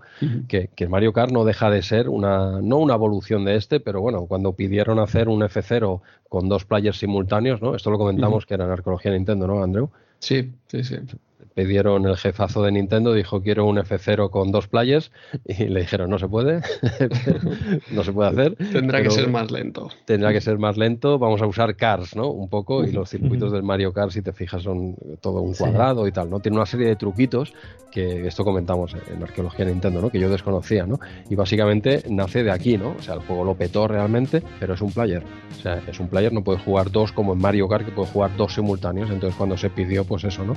Quiero un F0 multiplayer eh, pues le dijeron no, el otro dijo estás, estás despedido, estás en la calle, y cuando, cuando se dieron cuenta de que no se podía hacer, digo, hostia, llámalo, que igual me he pasado con este hombre, venga, va, pero, pero ¿qué podemos hacer? Algo que sea tal, ¿no? Entonces salió un poco la idea del Mario Kart, que como ya he dicho es el que yo me pegué bastante enganchada más que a este, pero probándolo a día de hoy, eh, este F0 le he echado, le he echado rato eh, también. Realmente, como no lo conocía mucho, siempre F0 es súper famoso, ¿no? Lo he visto 50.000 veces y tal, pero bueno, hay tanto material que, que nunca me he parado realmente a, a darle un poquito ¿no? al F0 y ahora le he estado dando y es, un pedazo de juego, tío. Es que, tiene, tiene 30 años y tiene una jugabilidad que a día de hoy te engancha, ¿no? Esto, eh, Marc, gracias por la info esta de que te eliminen por la cara, no están por la cara, ¿vale? No, no.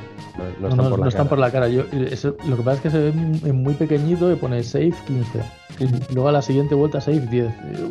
¿qué pasa? Que tengo que tengo que ir avanzando y eso si llegas a la creo que la última vuelta tienes que estar entre los tres primeros, luego así, para poder pues acabar la carrera. Enviaré, enviaré otro email a Nintendo porque envié uno la semana pasada poniéndolo verdes, ¿eh? Digo, pero no puede ser que no en 30 años no, no hayáis arreglado este juego, podríais sacar un DLC o algo porque está mal programado, ¿no? A mí me echáis por la cara, bueno, les, escribiré otro, pero no, fuera, fuera coñas, un, un gran juego eh, con, si no me equivoco, creo que tenía seis eh, circuitos diferentes, cada, cada uno con sus características y, y tal, y un juego muy adictivo y, y lo que decía Andreu al inicio, o sea, sacándole todo el jugo posible a ese modo 7, que sí, que a día de hoy te puede parecer incluso cutre, pero, pero er, era y creo que sigue siendo bastante espectacular ese, ese zoom, ese efecto, esos giros.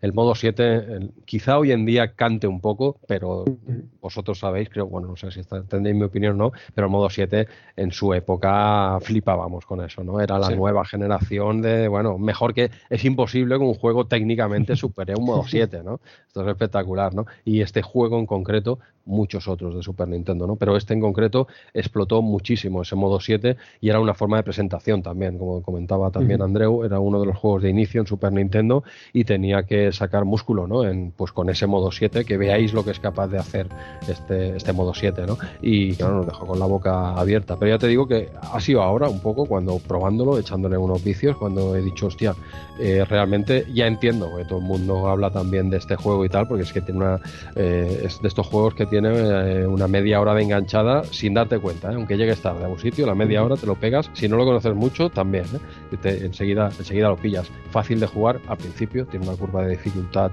pues eso, que te gana, te, confías y luego el resto de circuitos vas flipando, ¿no?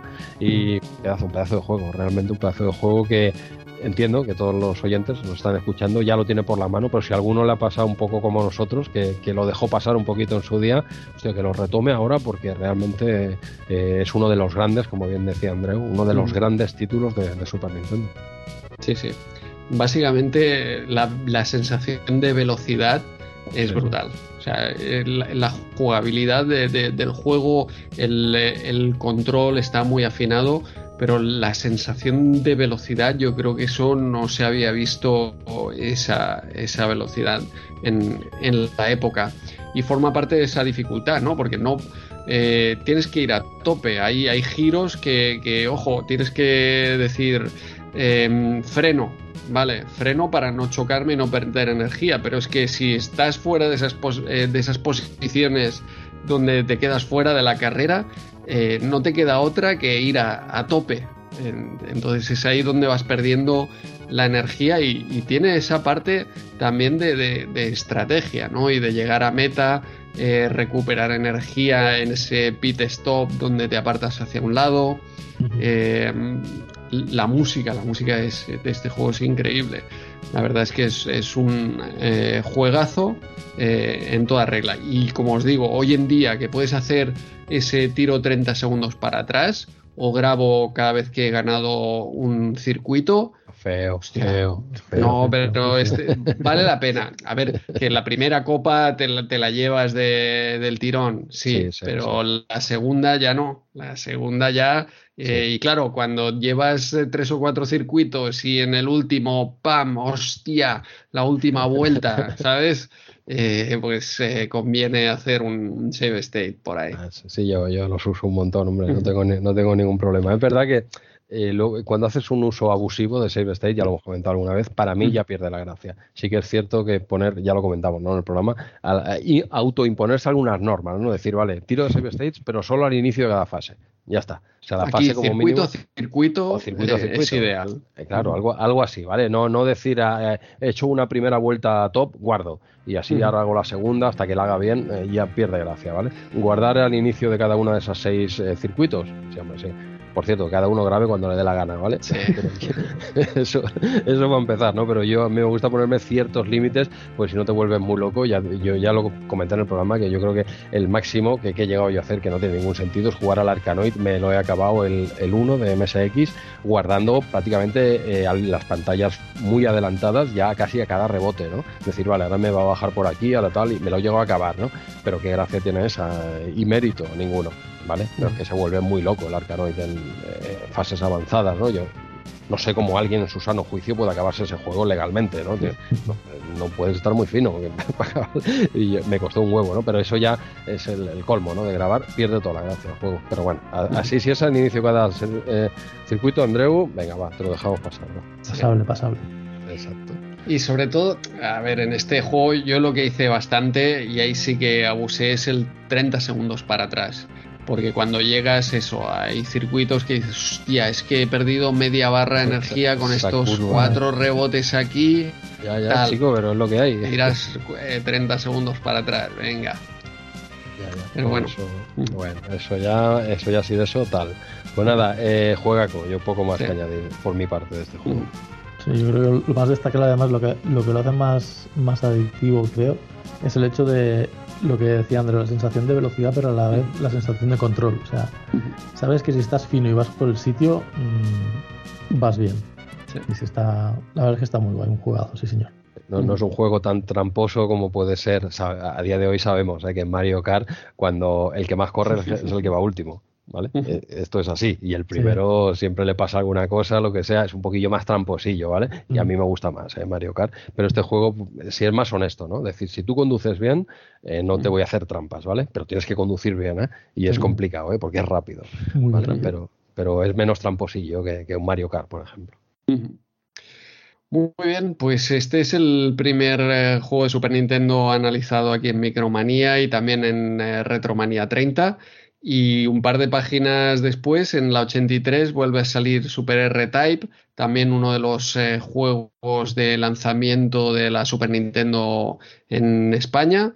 Eh, bueno, eh, muy rápidamente, he jugado y no es la mejor versión de R-Type. Bueno, de hecho no me parece ni, ni siquiera un gran juego para, para, Super Nintendo. Yo creo que es uno de esos tropezones de salida junto con Paperboy 2, que no le he dado, pero, pero bueno, por lo que no nos comentas, Mark, eh, tampoco están nada bien. No, no, no pasa nada. podrías haber avisado, André, hombre, que no iba a entrar en el juego, hombre, nos hubieses ahorrado este, este disgusto, ya te vale, tío.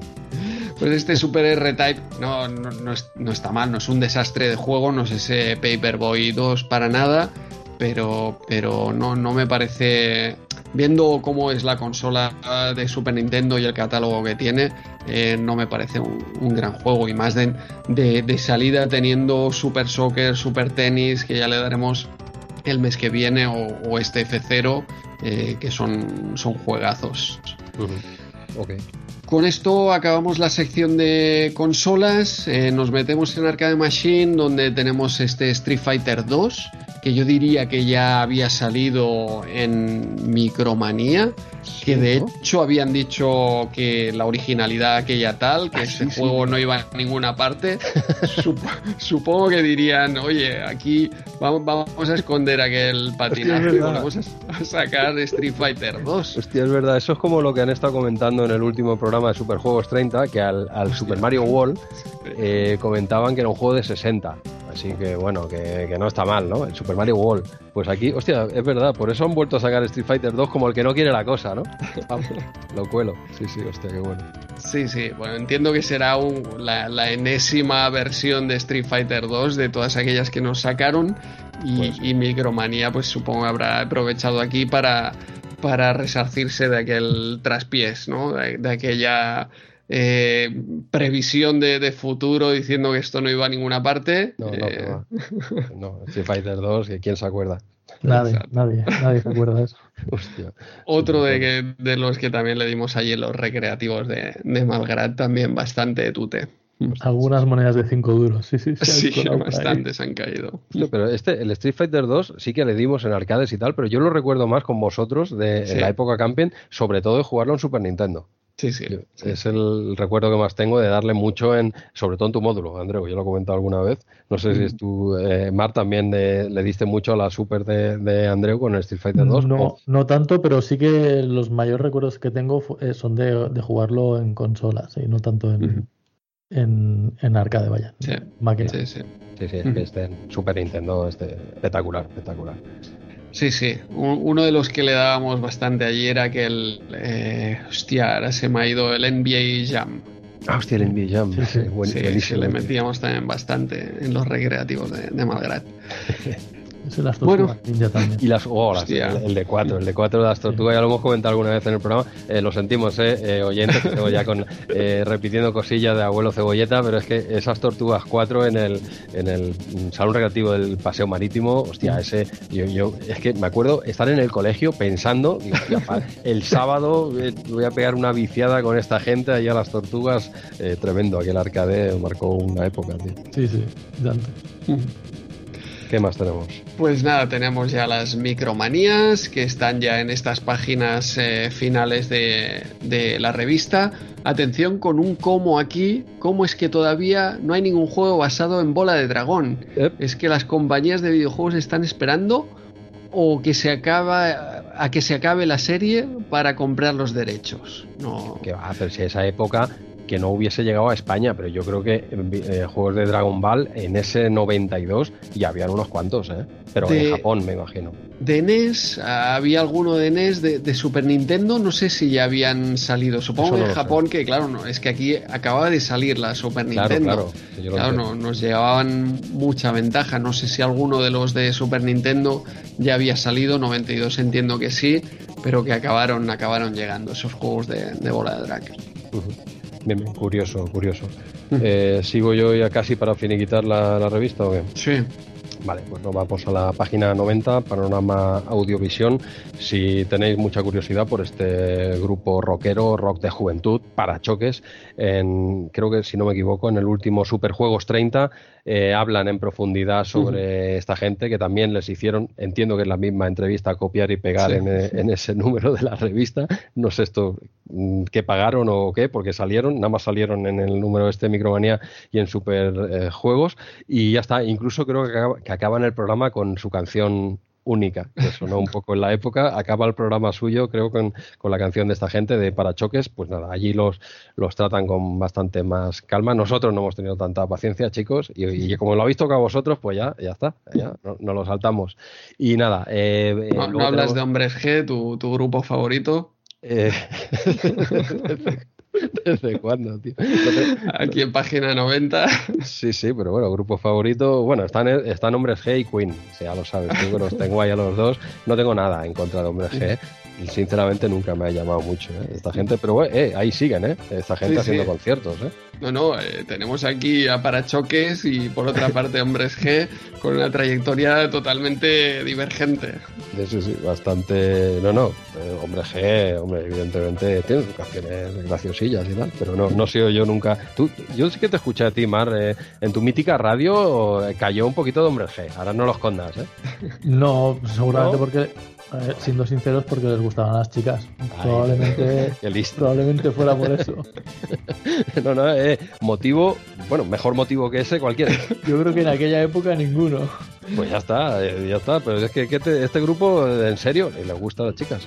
no sé, ¿hace falta decir algo más? Adentro, Cierto, cierto, pero sonaba, sonaba. Yo he escuchado Hombres G en tu mítica radio.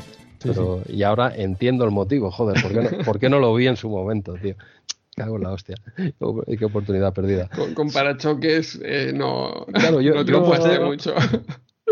Yo aposté más por parachoques y así me fue la cosa. Así me fue la cosa. Pero bueno, pues nada, hombre G, mm, fantástico. Ahí siguen los tíos, ¿eh? será, por algo. ¿eh? Pues nada, venga, eh, saltito a la página, bueno, a partir de la página 92 empieza este reportaje de, Centro Mail, de venta por correo, y ya daríamos el salto. Ah, no, espérate, espérate un momentito, Andreu. Página, página 95. Hostia, mira, ¿Sí? puedes hacer zoom donde pone, mira, si bajas, en la eh, más o menos mitad de página, productos, producto especial, ¿Ves? la, listita de juego. Echa un vistazo. Estoy aquí al 195%. Sí. Estoy haciendo un lío aquí con, Te estás haciendo daño porque, no hay mucha definición, ¿eh?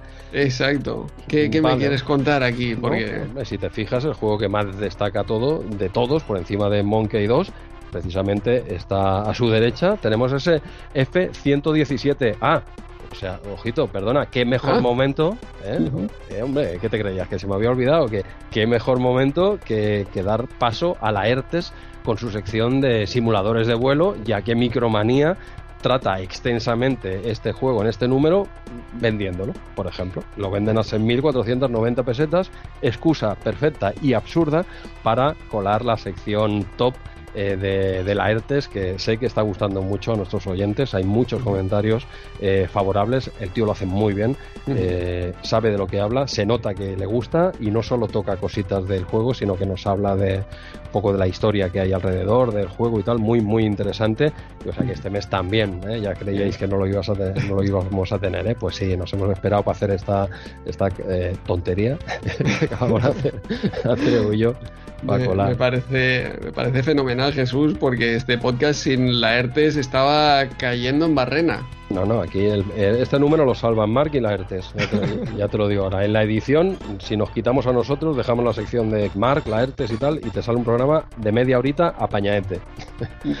Pero bueno, oye, eh, lo dicho, va, ya que vamos a coger la excusa, ya que no han tratado ampliamente ningún simulador de vuelo en este número de la revista, pues la ERTES no, nos va a hablar de este F-117A, que creo que ya se trataba, eh, bueno, se trató más ampliamente en el número 47 en las páginas 80 a la 82. Ahí sí, ahí Micromanía habla, digo, si ahora cuando escuchéis la sección queréis saber el análisis que le hizo Micromanía, tenéis que retroceder a ese número 47 donde lo tocan más ampliamente y tú y yo, Andreu, por lo que sea, pues no lo comentamos ampliamente. Iríamos justos de tiempo o cualquier o vete tú, o no teníamos ni idea del juego. Algo de esa, una de esas dos cosas fue. Así que si te parece bien, dale al play y vamos a escuchar al, al maestro de los simuladores de vuelo y a ver, a ver qué nos cuenta este mes. Adelante, Laertes.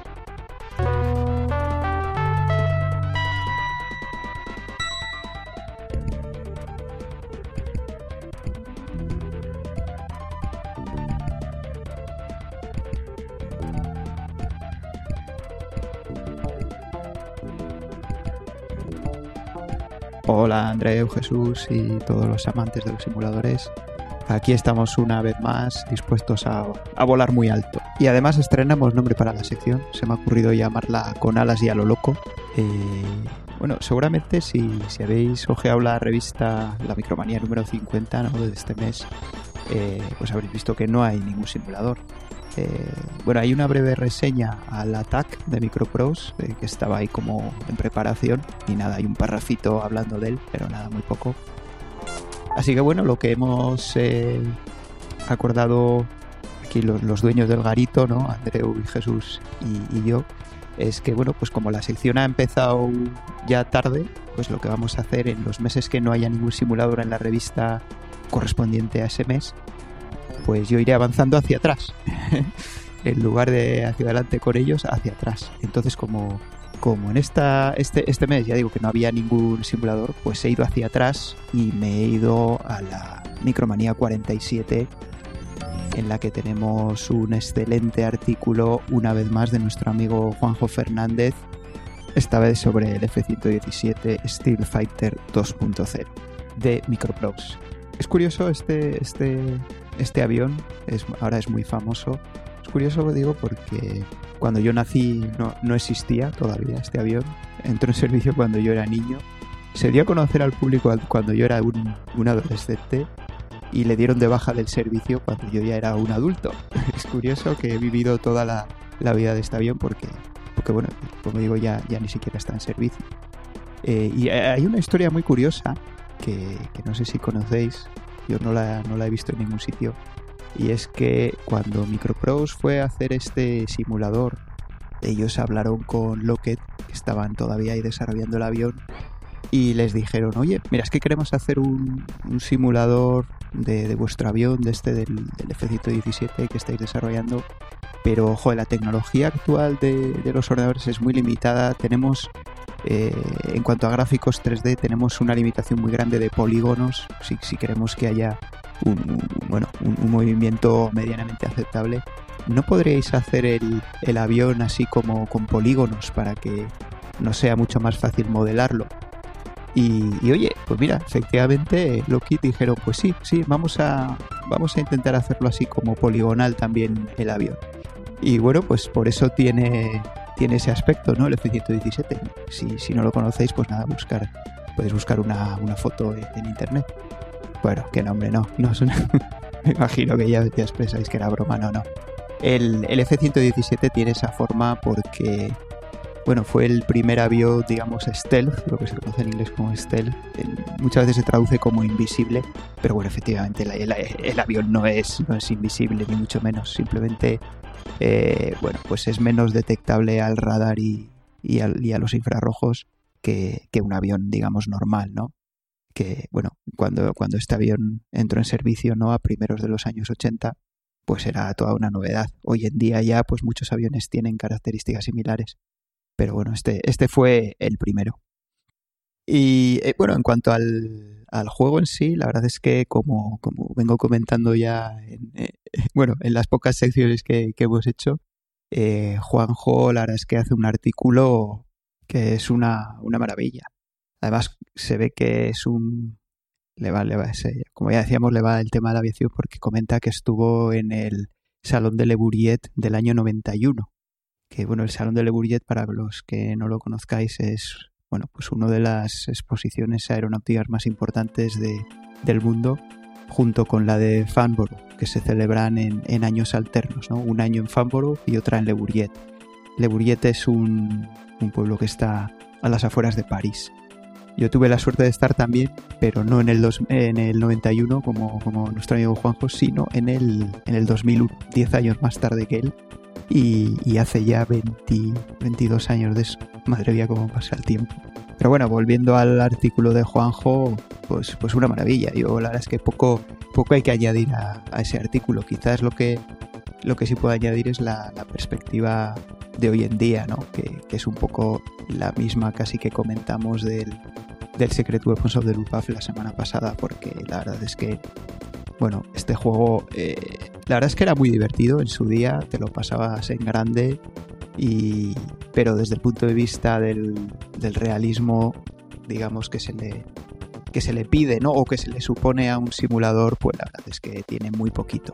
Eh, tanto el modelo de vuelo como el modelo, bueno, o, la simulación de las armas, la simulación de la cabina, está todo demasiado simplificado y, bueno, o demasiado, bueno, o muy, muy simplificado, ya no usaría decir demasiado, ¿no? Porque, bueno, al final pues un juego es para divertirse, ¿no? Y la tecnología de la época pues seguramente tampoco daba para más. Pero bueno, sí hay algunos aspectos que me gustaría comentar, ¿no? Y es, por ejemplo, eh, el, nivel absoluto que tenemos de conocimiento del enemigo, ¿no? O sea, podemos ver en pantalla cualquier avión, barco, edificio, radar del enemigo en, no sé, muchos kilómetros a la redonda. Y, eso, bueno, pues eh, es bastante poco realista, ¿no? Si bien es cierto que, hoy en día, pues, pues casi todos los, cazas y, bombarderos tienen, están conectados por data links y quiere decir que, lo que ven, lo que ve tu avión, pues no es solo lo que ven sus sensores, sino que puede ser lo que ven todo, todo el resto de, aviones de, bueno, de tu, que están volando al mismo tiempo, ¿no? En tu, en tu mismo bando. Y luego además pues existen los, los aviones estos, los AWACS, que tienen un, radar gigante ¿no? En, encima. Imagino que ya los habéis visto. Son estos aviones que tienen como un plato eh, encima del fuselaje, un plato inmenso.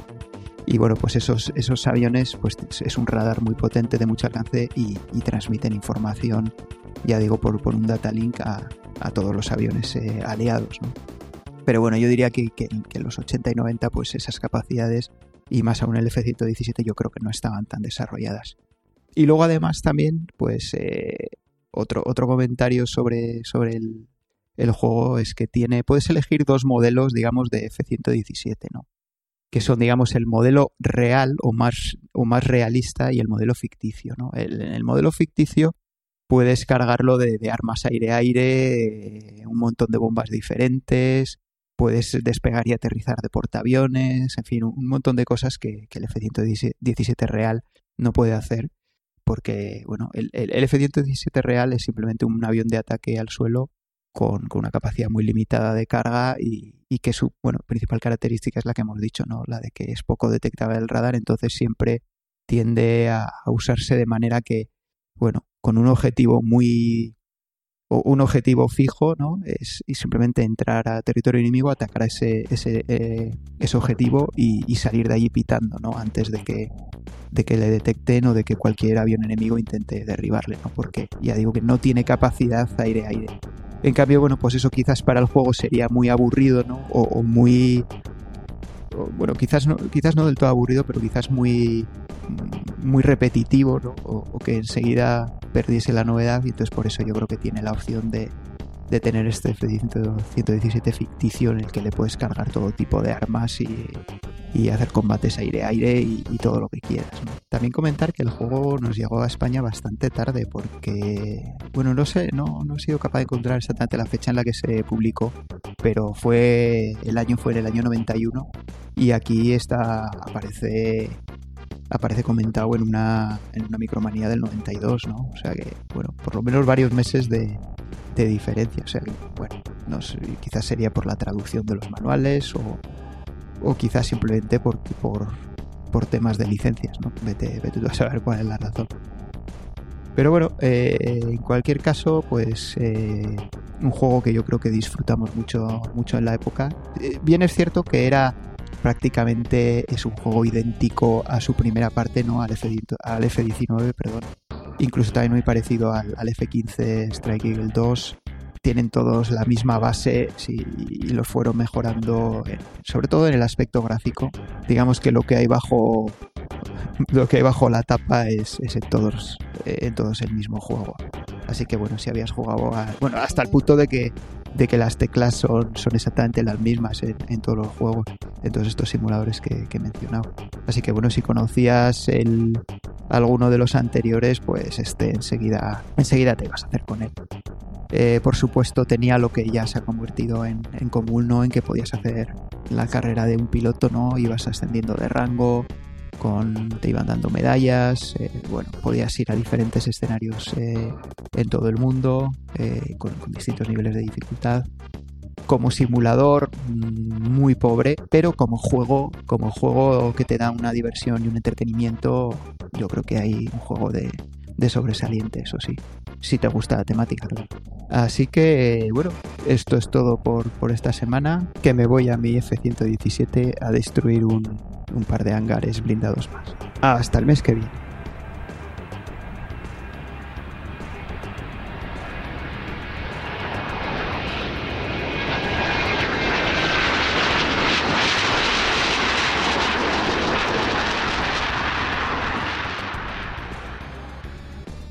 Bueno, eh, ya veis, eh, espectacular. Este tío nos va, nos va a hundir el programa, Andreu, porque está a cuatro especiales de sacar su propio podcast de simuladores de vuelo y el resto de podcast de videojuegos eh, retro, al menos, no tenemos nada que hacer. Este tío nos está pasando por la derecha en nuestra propia casa, ¿vale? Pero bueno, oye, que enhorabuena, la ERTES, nos encanta tu, tu sección y esperamos seguir teniéndola, aunque no aparezcan juegos simuladores o qué, ya veremos las trampas que podremos hacer para colarlo y el mes que no se pueda, pues tampoco pasa nada, ¿no? Pero, pero nada, eh, hasta aquí la sección de, de la ERTE. Si no tenéis nada más que comentar, casi que cierro la revista.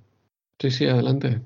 Pues, pues venga, va. Eh, nos vamos ya con la contraportada, en la que tenemos esta publicidad de Top PC, Top 8 eh, bits, ¿vale? Con diferentes juegos de, bueno, de Ocean, de Usgol, Aquí tenemos distribuyendo Herbe con ese Stunker Racer, este sí que me suena especialmente, Double Dragon, son clasicazos, ¿no? Italia 90, ya te van colando cositas, eh, tenían que meterle un poco un pack para darle salida a esos últimos eh, existencias, pero hostia, Stunker Racer, de verdad que es, ya lo, ya lo hemos comentado creo en el programa, espectacular, espectacular. Y nada, con esto, con esto cerramos la, la revista, ya, ya no hay más, ya no hay más chicha, bastante, se nos ha ido la hora, ¿no? Como siempre, me imagino.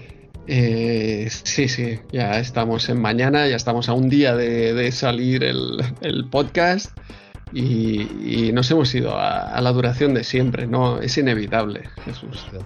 no, es lo que te prometimos, ¿no, Marc? Mm, más o menos, ¿eh? Tampoco nos vayamos aquí a engañar. Más o menos. Sí, siempre se habla de. Ah, son tres horas, pero. Eh, algo, más siempre que Y aparte que esto está grabado del tirón y ha habido, pues bueno, alguna, eh, alguna pausa. Evidentemente cuando hemos conectado no hemos entrado con la revista, nos hemos, eh, nos hemos regalado todas tallitas. Hemos sacado poco, poco camping, ¿eh? al final. Hemos sido muy benevolentes con la, con la audiencia, no les hemos calentado demasiado con tema camping. No lo reservamos para esa especial segunda parte, que de momento ya tenemos oh, fichado. Dejamos, dejamos una última anécdota a Mark, ¿no? Sí. Uy. Para, para despedirse aquí del programa. Así en eh, frío. Así, tal cual. Ya, ya, puestos con el tema de, consolas y demás, no sé si lo comentamos ya en el especial, pero los recuerdos de esa G7000 de Philips, mi primera consola, oh, Cuando, cuando jugábamos ahí en el, en el módulo, la verdad es que era bastante, bastante impresionante todavía, que en aquel entonces ya creíamos que esos píxeles eran del tamaño de ladrillos, yo creo que ahora serían del tamaño de urbanizaciones directamente. sí, sí, Eso tenía una resolución, no sé, 80 eh, por 60 o algo así. ya estoy exagerando, ¿eh? Hacia alto. Yo creo que más o menos, ¿eh? No, no diría ahí a la zaga. Creo que en un juego de ajedrez mm, los, los escaques del tablero y, poco más. lo cuadraba, ¿no? Hostia, sí, sí, la, recuerdo perfectamente, pero esa consola puede ser, Mark, que, incluso fuese de finales de los 70. Eh, creo que originalmente es del 79. Ojo. La versión que mía es de primeros, mediados de los 80. Pero sí, sí, es, creo que la, la Magna Odyssey creo que es la francesa de Philips. O, no sé si venía de Japón, ahora... Era la original, quizá, eh, americana, ¿no? La, la Magnavox Odyssey, que es, la, primera consola que, diseñó Ralph Bauer, el que se eh, interpreta como el padre de, los videojuegos. Y era esa la, versión europea, entonces, la, la Philips. Sí, eso es, es, la de la, la Magnavox 2, creo que es. Ah, vale, era ya la, segunda. Sí, sí, sí. ¿La conservas o Mark? No, no, que va, que va. O sea, se, se, quedó en alguna mudanza. Además, ya un mando no funcionaba. Los cartuchos había que había que limpiarlos muy muy bien cada vez que los ponías para que pudieran conectar bien los pines. Estaba Estaba ya en las últimas. Pero en eBay algunas se vende y, no, son muy cara, así que estoy ah, No muy cara. No, no, no. Sí, sí. ¿No muy cara? no muy cara. No, no, no, no. Quizá que una Magnavox eh, que, es original valga algo más. La verdad es que no, no, estoy informado sobre esta consola, pero tal como está el mercado de precios, me sorprende que no, que no sea. A mí también, a mí también, por eso no he picado, porque me sorprende. Seguramente no funcionarán, pero. Algo, algo que no, no pondrá abajo lo típico, ¿no? Para piezas, ¿no? Sí, sí que es cierto que hay algunas que ya se avisa de que esta consola no funciona. Sí, no, para, para, piezas, pero. No, realmente te puede servir para, piezas. Pero sí, sí, eh, sí la recuerdo, de eh, Mark, la, la consola. Ya en los primeros años de los 8 bits, aquello ya era súper retro. O sea, imagínate, eh, ojito. Y sí que lo veíamos ya como antiguo, a día de hoy es una pasada, ¿no? Supongo que es una de las que emula RetroArch y tal, pero sí, sí que recuerdo haber probado alguna cosa, pero bueno, tampoco nos pasamos tardes con ella, pero, pero sí, sí, yo, yo recuerdo haber jugado esa consola en tu, en tu módulo. Sí, y además recuerdo especialmente el, el, cartucho del juego de ajedrez que tenía mi padre, que llevaba una expansión, enorme, sí, sí, una expansión enorme con un ventilador para, para refrigerar el propio juego, porque si no, no, o sea, la, propia expansión llevaba un ventilador. El, cartucho, el cartucho llevaba sí, el, mismo cartucho, ¿eh? Sí, sí, sí. Sí, sí. Luego os paso una foto. Ya, ya, o sea, un cartucho que traía un ventilador. A ver, he visto cartuchos que traían su propia pila para guardar y tal, pero un cartucho que traiga un ventilador. No sé si ventilador o algo que, se ¿eh? ponía sobre la rejilla y no sé si generaba, no sé, era algo muy extraño. Sí, no, no, ya puede ser, ¿eh? ni idea. Desde luego es, curioso, pero sí, sí, hostia, buen, buen desbloqueo. Ahí que te ha pillado, eh, Andreu a pie cambiado, no te habíamos dicho nada ¿eh? de anécdotas esta vez. ¿eh? No, no, no. Se va, va mala. Hostia, te han diñado el Paperboy, el Paperboy 2. Te lo han diñado por la cara. Eh, ahora te pregunta cosas que no te hemos dicho nada. Eh. Va a hacer daño este tío. Pues así, Mark, cada mes tengo que aguantar esto. Qué vergüenza, qué vergüenza. Para que veas, para que veas.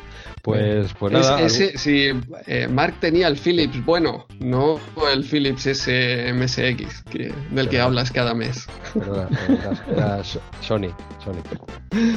Ya, me, están metiendo aquí en jardines, pero bueno, Philips también tenía mucha gama de, de, MSX. Pero bueno, íbamos a acabar tranquilos, Andreu, y, vas buscando ya el pique ya 8 bits. Yo creo que el pique 8 bits creía que lo teníamos superado. Eh, es que últimamente, como estoy con, hace ya meses que estoy con el Amiga eh, a tope, tú te veo muy callado, ¿eh? Claro, no había, para que no empiece el PC no, no tienes con qué rebatir ahí, ¿eh? A ver, bueno, hoy hemos arrancado con Super Nintendo. Ya, ya, exacto, ya empieza la Y ya tendremos más Super Nintendo el mes que viene. Pero ahí estamos de acuerdo. Sí.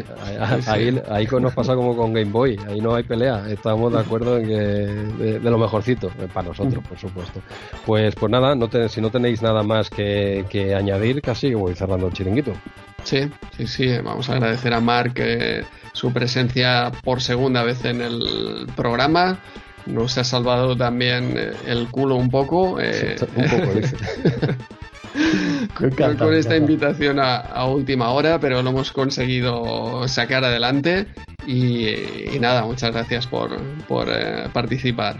Nada, muchas gracias a vosotros por la invitación, hombre, y para lo que necesitéis. Pues lo dicho, Omar. Un placer tenerte otra vez por aquí. Espero que sea que no sea la última. ¿eh? Te queda pendiente una que te has comprometido ya. Espero que no sea la última vez que te pasas eh, por aquí. Aparte nos has hecho el favor este de eh, te avisamos con poquito tiempo por problemas de agenda con, el invitado que iba a venir. Pero bueno, has venido por aquí. Además tenías cositas muy muy interesantes, muy chulas que nos has explicado al, inicio del programa. No solo hemos tirado de camping, por supuesto. Has venido a hablar de tus cosas y nos nos ha encantado. Y pues eso que que, muchas gracias y espero que no sea la, última que te pasas por aquí. Esperemos, esperemos. Muchas gracias a vosotros. Genial. Pues hasta aquí, Retromanía 30, episodio 50. Como siempre, esperamos mejorar, pero nos conformamos con no empeorar. Nos vemos el mes que viene en el lejano agosto de 1992.